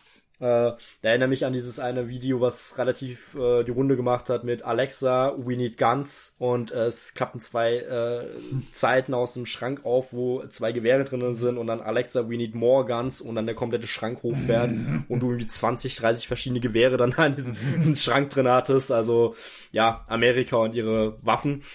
Ähm, und ja, äh, Nox ist dann halt eben tot und dann kommt halt der Detektiv, äh, Detective Ryans und vermutet mittlerweile, dass eben Paul der Sensenmann ist und ähm, sagt halt so, ja, okay, äh, Nox hat das Haus angegriffen, du hast aus Notwehr gehandelt und die Verletzung an deiner Hand, die du auch schon seit, die jetzt auch schon fast verheilt ist, die auch genäht wurde und so weiter fort, hast du auch in der Nacht bekommen, ne? Zwinker, Zwinker. Und er sagt halt, der äh, quasi sollte halt eben aufhören, als Reaper zu arbeiten und auch gerade die Podcasts fragen sich, ja, was ist jetzt aus dem One? Es ist eine längere Zeit nichts mehr passiert und so weiter und fort. Empfehlen den auch außerhalb der Gesellschaft zu bleiben, dass er sich nicht stellen sollte, sondern eben, dass die mögliche Bedrohung, dass eben der Reaper immer noch unterwegs ist, die Gangster davon abhalten sollten, kriminell zu sein, so als kleine Drohung so oder Warnung. Und ähm, Paul äh, bringt dann eben seine Tochter zum College, wo sie weiter studiert oder wo sie halt quasi angenommen wurde. Das Erstsemester beginnt und er sieht, wie ein Hotelpage eine Tüte äh, von einem Gast stiehlt und er macht das, was Charles Bronson am Ende vom ersten Teil auch gemacht hat, sieht ihm hinterher und macht auch diese Fingerpistole.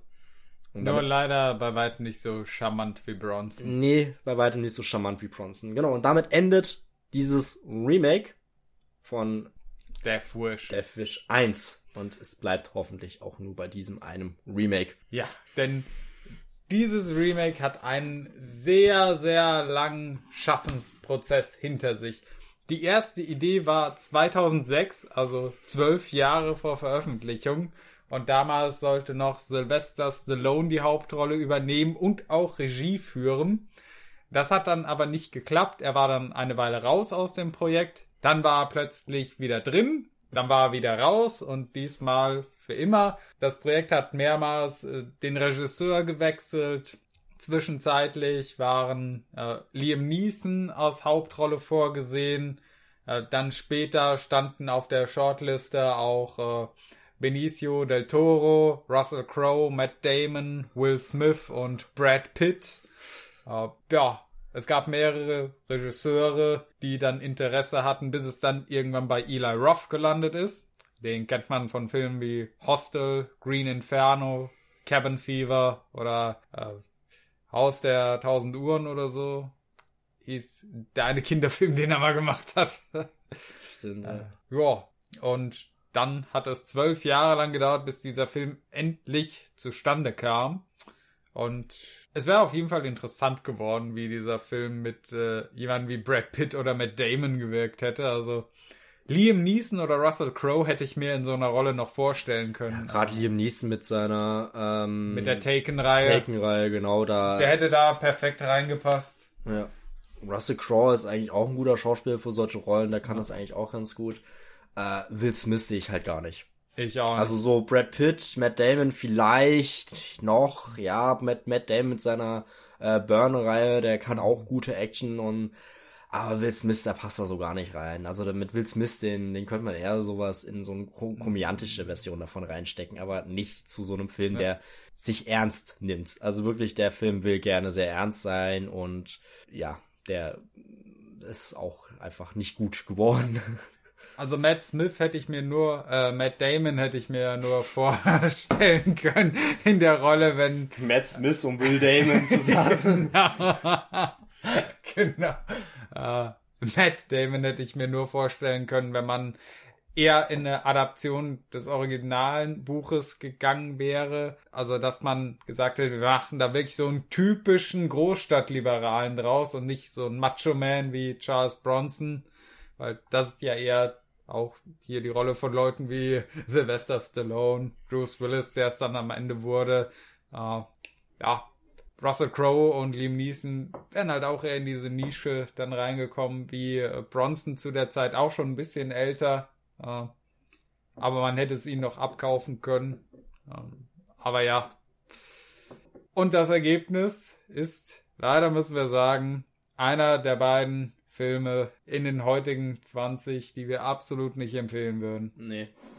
Äh, äh, hier Bruce Willis Schauspielleistung grenzt schon fast an Arbeitsverweigerung. Äh, es ist wirklich sehr eindimensional gespielt, sehr blatt gespielt. Ähm, ja. Die anderen Figuren durchwachsen. Das einzigste Interessante an dem Film finde ich halt eben diese Diskussion in den sozialen Netzwerken. Ist es denn gerechtfertigt? Mhm. Ist es denn, sollte es toleriert werden oder sollte es verteufelt werden, ja. dass eben sich dieser äh, weiße Herr sich quasi ermächtigt für Selbstjustiz, weil eben gerade auch diese Debatte aufgemacht wird über Schwarz und Weiß. Mhm. Ähm, und äh, das fand ich ja. ganz interessant, dass könnte man auch, hätte man vielleicht ein bisschen, also war ich auch gut ausgearbeitet an sich, aber der Rest, so die, die Story um halt Paul Kersey, also Dr. Paul Kersey in dem Fall, mhm. äh, nee, nee, also auch seine Frau und seine Tochter, die waren so, ja, nee, lassen wir mal lieber. Der einzige Schauspieler, den ich mochte in dem Film, war Dean Norris. Das war der Polizeichief.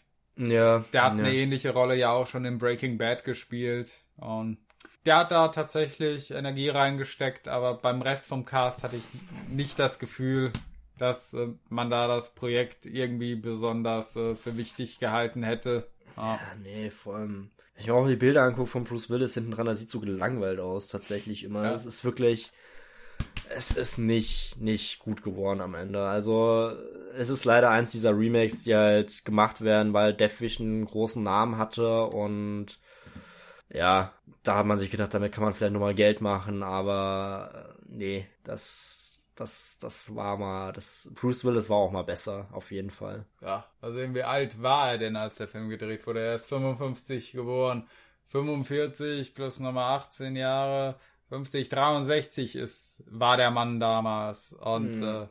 äh, ja, er wirkt schon deutlich verbrauchter als Bronson in dem Alter. Ja, gut, aber ich meine, jeder normale Mensch sieht wesentlich verbrauchter aus als Charles Bronson in dem Alter, ja. aber war, wo auch immer Charles Bronson seinen, Gesund, äh, seinen Jungbrunnen gefunden hat, er hat es auf jeden Fall bis ins hohe Alter wirklich noch topfit ausgesehen und hm. ja. Mir hat der Look vom Film auch nicht nee. gefallen. So, du hattest zwar schöne, klare Bilder gehabt vom Nachtleben in Chicago, aber das hat die Stimmung komplett kaputt gemacht. Wenn man zum Beispiel mit dem Original vergleicht, da hatten wir es ja auch erwähnt, diese Szenen nachts draußen, wo alles absolut dunkel war, du nur quasi den kleinen Fleck gesehen hast, ja, mit dem Licht urbanen Licht halt gearbeitet, aber hier halt wirklich Nacht, lichtdurchflutete Nächte und ja die Straßen durchzogen von Laternen, überall Autos. Äh. Ja, und dann auch diese klassischen Kamerafahrten über die Stadt drüber und so weiter und fort. Und ja. Im ersten Teil hast du dich, also im Original hast du dich richtig einsam und verloren gefühlt in der Stadt. Während ja. du hier das überhaupt gar nicht hattest. Du hattest teilweise so Szenen, in denen du dir vorkamst wie eine Entität, die über der Stadt schwebt und das alles beobachtet. Und das hat da nicht mit reingepasst. Ja, aber es ist halt äh, der Unterschied vom Filmlook von damals äh, 70er wie jetzt 2020er Jahre. Wir haben halt einen ganz anderen Filmlook, der, der, ähm, na, wir, irgendwie jetzt, wo du es gerade gesagt hast, so diese, die quasi von oben auf die Stadt hinausschaut, das ist quasi, äh, die Kamera ist distanzierter geworden. Mhm. Na, wir beobachten nur noch, während wir nicht mehr mit dabei sind. Ähm, mhm. Finde ich gerade ganz interessant, dass du gesagt hast, die Kamera beobachtet. Äh, bei dem Buch After Dark von Haruki Murakami bist du als Leser eine Kamera, die diese Szenarien beobachtet. Okay. Weil da wird tatsächlich erzählt, wir sind, äh, ne, wir sind in der Stadt, wir sehen sie von oben, man sehen die Leute, wie sie da langlaufen. Wir sind jetzt in einem, äh, in einem ein Schlafzimmer von dem einen Mädchen. Wir sind auf einmal auf der anderen Seite von dem Raum und es ist, wird, tatsächlich wird damit gespielt, dass du nur eine Kamerabeobachtung bist. Also da wird tatsächlich aufgemacht, du bist die Kamera.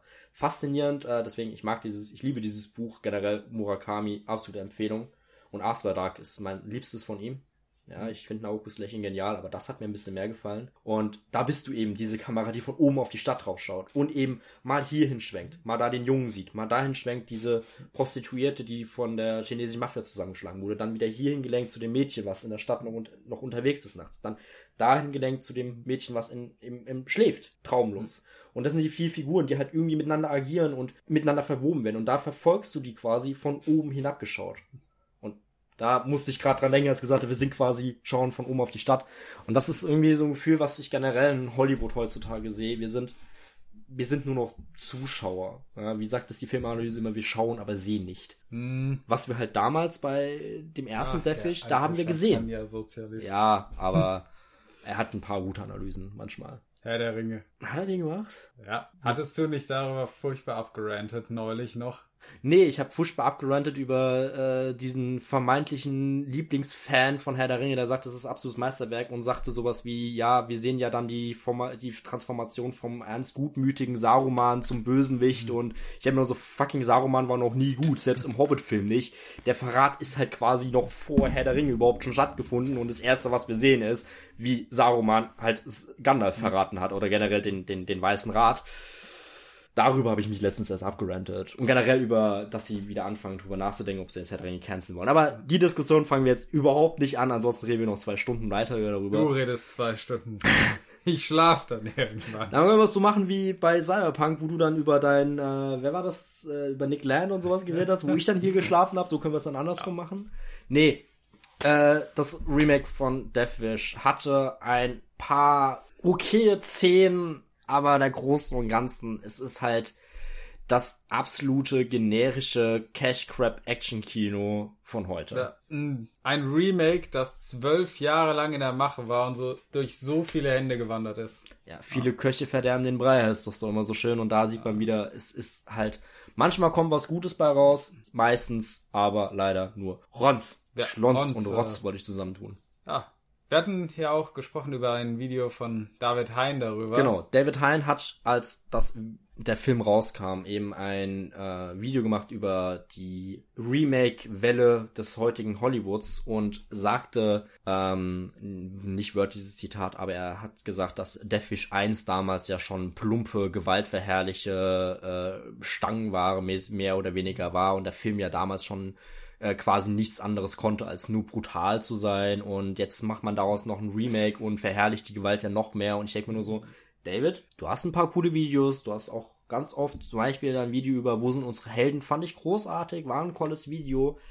Aber hast du Deathwish 1 mal gesehen? Der Film ja. hat tatsächlich klar vor allem eben dadurch, dass Bronson nach dem ersten getöteten Menschen so viel Probleme hatte weiterzumachen und sich erstmal übergeben hat, tatsächlich ja, hat der eine, eine, eine, eine Position aufgemacht, Gewalt ist nicht unbedingt der beste Weg, so als menschlich gesehen, sondern vielleicht, na, aber er musste, hat es halt irgendwie weitergemacht, weil na, einer muss die Stadt aufräumen und er hat ja Erfolge gesehen und hat gesehen, ja, okay, die Gewaltraten gehen ja runter, also Kriminalitätsrat und ja. der Film ist, wo ist der denn gewaltverherrlichend? Klar, natürlich hast du halt die Szene, dass halt ein paar Leute erschossen werden, aber mein Gott, in Herr der Ringe sterben 20.000 Orks und es interessiert kein Schwein.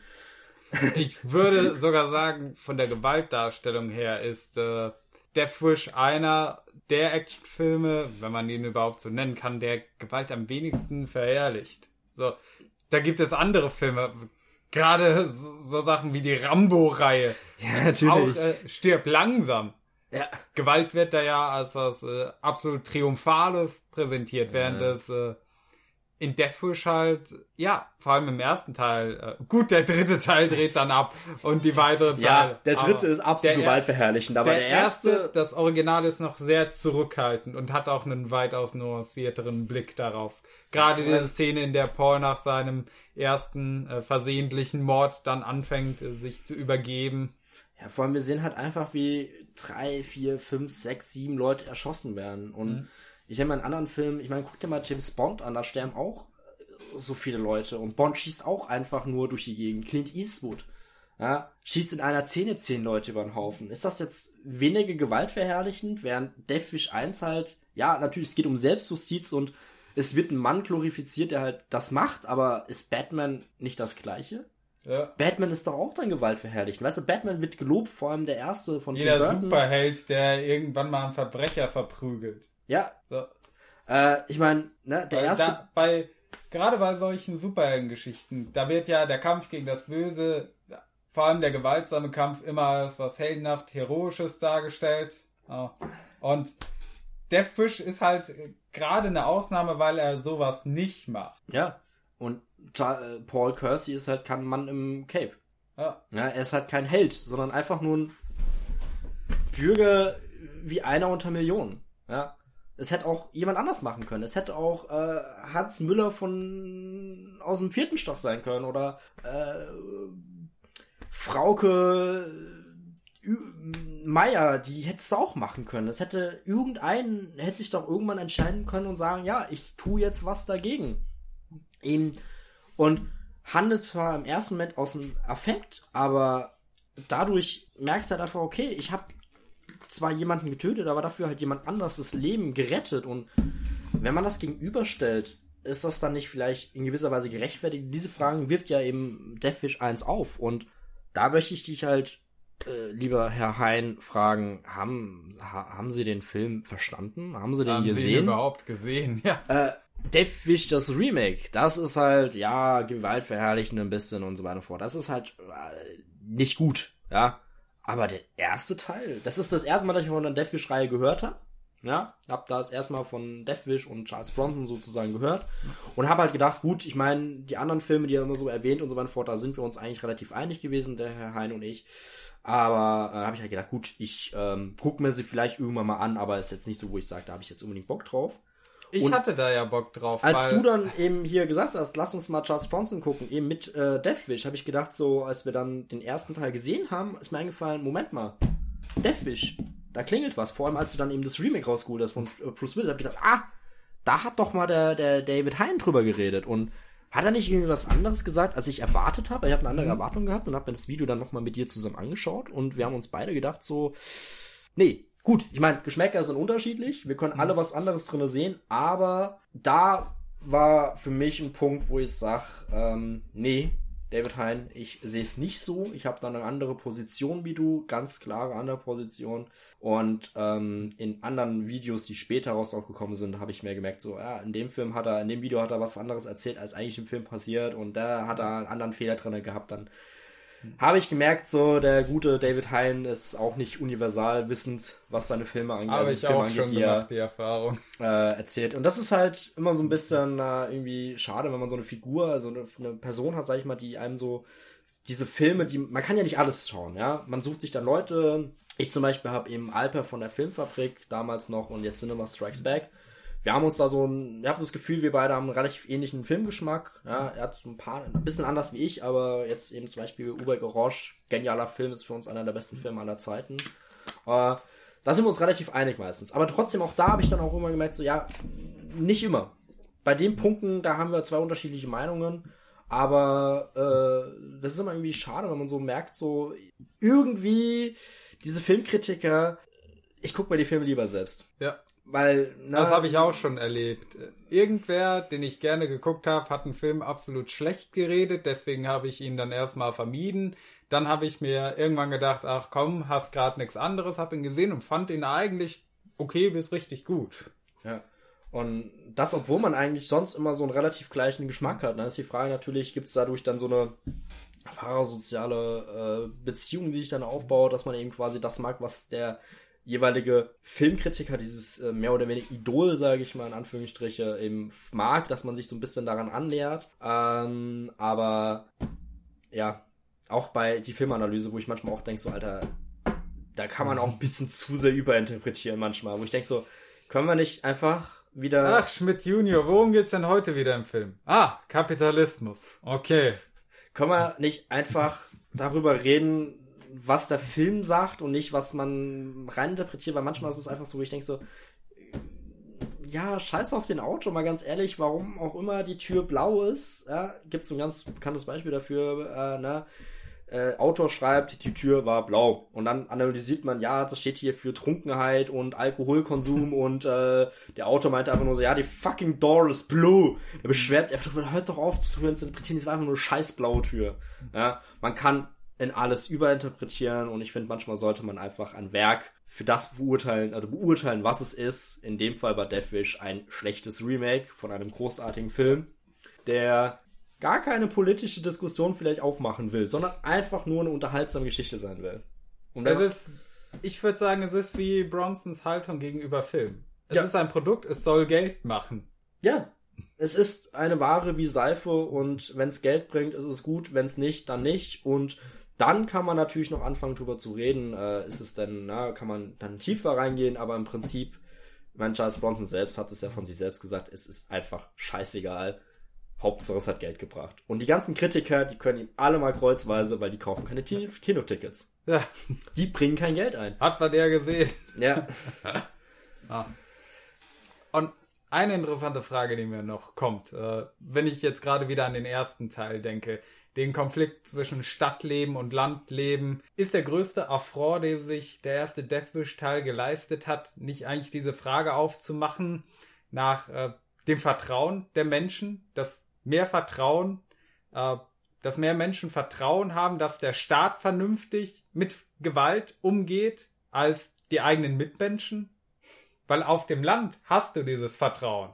Im roten Amerika, wo republikanisch gewählt wird, wo man noch mit Autos rumfährt, mit Stierhörnern vorne auf der Haube, um mal ganz klischeehaft zu bleiben, wo, ja, wie äh, sein Kunde auch all seine Nachbarn kennt und die Leute dort vor Ort, wo man noch persönliche Beziehungen hat und den Leuten dann auch vertraut mit einer Waffe. Während man dann irgendwo in New York eingepfercht ist mit 100 Leuten in einen riesigen Kasten aus Stahl, Beton und Glas und die Leute gar nicht kennt. Ja. Ist das, dein Nachbar vielleicht. Dass gerade äh, das eine Situation schafft, in der man äh, dem Menschen um einen herum nicht mehr vertraut, verantwortungsvoll mit äh, einer Waffe umzugehen, dem Staat aber schon, weil er eben entfernt von einem ist. Ja, das ist eine interessante Frage, die er aufwirft.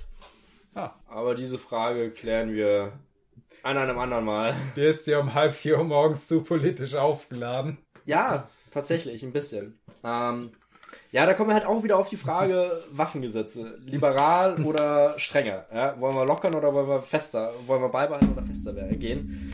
Ich will meinen Panzer aus dem 3D-Drucker, vorher höre ich nicht auf. You wouldn't download a car, ne? I would download the whole uh, war marine. Ich würde die ganze Kriegsmarine downloaden. Ja. So einen riesigen Flugzeugträger aus dem 3D-Drucker in den Garten stellen. Könntest du wahrscheinlich, wenn du genügend Geld hast und einen großen Drucker. Generell sind große 3D-Drucker nicht komplett unnötig. Du könntest auch einen kleinen nehmen und die Teile für den großen drucken lassen. Stonks. Da musst du mal drüber nachdenken hier. Da kommen Fragen auf. Aber ähm, ja, ich würde sagen, wir haben genug über Deathwish, das Remake geredet. Oder fällt dir noch irgendwas dazu ein?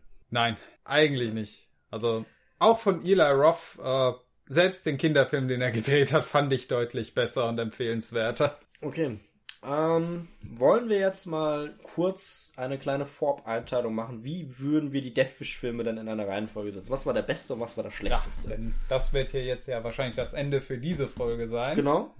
Ähm, Spoiler, wir sind uns tatsächlich bei der Deathwish-Filme, nur bei der Deathwish-Filme einig, in welcher Reihenfolge wir sie setzen, aber wo wir sie in der gesamten Platzierung dann reinsetzen, da sind wir uns ja. uneinig.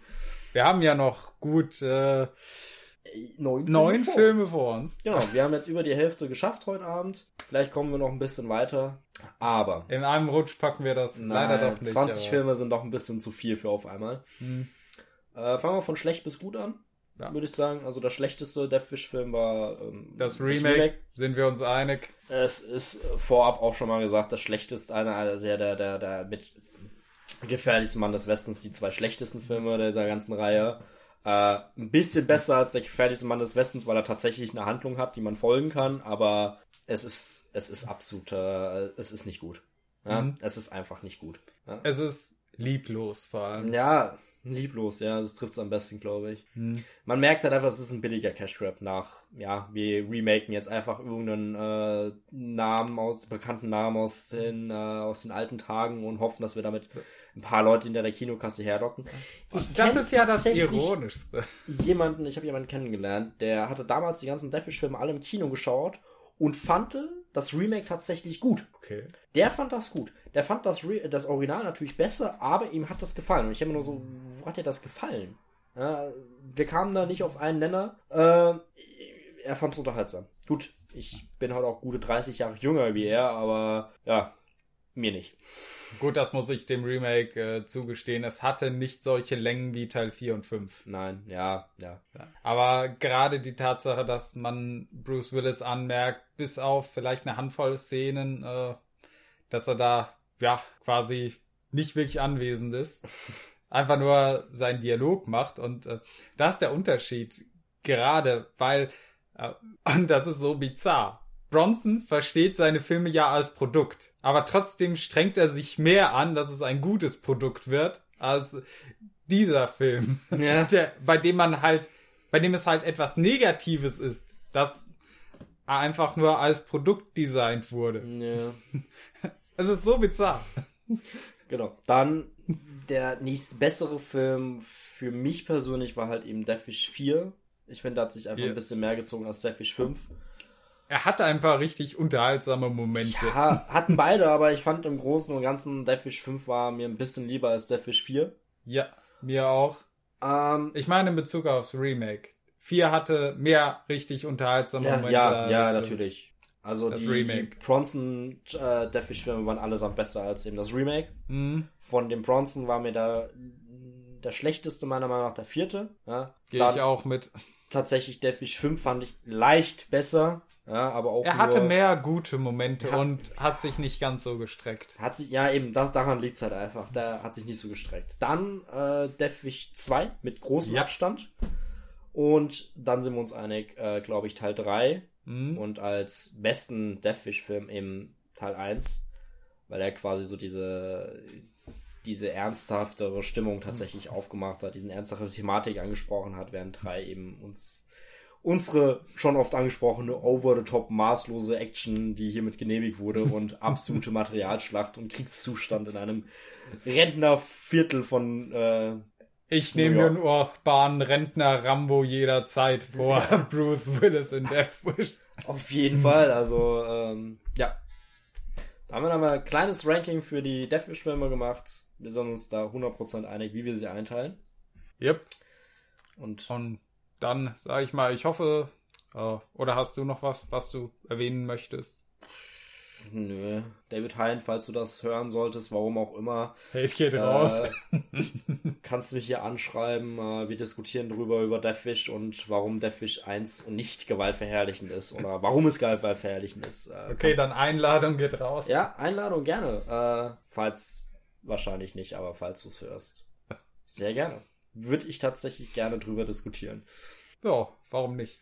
Gut, dann sage ich mal, ich hoffe, es hat euch Spaß gemacht, uns jetzt bei der zweiten Folge über Charles Bronson zuzuhören. Und wer ja, Wir dann sind jetzt bei knapp sieben Stunden. Sechseinhalb, sieben, sechs, äh, so genau können wir es jetzt gerade noch nicht sagen, aber wir sind so bei knapp sieben Stunden jetzt. Äh, Aufnahme und die Ausgangssperre geht noch eineinhalb Stunden. Dementsprechend, Ben, dein Rekord mit wird gebrochen. Star Wars wurde heute gebrochen, höchstwahrscheinlich. Und ja, damit verabschiede ich mich auch mal kurz aus dieser kleinen Reihe über die Deathwish-Filme. Also Ja. Ich verabschiede mich, wir reden ja gleich weiter, aber ihr könnt direkt im Anschluss weiterklicken. Ja, nächste Folge, Teil 3, Charles Bronson folgt uns weiterhin auf der Reise. Das ist ja das Schöne, man muss diese ja, Teile jetzt nicht unbedingt in der Reihenfolge gucken. Ja, wir blocken das da so ein bisschen. Wir gehen jetzt in das Jahr 1975 zurück, was Mhm. glaube ich. Und machen dann regulär weiter mit den anderen Bronson-Filmen, die wir gesehen haben. Noch neun Stück auf der Liste. Ich freue mich. Ich äh, ab auch. jetzt sind wir endgültig über den Punkt hinaus. Jetzt kannst du noch besser werden. Wir haben die zwei Ja. schlechtesten hinter uns. Jetzt geht's nur noch bergauf. Ja, und dann hört man sich beim nächsten Mal. Bis gleich. Jo, ciao.